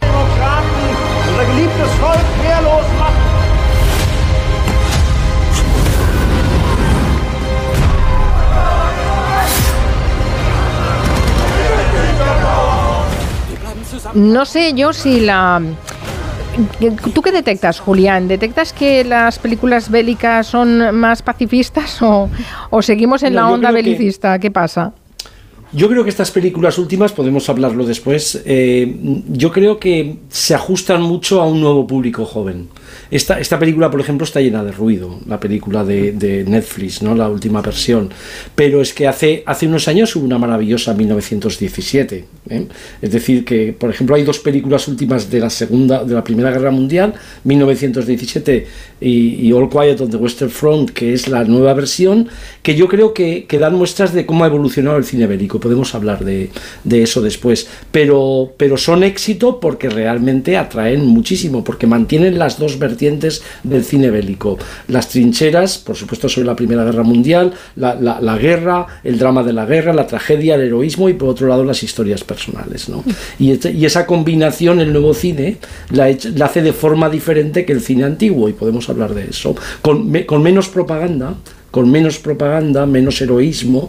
Es, es, un, es un, cine más, no, no, digo que es neutro, ¿eh? pero es un cine muchísimo menos militante que el anterior. Bueno, es que antes muchas películas bélicas las producía directamente el Pentágono. Sí, no, y, ya no ya no solo eso, sino que realmente el, cine bélico es una forma de, desarrollar no solo las crueldades de la guerra, el realismo, el heroísmo, sino que eran de combate, eran armas de combate que utilizaban fundamentalmente los vencedores. Pero hay también muy buen cine de los derrotados, ¿eh? sobre la Primera Guerra Mundial. Bueno, en realidad el cine de Remarque es un cine sobre derrotados, porque los protagonistas son alemanes, no son británicos o, o franceses. Y sirvió durante muchísimo tiempo de propaganda. Podemos ir a Tora Tora Tora, podemos ir, por supuesto, a salvar al, al, soldado Ryan, ¿no? Y, y, en realidad hay un cine de, que se llama bélico pero no es bélico, es de retaguardia. ¿Cuál es el paradigma? Pues Roma Chitaperta, ¿no? De, de, Rossellini, ¿no? Es un cine, es un cine de retaguardia o, paisa, del de, mismo, de, de, el Rossellini. Es un cine que no refleja las batallas, hay muchas películas que no reflejan las batallas, pero que, dan esa, esa, imagen ya diferente. Y por supuesto hay una, una larga tradición de antimilitarismo y de pacifismo que está en la primera expresión que está en la primera expresión de, de, Sin Novedad en el Frente, pero que representa clarísimamente eh, Senderos de Gloria. ¿no? Creo, que, creo que estamos hablando de muchísimas cosas, pero es muy interesante porque el cine de guerra ha atraído a millones de personas a lo largo eh, de la historia. Y creo que hay un punto de inflexión, y el punto de inflexión es la Primera Guerra Mundial. Ahí es donde la gente vio que no había habido otra guerra como esa, con la mortandad, con las trincheras, con el heroísmo, con el nacionalismo, con el ultrapatriotismo, y además en una guerra que acaba 20 años después en otra peor. Creo que todo eso es muy interesante. Preguntaba Noelia, claro, ya no, no lo sabía, que ayer se le pasó el día y no pudo ver las tres horas de, película, tampoco vamos a hacer un spoiler, pero eh, ¿tú, crees que se refleja bien el espíritu de la novela de Remarque en la adaptación que se hizo en su momento en el cine? Sí, porque la novela, sí, porque la, película de Milestone eh, respecto a la nueva mm, capta el humor, que las trincheras no solo son el heroísmo, la gente que va a matar, es una, es una historia del desencanto, de alguien que, que a estudiantes, eh, jóvenes a los que les han movilizado pensando que detrás había una guerra corta, fue larga, que era una guerra brillante, fue desastrosa y que además era una guerra en servicio de la patria. Y, y, la, y la novela va de desencanto, ¿no? La novela va de cómo, de cómo esa gente percibe eh, ese desencanto del ultrapatriotismo por el cual iban a matar y al final se dan cuenta que no es cierto, que, además no es corta, que además no están matando a, un enemigo que es enemigo, sino que están matando a gente como ellos. Y después hay una buena parte del humor. Remarque todo eso lo, lo, reflejó muy bien. Es muy interesante. La, la, vida de Remarque es muy interesante porque no sé si sabéis eh, que se casó con Paul Godard, aquella persona de tiempos modernos, aquella actriz de tiempos modernos que eh, se había casado a su vez con Chaplin, había casado con Chaplin. Y, lo que, lo que no sé si sabéis que el famoso Instituto Remarque, que es un instituto de historia en la, en la Universidad de Nueva York, fue creado por Paul Godard con fondos de lo que era Remarque para estudiar la historia de, Europa. ¿Sabéis quién dirigió por primera vez ese instituto Remarque ya en, este siglo XX? Tony Judd, muerto, el fallecido Tony Judd. Fue, fue, el primero que dirigió, fue el primero que dirigió el instituto Remarque que está en Washington Square y es con dinero, con dinero de Remarque dado por Paul Godard, que era su señora, su mujer, hasta el último momento. Es muy interesante esta historia. Qué fuerte, qué fuerte todas esas coincidencias. Vamos a escuchar un fragmento de Sin Novedad en el Frente, de la película de los años 30. Será una guerra rápida y habrá muy pocas bajas. Pero si hubiera muchas, recordemos una frase que dijeron los romanos cuando luchaban en tierras ajenas. Dulce decorum es pro patria mori.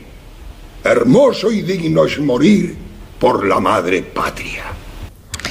Sí, bueno, las guerras siempre se anuncian como cortas y después se, se, alargan. Dice Jordi a través de Twitter, un oyente habitual, que la película Sin Novedad en el Frente también tuvo una versión en el año 79 de Delberman eh, con Donald Pleasence. Bueno, no, sabía nada de la historia de Remarque, eh, de Eric María Remarque. Pues fíjate, podemos hablar de su relación con Marlene Dietrich también, que fueron cuatro años. Sí, y de hecho hay un libro con la correspondencia de ambos que se titula algo así como Dime que me amas o Dime que me quieres. Sí, eh, bueno, es que él tuvo una vida alucinante, ¿eh? y además un hombre que renunció a su nacionalidad, se hizo norteamericano en el año 47 y, bueno, yo creo que el matrimonio con, Godard, con Pauline, es eh, fascinante por lo que significó para ambos. Aparte que era un hombre súper atractivo. Yo os cuento que de joven estaba enamoradísima de Remar, que creía que era mi novio. sí, era un poco mi fantasía, porque y me, interesaba muchísimo su literatura y, toda su trayectoria. Sí, sí, es como el último romántico. Claro, nombre. Perdón, sí. Yo, creo que la novela de, de Remarque y la película de, de Milestone son las primeras que fijan a la Primera Guerra Mundial como como el gran emblema de la pérdida humana, ¿no? de la deshumanización del contrario, de la trinchera. Porque hay otra película paralela que es muy interesante, que es la de Kim Vidor, eh, The Big Parade, ¿no? que es una, una película que contiene también eh, escenas memorables de las batallas de la Primera Guerra Mundial, ¿no? pero también la, la, pesadilla. Es que el tema fundamental de toda esta gente es que vivía en una sociedad civilizada, europea, que había colonizado el mundo, que creían que estaban en el paraíso respecto a otros países y que de repente todo aquello se convierte en una, en una pesadilla. Yo, yo lo he dicho muchas veces, eh, Mari Carmen, y los oyentes a lo mejor pueden estar interesados, es que la guerra más cruenta del siglo XIX, que es la de Crimea, se lleva a la tumba a medio millón de personas. La guerra más cruenta del siglo XIX, que es la guerra civil americana, que fue muy mortal, porque este país tenía 30 millones en los años 60 del siglo XIX y se llevó a la tumba a 700.000, no tiene nada que ver con los 9 millones de personas que mueren en la Primera Guerra Mundial. Es, la, es una guerra que se aplica por primera vez la tecnología moderna al servicio de la destrucción, que se aplica la guerra química, que está el gas, que está la aviación, la artillería. Es decir, es una guerra que, y eso, por ejemplo, en la última, quien vea la versión de Netflix de, de todo sin novedad en el frente, se dará cuenta cómo, cómo todo eso impacta con una música pegadiza, ¿no? que, que, que trata de reflejar en realidad la muerte. Y, y, y esto es algo muy interesante porque ya no es propaganda solo, es una forma de decirle, de decirle a la gente que eh, la guerra forma parte de la vida de Europa que la guerra forma parte de, la destrucción del contrario, que en el fondo lo único que pasaba es que tenían nacionalidad diferente, porque incluso en este caso no hay un elemento racista, etcétera. Y después en todas de ellas está la masculinidad. La mujer no participa prácticamente, ¿no? Este es un tema que le interesará muchísimo, segurísimo, tanto a Nuria, a ti y a, Noelia, porque realmente es, es, una exaltación de la masculinidad, de la camaradería, de, de los jóvenes, de la juventud, de la imagen de la juventud unida con la masculinidad. Y claro, eso si lo tomas como neutro, pues no pasa nada, pero si lo tomas en contexto histórico, detrás está el fascismo, por supuesto. Bueno, eh, a ver, nuestra memoria, nuestra memoria reciente no, pero no hace falta irse muy lejos para tener en la memoria, en, nuestra memoria histórica, eh, en la patria, eh, la, memoria española, la guerra civil hace poco, además, ¿cuántos años tiene ya esta película mientras dure la guerra?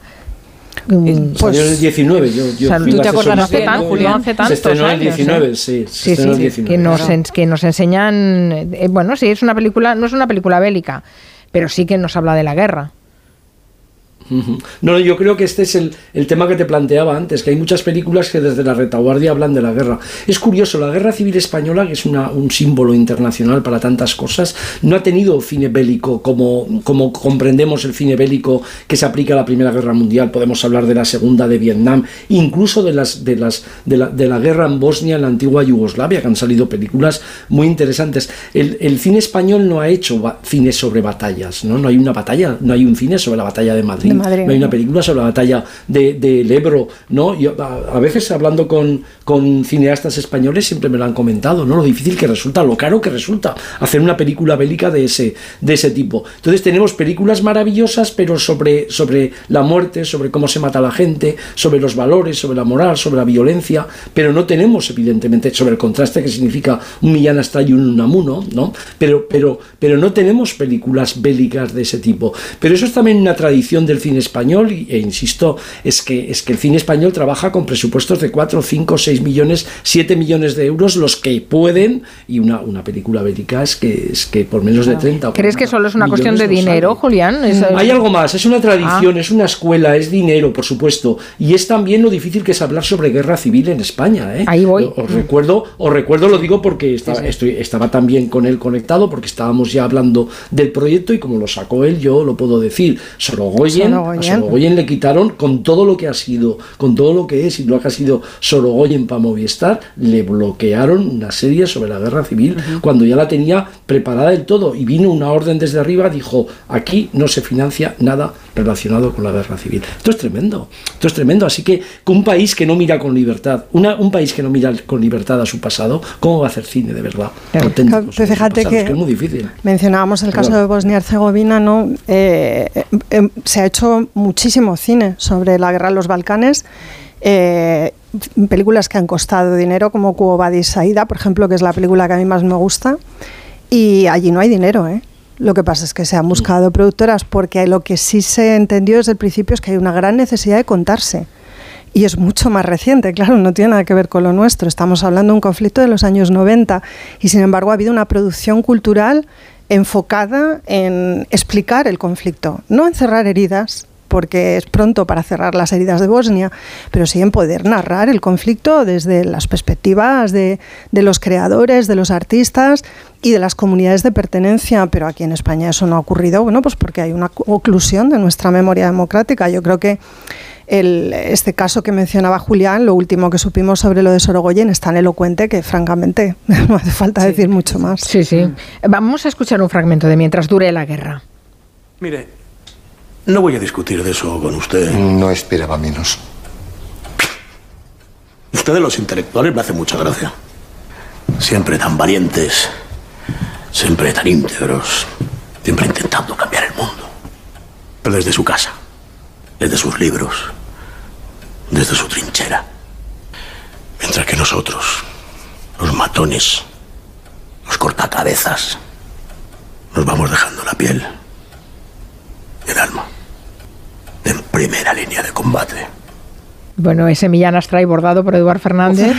gran persona. Y, un Amuno por Carra Lejalde, que es, eh, tiene un, duelo interpretativo, los dos eh, impresionantes. Bueno, en ese fragmento ya se ve un poco eh, la idea que hay de fondo en, esta película, mientras dure la guerra. Sí, de nuevo. Claro, de nuevo, de nuevo nos estamos dejando la, la vida, pero, pero no estamos dejando la vida en abstracto por la patria no estamos dejando la vida por, por, la nación, no como ustedes que son unos traidores. Es decir, que hay un discurso ahí que en medio minuto Amenábar en medio minuto resume realmente una buena parte del, del, conflicto de la sociedad española del primer tercio del siglo XX, bueno, del primer tercio y como ganaron la guerra de la continuación.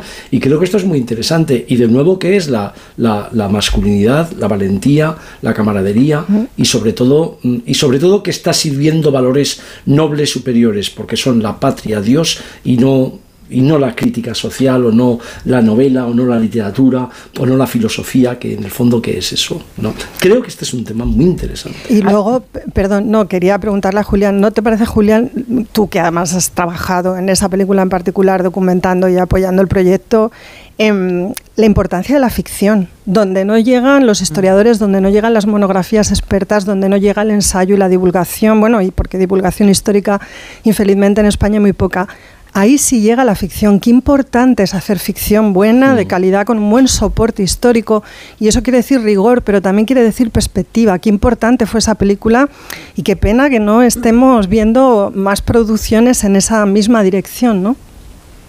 Hace unos, hace unos días, apenas tres semanas, eh, mm, por iniciativa mía en el centro donde trabajo aquí, que es un centro de estudios de Europa y, de Eurasia, eh, proyectamos la película.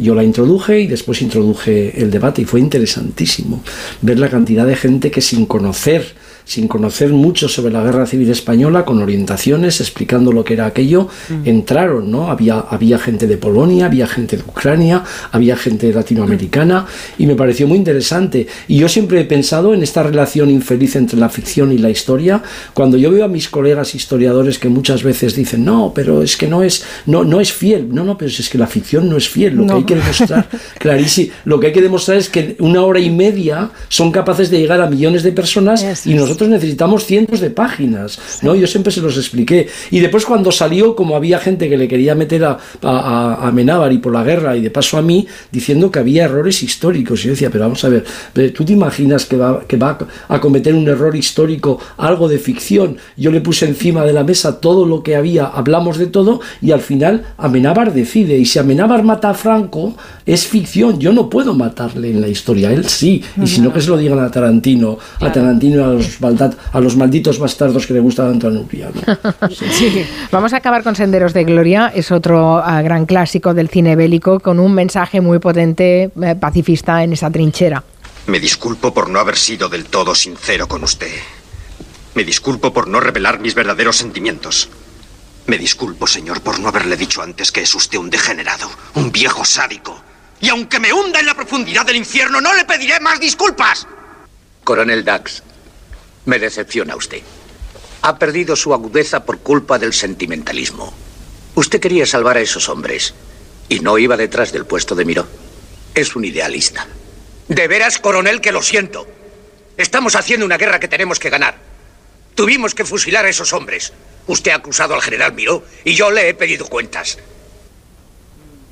Qué fuerte, esa, esa, esa escena, todo ese monólogo, ese diálogo eh, y, el, y el monólogo de, Douglas, de Kirk Douglas, es impresionante. Que hay que escucharlo de verdad en versión original, es una maravilla.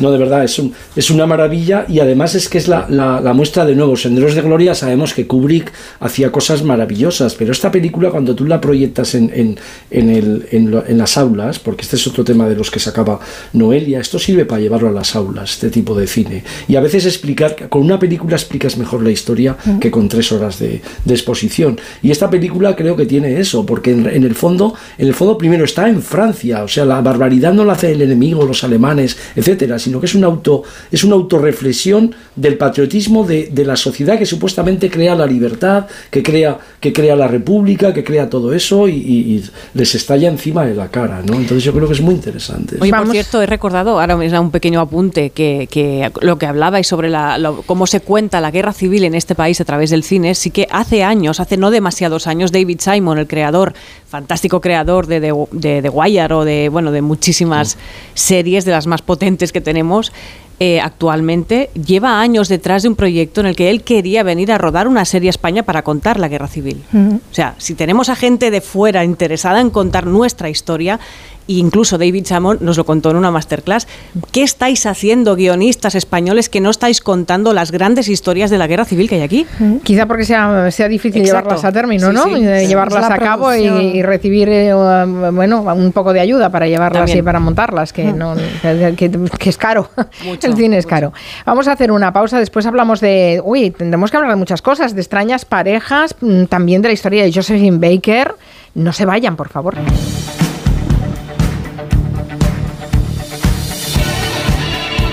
En Onda Cero, Julia en la Onda. Con Carmen Juan.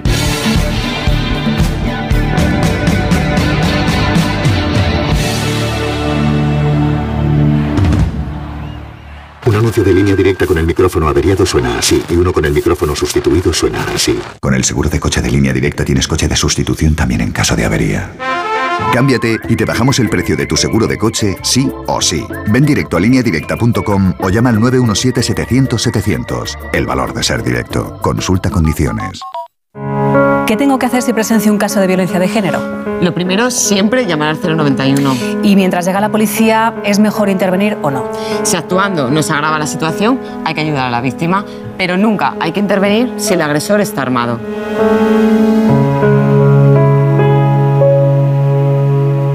Antena 3 Noticias y Fundación Mutua Madrileña. Contra el maltrato, tolerancia cero. Celebramos el gran final del 30 aniversario de Disneyland París hasta el 30 de septiembre. Prepárate para perder totalmente la cabeza como Donald. O convertirte en un superhéroe como Iron Man. Vive increíbles emociones el gran final del 30 aniversario de Disneyland París con la vuelta de Disney Dreams y el nuevo espectáculo de los Vengadores. No te lo pierdas. Reserva en Semana Mágica con viajes el corte inglés con el mejor precio garantizado y cancelación gratuita hasta 7 días antes. Consulta condiciones. Ven a Disneyland París con viajes el corte inglés. La práctica del deporte es un derecho y el deporte promueve la cohesión. La Diputación de Barcelona te invita a conocer la capacidad de transformación del deporte. El martes 28 de febrero, desde Badalona, con el programa Julia en la Onda, descubriremos cómo el proyecto Juventud Activa, Sociedad Activa, da respuesta a uno de los retos globales que tiene por delante nuestra sociedad. En directo desde las instalaciones del Pabellón Olímpico de Badalona, con el patrocinio de la Diputación de Barcelona. El martes 28, a partir de las 3 de la tarde, Julia en la Onda desde Badalona con Julia Otero. Te mereces esta radio. Onda Cero, tu radio. Todos los días de camino al trabajo voy leyendo concentrado en el bus. En la siguiente parada ya me bajo. Me acabo el libro a la vuelta ya ves tú. Yo soy de bus. Eres muy de bus cuando eres muy de moverte por Madrid en EMT. EMT 75 años siendo muy de bus. Ayuntamiento de Madrid. ¿Necesitas una reforma integral? En Pedro Lanceros te ayudamos a hacer de tu casa tu hogar. Reformamos tanto viviendas como edificios y te asesoramos personalmente durante todo el proceso para lograr los mejores resultados. 91 411 1942 o pedrolanceros.com. Pedro Lanceros, nuestra experiencia y tu fidelidad, la clave de nuestro éxito. En las tiendas Omnium estamos de rebajas, hasta el 60%. Flex, Tempur, Bultex, Picolín, los mejores colchones a los mejores precios. 15 tiendas Omnium en Madrid. Encuentra la tuya en la tienda somnium.es. Las vacas Angus y Wagyu del Ganadería Organic comen pastos naturales reforzados con una mezcla de higos secos y pasta de aceite de oliva virgen extra. Es una carne increíble. Y como queremos que la pruebes, te llevamos del campo a tu casa dos solomillacos de 300 gramos, un chuletón de un kilo y cuatro hamburguesas de 150 gramos por solo 69 euros. Todo Angus Eco de Organic Haz tu pedido 910 2010 910 2010 o en carneorganic.com. Organic, la mejor carne del mundo. Si tienes averiado tu cambio automático, dale una segunda vida. Automatic.es. En Automatic reparamos tu cambio automático y hacemos que la vida de tu cambio automático continúe. Entra en automatic.es. Automatic. Expertos en reparación de cambios automáticos. Toda una vida dedicada al cambio automático. Automatic.es. Bueno, pues en breve le damos el alta y a casa a descansar. Y no me puedo quedar, doctora. Pero si está usted como una rosa. Es que aquí dentro se está tan a gustito. Las ventanas del hospital son afán decor, ¿no? Con afán decor, ni frío, ni calor, ni ruido. El descanso que necesitas gracias a las ventanas afán decor. Con triple acristalamiento Climalit de Cristalerías Narváez. Oye, estás más rejuvenecida, te han desaparecido por completo las manchas de la piel. En Clínica Barragán disponen de un equipo láser capaz de eliminar las manchas en una o dos sesiones como máximo. Dame el teléfono que llamo ahora mismo. Apunta 913002355. Primera consulta gratuita 913002355. Nos eliges para informarte, porque somos una radio plural y ecuánime, con todas las voces y opiniones. Nos eliges para entretenerte, porque te ofrecemos variedad de secciones y contenidos pensados para ti. Nos eliges para acompañarte, por credibilidad, cercanía y respeto. Somos tu radio. Te mereces esta radio. Onda Cero, tu radio.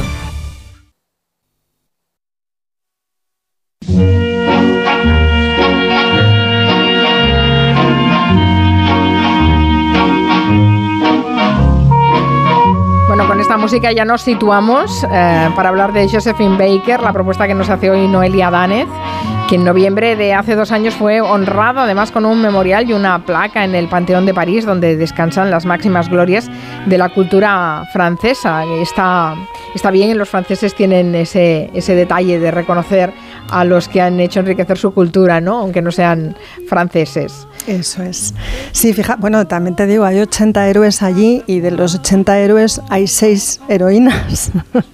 Sí, y, lo de la paridad no lo llevan bien, eso sí que no lo llevan bien. Y negras hay una, que es esta. Bueno, también quiere decir que cuando esto se hizo, que lo propuso Macron, lo hizo con toda la intención ¿eh? de reconocer, digamos, que en ese panteón de glorias francesas, pues tiene que haber una diversidad que represente de alguna manera lo que el país es, ¿no? Y ha sido históricamente, vamos a ver si lo van consiguiendo, pero bueno, no deja de ser interesante, claro. La cuestión es cómo una bailarina exótica que había nacido en Estados Unidos y que era famosa sobre todo por sus provocativos espectáculos llega hasta el panteón de las glorias francesas, ¿no? ¿Cómo puede pasar algo así? Bueno, esta mujer eh, nació eh, a principios de, siglo, en el año 1906, en San Luis, en el estado de Missouri, eh, con el nombre de Freda Josephine McDonald. Eh, fue desde muy jovencita un icono cultural, una diva, la llamaron la Venus de bronce, era de niña muy pobre, ella se cría con la madre, el padre desaparece muy pronto de la vida de ambas. El padre, por lo visto, tiene ascendente español, es una cosa que he leído en dos sitios, eh, pero con poca, poco nivel de precisión, digamos. Eh, él solía tocar el tambor en bares honky tonk, o sea que la niña anda cerca ¿no? de la música, y la madre es mitad negra y mitad apalache, por eso eh, Josephine Baker es una mulata que tiene también como otros rasgos distintos, ¿no? además de, de, los propios de una mujer negra. Ella trabaja desde muy chiquita, con ocho años ya está trabajando como sirvienta y se casa muy pequeña también. Eh, a los 14 años Josephine Baker ya se ha casado dos veces y es de su, ya, sí, es de su segundo marido de quien toma el apellido Baker. Eh, bueno, ella dice que empezó a bailar para, para, combatir el frío en las calles de San Luis, es decir, es una mujer que no tiene ninguna clase de formación artística, pero lo cierto es que baila y baila y baila muy bien y se enrola en una compañía de bailarinas que se llaman las Dixie Steppers, que en 1919 la llevan a la ciudad de Nueva York. En Nueva York ella eh, baila con esta formación y es reclutada por una mujer que está buscando artistas negras para integrar una compañía de negros a la que llamará la revista negra con la que quiere viajar a París. Quiere llevarlos a Europa para mostrarlos allí pues en el Music Hall eh, parisino en el Folie Berger y demás. Así que ella se marcha a Francia con la promesa de recibir un sueldo de mil eh, dólares al mes, que me parece una barbaridad. Es decir, le dicen te vas a hacer rica y la verdad es que sí que se hace rica. Estamos hablando de los años 20, ¿no? Claro, es una locura. Es una locura, sí. Es una locura. Me, me llamó la atención y retuve el dato. Eh, bueno, en el año 1926 ella tiene 19 años, es una mujer todavía jovencísima y directamente lo peta muchísimo en el Folie Berger. Allí sorprende al público con un espectáculo muy diferente al que solían ver los parisinos que ya habían visto de todo a la altura de los años 20, pero bueno, esto es todavía más flipante. Es un cabaret titulado Danza Salvaje.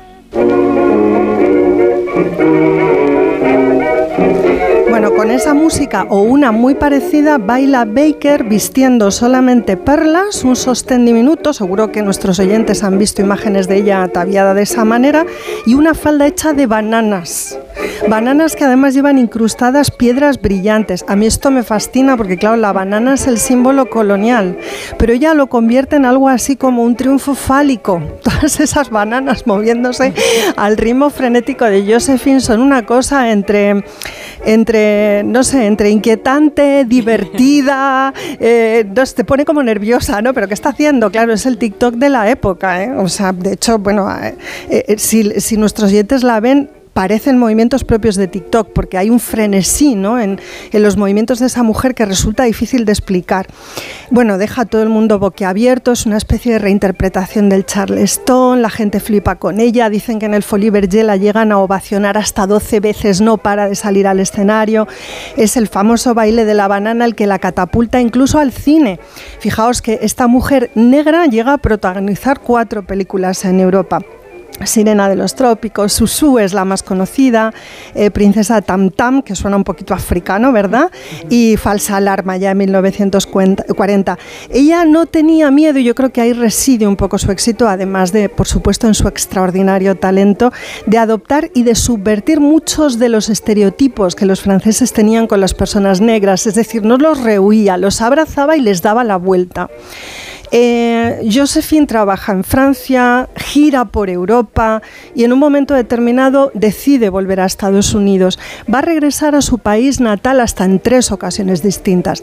En la primera de ellas se queda absolutamente planchada porque, claro, ya se ha convertido en una artista eh, muy reconocida en Francia y en general en toda Europa. Cuando vuelve a Estados Unidos es una mujer negra más y como cualquier otra mujer negra es víctima de toda clase de marginaciones y, y, de, y, de, malos tratos. Entonces se marcha otra vez a Europa, vuelve otra vez en los años 50 y en los años 50 vuelve a haber lo mismo, es decir, la discriminación racial en su país, que no termina de, no termina de resolverse, ni siquiera termina de expresarse o formularse ¿no? a través del movimiento por la lucha y el reconocimiento de los derechos civiles que llegará un tiempo después, pero ella ya se siente capaz de poner una pica en Flandes y en los años 50 dice que en su país hay discriminación y que ella ha sido víctima de esa discriminación y entonces Huber le echa el ojo y la acusa de ser, eh, bueno, eh, simpatizante de los comunistas y la expulsan de Estados Unidos. Y Josephine Baker queda proscrita en su país. Esto es un, bueno, es un dolor con el que ella carga durante mucho tiempo, porque en Europa está muy bien, la tratan como una reina, pero ella quiere volver a Estados Unidos y quiere sentirse allí querida y respetada y sobre todo hay un momento en el que esa experiencia suya individual, ella empieza a verla en una clave colectiva y estructural y dice, sobre todo quiero que las mujeres y los hombres negros de mi país disfruten de los mismos derechos que los blancos, ¿no? ¿Qué está pasando? Bueno, Josephine Baker termina por volver a Estados Unidos con una, a través de una intervención de Bobby Kennedy para participar nada más y nada menos que en la marcha sobre Washington aquella en la que Martin Luther King pronuncia el famoso discurso ¿no? de Tuve un sueño. Es la única mujer negra que participa. Pero antes de eso, eh, os cuento que también trabaja para el gobierno francés durante la Segunda Guerra Mundial y cuando ya se instala la ocupación nazi de Francia, eh, se convierte en espía y trabaja para la resistencia, sigue haciendo giras y animando a las tropas aliadas desplazadas en distintos frentes. Y en las partituras que utiliza para sus espectáculos filtra eh, documentos importantes y relevantes eh, con tinta invisible Esa es la labor que hace y eso es lo que le ha valido el ingreso en el Panteón francés. Se la ha reconocido como una ciudadana francesa que además aportó eh, digamos, eso, a un trabajo ¿no? de, ayuda y de soporte a la resistencia. No sé si en Estados Unidos, Julián, eh, se ha rehabilitado la figura de, Josephine Baker o, no, o sigue estando un poco en la sombra. Quería comentar solo un pequeño detalle. Cuando fue espía en la Segunda Guerra Mundial, eh, estuvo varias veces en Canfranc, que es la estación en la provincia de Huesca que actuaban en aquel momento tanto espías nazis como antifascistas. Así que mm, pasó por allí, estuvo, después fue a Portugal, también pero pasó por allí.